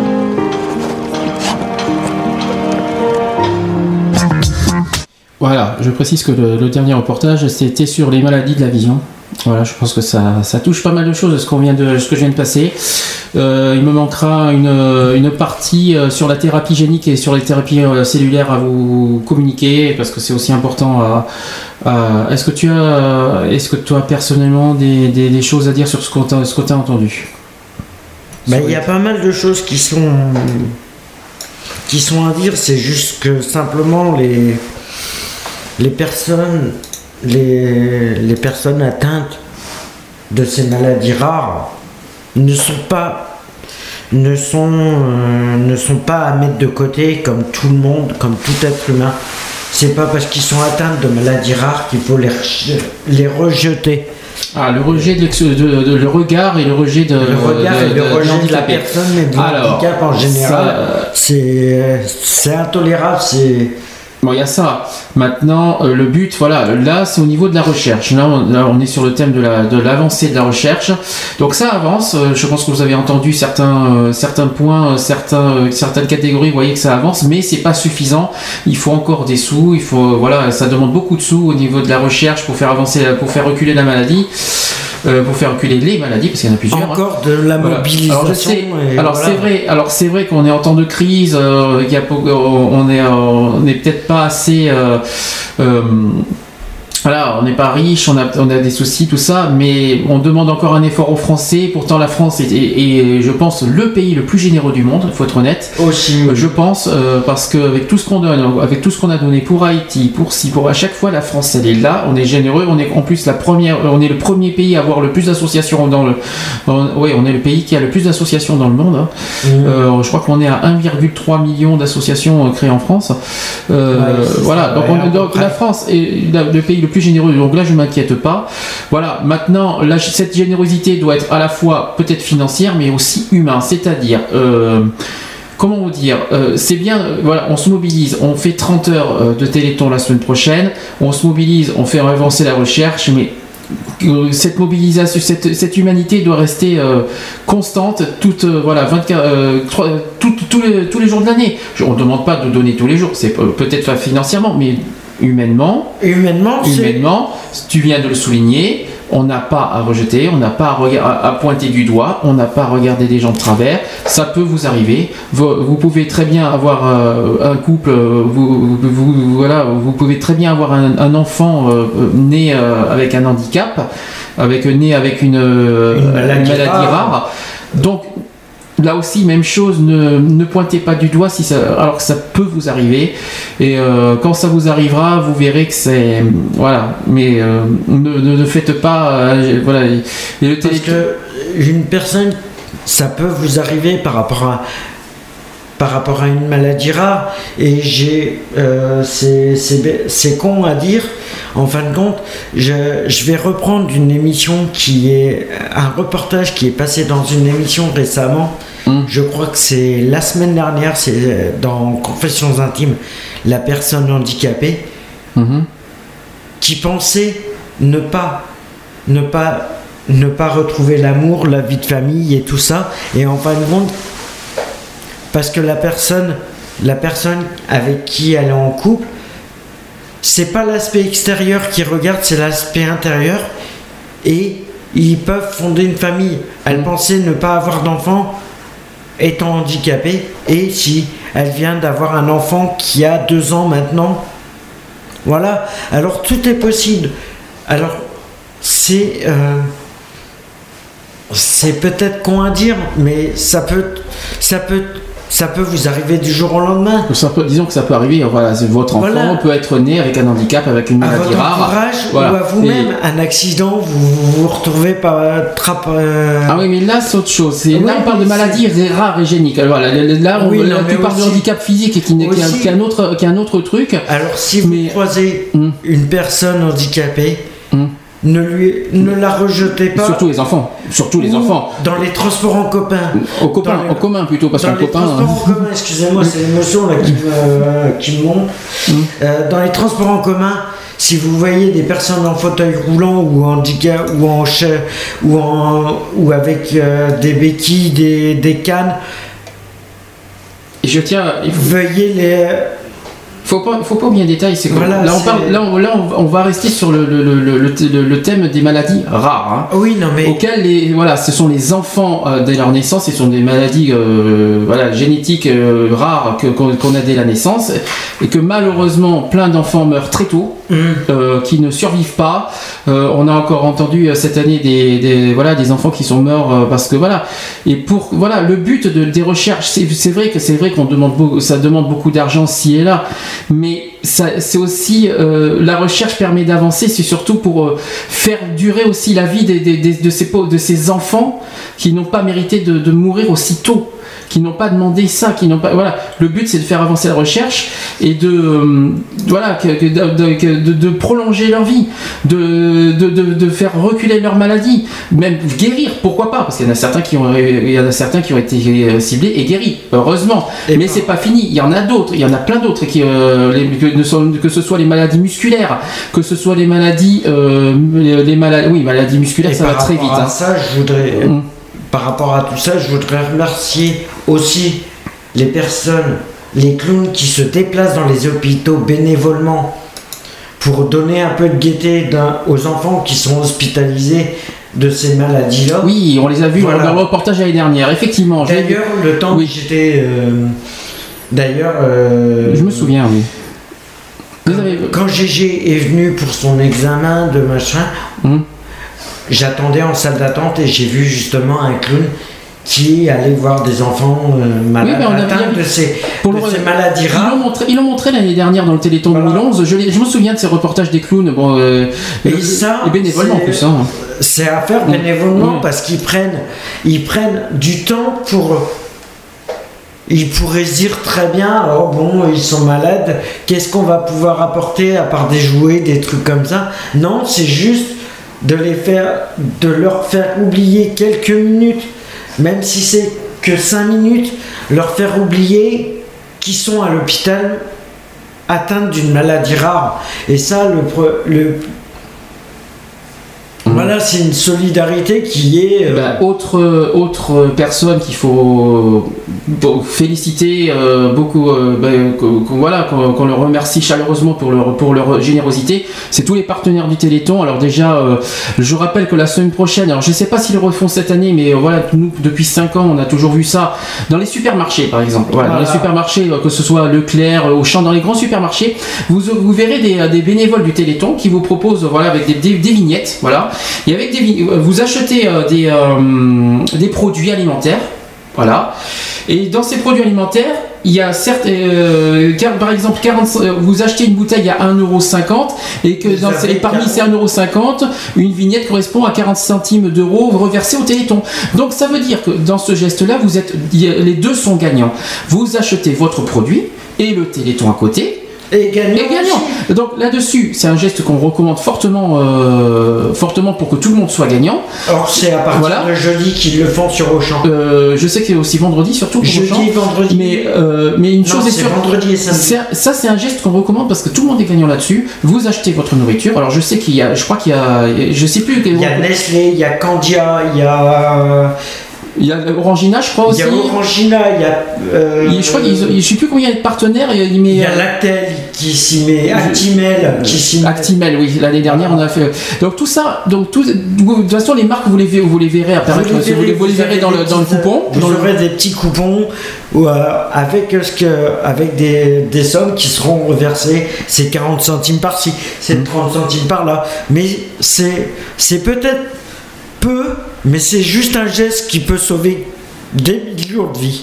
Alors autre, autre, euh, autre aussi euh, chose qui est gagnant, Les brocantes, il y a plein de monde, il y a plein de gens à l'extérieur qui font des brocantes, qui vendent des, euh, des, des objets, euh, tout ça, et qui sont euh, reversés au Téléthon. Tout le monde est gagnant là-dessus. C'est-à-dire, vous achetez, un- vous achetez quelque chose d'occasion qui, qui puisse vous servir, ça peut être des vêtements, ça peut être n'importe quoi, et, et à côté, ben, c'est reversé au Téléthon. Tout monde est gagnant là-dedans. Donc, tous ces petits gestes. cette année, je crois que le Secours Populaire a fait une euh, braderie Hmm. spéciale vêtements et tous les vêtements sont reversés euh, au Téléthon. Donc voilà, donc, donc voilà, ce sont des, petits, des petites astuces qu'on vous donne parce que certains n'osent pas donner au Téléthon, il y en a qui ont peur et tout ça. Faites, voilà, faites au moins ça. Et s'il y a des, si vous doutez sur certains points, euh, sur la manière, euh, ou alors que vous avez du mal à faire le 36-37 par exemple, si vous avez du mal à faire ce, ce- si vous avez du mal à joindre les, les, euh, les personnes, les bénévoles au téléphone, ou si vous avez du mal avec Internet ou que vous n'avez pas Internet, faites ce geste-là. Vous avez d'autres moyens possibles à l'extérieur, euh, les brocantes, tout ça. Faites ce geste. Tout le monde est gagnant, c'est pour la bonne cause, vous, vous n'avez rien à craindre, euh, et puis vous verrez. De toute façon, vous verrez euh, dans les rues de Bordeaux, dans les rues de Bordeaux et dans les autres villes, selon où vous habitez dans, le- dans vos propres villes, vous verrez des partenaires avec les logos, avec les gilets Téléthon. Or, et le fait juste de participer, même c'est pas, même si, euh, même si vous gagnez, par exemple, vous faites, il y a une course, euh, une course qui se prépare, qui s'organise, le juste, le fait de participer fait juste un soutien moral au niveau des, des chercheurs et des, des personnes qui organisent le Téléthon chaque année. Et au, passage, incitez vos amis à faire pareil. Faites, euh, faites euh, passer le Parlez-en message. autour de vous. Parlez-en sur les réseaux sociaux. N'ayez pas peur. mais Parlez-en sur les réseaux sociaux. Dites-le. Donnez vos astuces, donnez les moyens, mais transmettez ça aux gens. Peut-être qu'il y a des gens qui sont même pas au courant qu'il y avait ces astuces. transmettez, transmettez l'idée aux gens et euh, sur les réseaux sociaux. Allez-y partout. N'hésitez pas à, n'hésitez pas à bourrer de messages là-dessus. C'est pour la bonne cause. C'est, pas n'importe quoi. C'est les maladies euh, rares, les maladies euh, euh, génétiques, euh, surtout notamment chez les enfants. Euh, voilà, je pense que pour la bonne cause, euh, faites ça. Plus il y aura de monde mobilisé pour lutter contre ces maladies rares, plus la recherche avancera vite. On arrivera à trouver des vaccins, euh, des remèdes euh, rapidement si la mobilisation et la solidarité existent. Voilà. On continue le sujet. Euh, là, on va parler de la thérapie génique et de la thérapie cellulaire. Vous écoutez ça. On, on- on en discutera après euh, si vous avez, euh, si on a compris. C'est pas facile comme sujet, mais il faut le dire parce que ça fait partie de, de- de- des actions du Téléthon. Ça fait partie des actions du Téléthon. Nous écoutons tous euh, tous ces sujets sur la thérapie génique et les thérapies cellulaires. À tout de suite. Au plus profond de nos cellules se situe notre génome. Il est fait d'environ 23 000 gènes que nous héritons de nos parents et transmettons à nos enfants. 23 000 gènes qui constituent notre identité et nous caractérisent. Si l'un d'eux manque ou porte un défaut, une maladie peut apparaître. Pour percer le mystère de notre génome, les chercheurs ont entrepris un voyage dans l'infiniment petit. Un voyage aussi extraordinaire que la conquête de l'infiniment grand dans l'espace. L'exploration de Mars a débuté grâce à Viking. Cette sonde a fourni aux hommes une carte de cette planète jusqu'alors inconnue. De même, la conquête du génome a commencé par la découverte de l'ADN. Puis au sein de Généton, le laboratoire du Téléthon, les premières cartes du génome ont été réalisées. Grâce au repérage fait par Viking, le robot Rocky est parti à l'assaut de Mars. Télécommandé depuis la Terre, il a foulé et analysé le sol de la planète. De la même façon, grâce aux cartes du génome de Généton, des gènes ont été localisés et leur rôle identifié.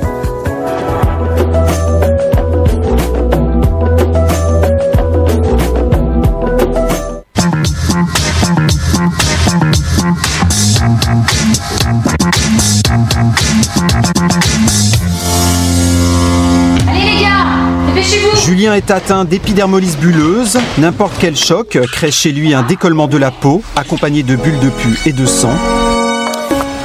Tu penses qu'il y a un espoir pour trouver un remède pour ta- contre ta maladie? Oui, oui, je pense. J'espère. Il s'agit d'une première mondiale réalisée par une équipe de chercheurs français. Ils ont réussi à recréer de la peau à partir de cellules souches embryonnaires.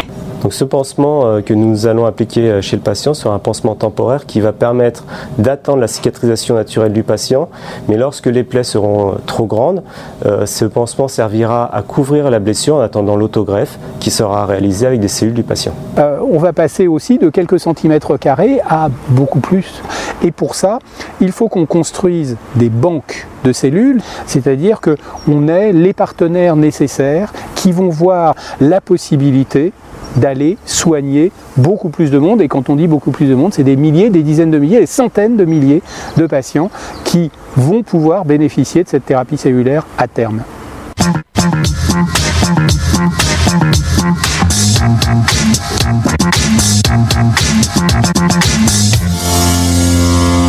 Guy a eu un premier infarctus en 88, un second en 2001. C'est l'un des dix patients français qui ont participé à la première phase d'un essai thérapeutique, une greffe de cellules musculaires associées au pontage. Novembre 2001. Dans ces seringues, il y a les cellules musculaires du patient. Le professeur Ménaché vient de terminer le pontage. C'est le moment d'injecter les cellules dans les zones du cœur abîmées par l'infarctus. Le but, c'est évidemment de les régénérer. Nous sommes à quatre mois euh, après l'opération. Il me semble que j'ai des améliorations euh, très très nettes euh, au niveau de l'essoufflement. Et si, si j'osais, je dirais que je ne suis plus le même homme.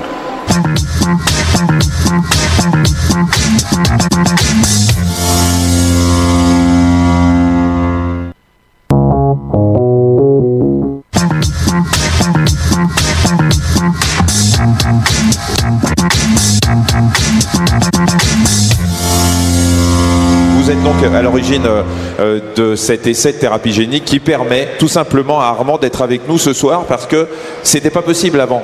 Alors nous, nous avons traité 10 euh, enfants comme Armand. Euh, le traitement a été efficace chez 9 de ces 10 enfants. Et aujourd'hui, 8 d'entre eux vivent dans de bonnes conditions comme Armand. Porteuse d'une anomalie génétique rare, Alena n'avait pas de défense contre l'infection. Elle devait vivre isolée en milieu stérile on lui donnait deux ans d'espérance de vie. Mais c'était avant qu'elle soit admise à Milan, dans un tout nouveau protocole de thérapie génique. Les médecins ont ponctionné, manipulé génétiquement, puis réimplanté la moelle osseuse d'Alena. Six mois plus tard, sa protection immunitaire était suffisante. Alena pouvait enfin sortir.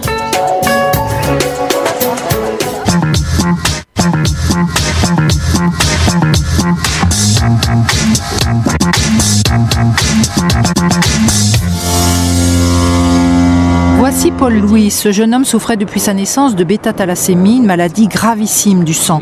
Il y a deux ans et demi, à l'issue d'une thérapie génique réussie, il a pu arrêter les transfusions sanguines qu'il subissait auparavant chaque mois. Si ça marche sur moi, ça marchera sur les autres. Hein.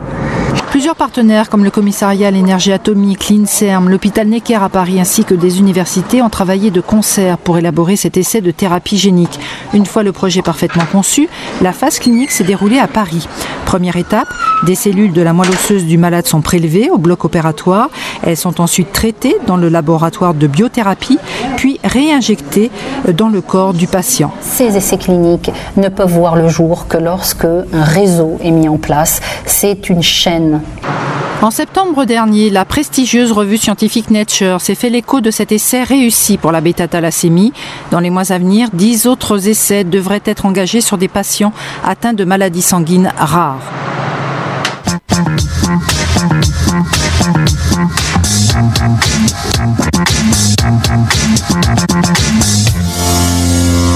Andrés souffre d'une maladie du cerveau très rare. Il s'agit donc d'une maladie neurodégénérative et en quelques années, ils perdent euh, la, parole, la vision, l'audition et puis des choses plus graves arrivent encore, ils perdent la marche et ils finissent par euh, être dans un état euh, très, très grave ou par mourir. Andrés a été traité il y a exactement 16 mois. Andrés va bien, il n'y a eu aucune complication du traitement lui-même. C'est la première fois que l'on traite avec succès. Je dis bien traite, on a bien dit qu'on a arrêté la maladie, on, on ne gomme pas euh, ce qu'elle a pu faire de mauvais avant, mais que l'on traite avec succès une maladie grave du cerveau par thérapie génique.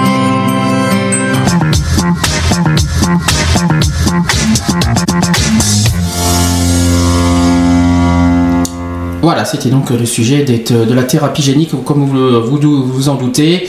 Pour que, la recherche avance, et bien sûr, il faut des sous. hein, euh, sinon, euh, pas de sous, bah, pas d'avancée de la recherche, euh, pas d'avancée. On fera pas, on n'arrêtera pas les maladies comme ça. Je pense que vous avez entendu certains catégories comme les maladies de la peau, les maladies du cœur, les maladies du sang, les maladies du cerveau, les maladies du muscle aussi, les maladies de la vision. Voilà, toutes ces toutes ces tous ces paramètres là. Bah, s'il n'y a pas de sous. Eh ben, euh, on n'arrêtera pas euh, les maladies aussitôt. Les, les- des enfants peuvent en mourir malheureusement de, ces maladies.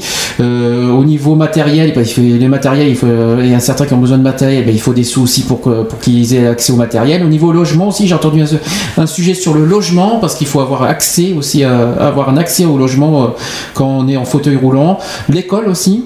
Euh, l'école, voilà, euh, quand on est, quand on est, euh, quand, les enfants, euh, les, voilà, tous les enfants vont à l'école aussi, comme tout le monde, hein, les- même ceux qui ont des, Mais des- il y en a qui ont besoin d'auxiliaires, de, il y en a qui ont besoin de ce qu'on appelle de personnes, euh, même en étant à l'école, ils ont besoin d'une personne euh, avec eux, ce qu'on appelle des auxiliaires de vie d'ailleurs. euh, Les chiens aussi pour les aveugles. Les chiens pour les pour aveugles, ceux qui ont des euh, voilà. soucis de vision, les chiens, ben, c'est pas gratuit, c'est pas donné. Il faut euh, beaucoup de sous pour euh, pour euh, pour euh, pour que le chien soit. Ce qu'il faut compter. Oui.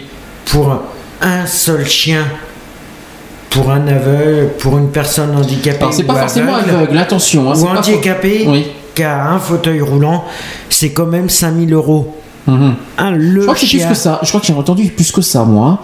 Euh, j'ai ent- entendu plus que 5 000. minimum, c'est simplement pour le dressage. Oui, mais Les semble- 5000 euros, c'est sim- c'est simplement pour le dressage. Mm. Après, ça peut monter entre, euh, entre, ça peut être entre 5 et 15 000 euros. Mais en tout cas, il faut beaucoup de sous. Voilà, donc, les, il faut des- donc les sous du Téléthon, justement, parce que certains se posent des questions, même l'année dernière, euh, on en avait un peu parlé de ça en détail du Téléthon, donc euh, voilà, du, eh ben, c'est- si vous, vous avez des doutes de comment, euh, comment est distribué, comment est versé, euh, à quoi sert l'argent du Téléthon, j'aimerais que vous écoutiez euh, ceci d'abord, et euh, on en discutera après. En 2012, grâce à vous, l'AFM s'engage à utiliser vos dons pour guérir et aider les malades. Sur 100 euros donnés, 7 euros seront utilisés pour les frais de gestion, 12 euros pour les frais de collecte et 81 euros pour guérir, aider et informer. Soit plus de 80 euros dédiés au combat contre la maladie. Pour en savoir plus, 0825 07 90 95 ou téléthon.fr. Téléthon, des victoires pour tous. Faites un don. Voilà, je pense que maintenant vous avez la réponse à, ce- à cette question. Donc sur 100 euros donnés, 81 euros est reversé à la recherche, euh, au combat de- du Téléthon. Euh, le reste, c'est plus pour la publicité, les affiches, les, euh, tout, ce qui est interne. Tout ce qui est aspect technique, euh, voilà. Mais c'est 80%, c'est 81 80% pour la recherche. 80 Donc l'année dernière, on était à combien de millions? On était à 90 millions d'euros. Donc d'ailleurs, euh, on n'a pas des- 80%, 80% de ces 90 millions, ben, euh, si on fait le compte, ça doit faire euh, 80%, soit, ça, voilà, ça doit faire 68 millions, un truc comme ça. À peu Euh, près. 68 millions et reversés à la recherche. Alors c'est vrai que bo- il y a beaucoup 72 de 000. c'est vrai que beaucoup de se, se posent la question, mais bon sang, mais chaque année ça fait faire euh, oui cette année ça fait 25 ans que le Téléthon en France existe. C'est la 25 C'est la 25e année et euh, c'est bizarre. Et ils vont se- les gens se disent oui mais c'est bizarre. Chaque année il y a quand même 60 millions multiplié par 25. Ils ont encore besoin de la recherche. Ben oui parce que c'est pas donné. euh, les produits c'est pas donné. Le matériel c'est pas donné. Les fabrications c'est pas donné non plus. Qu'il faut Euh, il faut pour, euh, les- il faut payer il faut payer les médecins il faut payer la recherche il faut payer les médicaments il faut payer les matériels il faut payer les euh, c'est pas donné c'est pas gratuit c'est pas en claquant des doigts que tout ce qui est euh, réhabil- voilà il faut les, euh, maladies vaincre les maladies oser vaincre les maladies euh, c'est pas donné, c'est pas comme ça que c'est- pas euh, avec euh, avec rien du tout que, que la, la recherche avancera. C'est vrai que ça fait des années que ça dure, mais ça avance. Il faut pas croire que faut pas croire que la recherche n'avance pas. Au compte, c'est le contraire, ça avance, mais ça ça met du temps. Il- ça met- Mais chaque jour, ils arrivent à retrouver une maladie rare encore. Euh, Ah oui, il y en a selon- une. voilà, il y en a une qui est découverte, une qu'on connaît pas forcément, qui est découverte par- euh, pratiquement chaque jour. Alors, euh, pour, euh, pour pouvoir traiter ces, ces maladies qu'on découvre, automatiquement, il faut de l'argent. C'est vrai, c'est le, ça c'est le problème de, de chaque année parce qu'il y a des maladies qui sont qui ont été vaincues, mais il y en a d'autres qui qui, qui, arrivent, à- apparaissent, qu'on découvre seulement. Et pour ça, il faut, de la, il faut des sous, il faut, de la- il faut du matériel, il faut, de, voilà, il faut des, un traitement, il faut. euh, et sans la solidarité des personnes, automatiquement, euh, ça ne peut pas se faire. Voilà, c'était notre page spéciale Téléthon. Euh, Voilà, j'ai fait un petit extra exceptionnellement aujourd'hui, malheureusement parce que je pouvais pas vous le faire la semaine prochaine. Donc euh, j'ai fait, je vous ai fait un petit spécial. La semaine prochaine, je, on compte sur vous, franchement. Euh, on sera peut-être pas là, mais vraiment, franchement, euh, on compte vraiment sur chacun, de- sur chaque- l'humanité de tous. Et n'oubliez pas, Faites le 36, son. euh, faites 36, 30, 36 37 ou téléthon.fr. Téléthon.fr pour les, pour les dons en ligne, hein, pour Voilà, ceux qui peuvent pour le les faire. dons pour en ceux- ligne, pour ceux qui peuvent les faire, ou sinon, Et je crois que n'hésitez pas à vous déplacer. Dans les... Et je ne sais pas si on peut le faire par texto, parce que le site d'action, on, on pouvait le faire par texto. Je ne sais pas s'il va y avoir Le un texto. 36-37, tu peux le faire par texto. Oui, mais 36, ou tu 37, peux... 36, 37, c'est euh, le téléphone, hein, ça n'a rien à voir, c'est pas le chiffre de, des textos. Euh, Mais- Si, je pense qu'il doit y avoir un truc. Ouais, il doit y avoir un truc, mais euh, voilà, peut-être. On, en euh, saura plus. Et puis il y en a, et puis il y aura, il y a des dons qui, et puis euh, la Belgique et la Suisse peuvent faire des dons aussi en France. Hein, euh, oui. Il faut pas l'oublier. Euh, ben en tout cas, on- voilà, c'était le message que je voulais à tout prix donner. Lionel qui est revenu, qui a des soucis aussi techniques avec son, sa, Ah. avec sa, son, son ordinateur, son pauvre ordinateur. Euh, pour conclure, hein, on, va, on va finir Equality vite fait quand même, on va pas, on va pas abuser du temps non plus. Aussi. Euh, Et voilà, c'est. Ben, euh, donc on- le sida, bien sûr, protégez-vous tous, préservatif, voilà, première chose, premier réflexe, le préservatif. Pre- autre réflexe, dépistage, n'ayez pas honte, faites un dépistage qui que vous soyez, où que vous soyez, euh, le moindre risque vous faites euh, bah, dans les trois mois qui suivent, Euh, et puis pour le reste, eh ben, faites-le quand même tous les ans, c'est quand même un geste qui rassure tout le monde, je le dis. Concernant les restos du cœur, on vous l'a dit, ne mettez 215, ne laissez jamais les, personnes dehors, surtout dans le froid, non. Euh, on- n'a pas laissé un être humain dehors dans le froid. Et troisième chose, euh, Le Téléthon, le téléthon, là, au week-end prochain, 36-37. Je rappelle que la radio BDC One sera sur place à l'extérieur au Hayan. Euh, voilà, on fera on À aura une animation sur place. Et ça se passera en duplex sur la radio pour ceux qui ne sont pour ceux qui n'habitent pas ici, pour ceux qui ne peuvent pas se déplacer au Hayan, ne vous inquiétez pas, ça sera normalement logiquement en direct à partir de 14h sur BDC One samedi prochain. Quant à nous, quant à Equality, on se retrouvera dans 15 jours. euh, Le 15. le 15 décembre. Euh, on fera un spécial. euh, ben, déjà, ça sera la 50e. Déjà. Donc ça sera un anniversaire fêter. sur le Téléthon, Ça, on fera- reviendra on sur, fera- voilà, on fera un petit, petit bilan du Téléthon parce qu'il y avait déjà le bilan du Téléthon euh, dimanche prochain. Mais on fera, on fera un rapide, euh, rapide, une rapide conclusion sur le Téléthon le samedi. Et puis on fera normalement, et puis là il faut que je voie ça avec Lionel parce que c'était son thème à lui, euh, sur l'injustice dans la justice. Alors c'est vrai que j'excuse aussi Lionel parce qu'il devait être là ces trois samedis-là. C'est qui n'a pas pu. Alors il s'excuse, hein, je, je le dis à sa place, il s'excusera la prochaine fois quand si le téléphone est remis en place. Il s'excuse de ne pas être parmi nous, il devait être là euh, aujourd'hui, la semaine prochaine et le 15. Malheureusement, euh, raison santé, bris médical, il n'est pas là, donc on l'excuse. Mais vous inquiétez pas. Le 15, je, suis, euh, je pense qu'il sera, quoi qu'il en soit, avec nous pour, euh, pour le sujet qu'on a évoqué ensemble. Je ne m'inquiète pas là-dessus. Voilà, Equality c'est fini. Demain, excentrique, on reviendra sur le sida. Euh, ça sera à 16h, 16h, 19h, on sera un peu nombreux avec euh, René, aux côtés de René. La semaine prochaine, donc je l'ai dit, pas dit, on se retrouvera aussi le 9 pour un spécial Téléthon avec René le 9 décembre, le dimanche 9 à partir de 16h, avec du monde et peut-être, peut-être, entre guillemets, quelques, euh, quelques autres animateurs de la radio. On va vous laisser, on compte sur vous pour la semaine prochaine, on, fera un bilan dans deux semaines, on en parlera un petit peu le 15. Euh, et puis on vous dit bon week-end, on vous dit à dans 15 jours, euh, sortez couverts, pensez à, bien vous protéger, ne, voilà, ne, pas laisser les autres aussi euh, dehors. N'hésitez pas à faire le 5-1 si vous croisez une personne qui dort dehors. voilà. Et pour la semaine prochaine, pour le week-end prochain, n'oubliez pas le 36-37. Et voilà mobilisez-vous à fond. Voilà, c'est ça peut sauver plusieurs vies. Euh, voilà.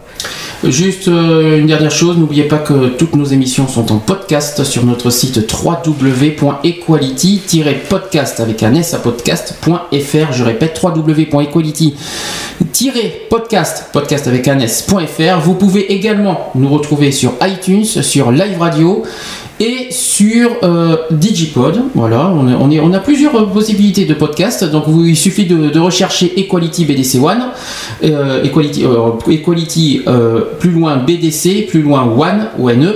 Vous faites ça dans les recherches, vous nous trouverez facilement. Vous avez toutes nos émissions en podcast. N'hésitez pas. Voilà, on vous dit à dans 15 jours, 15 heures pour la 50e d'Equality. Bon week-end. on compte sur vous la semaine prochaine. Bisous. À bientôt. À demain dans Excentrique aussi au passage, je tiens à le préciser. Voilà. À demain 15h avec René. Bisous. Au revoir. Bisous. Bye. Bye. Retrouvez toutes nos émissions en podcast sur www.equalities.fr. www.equalities.fr.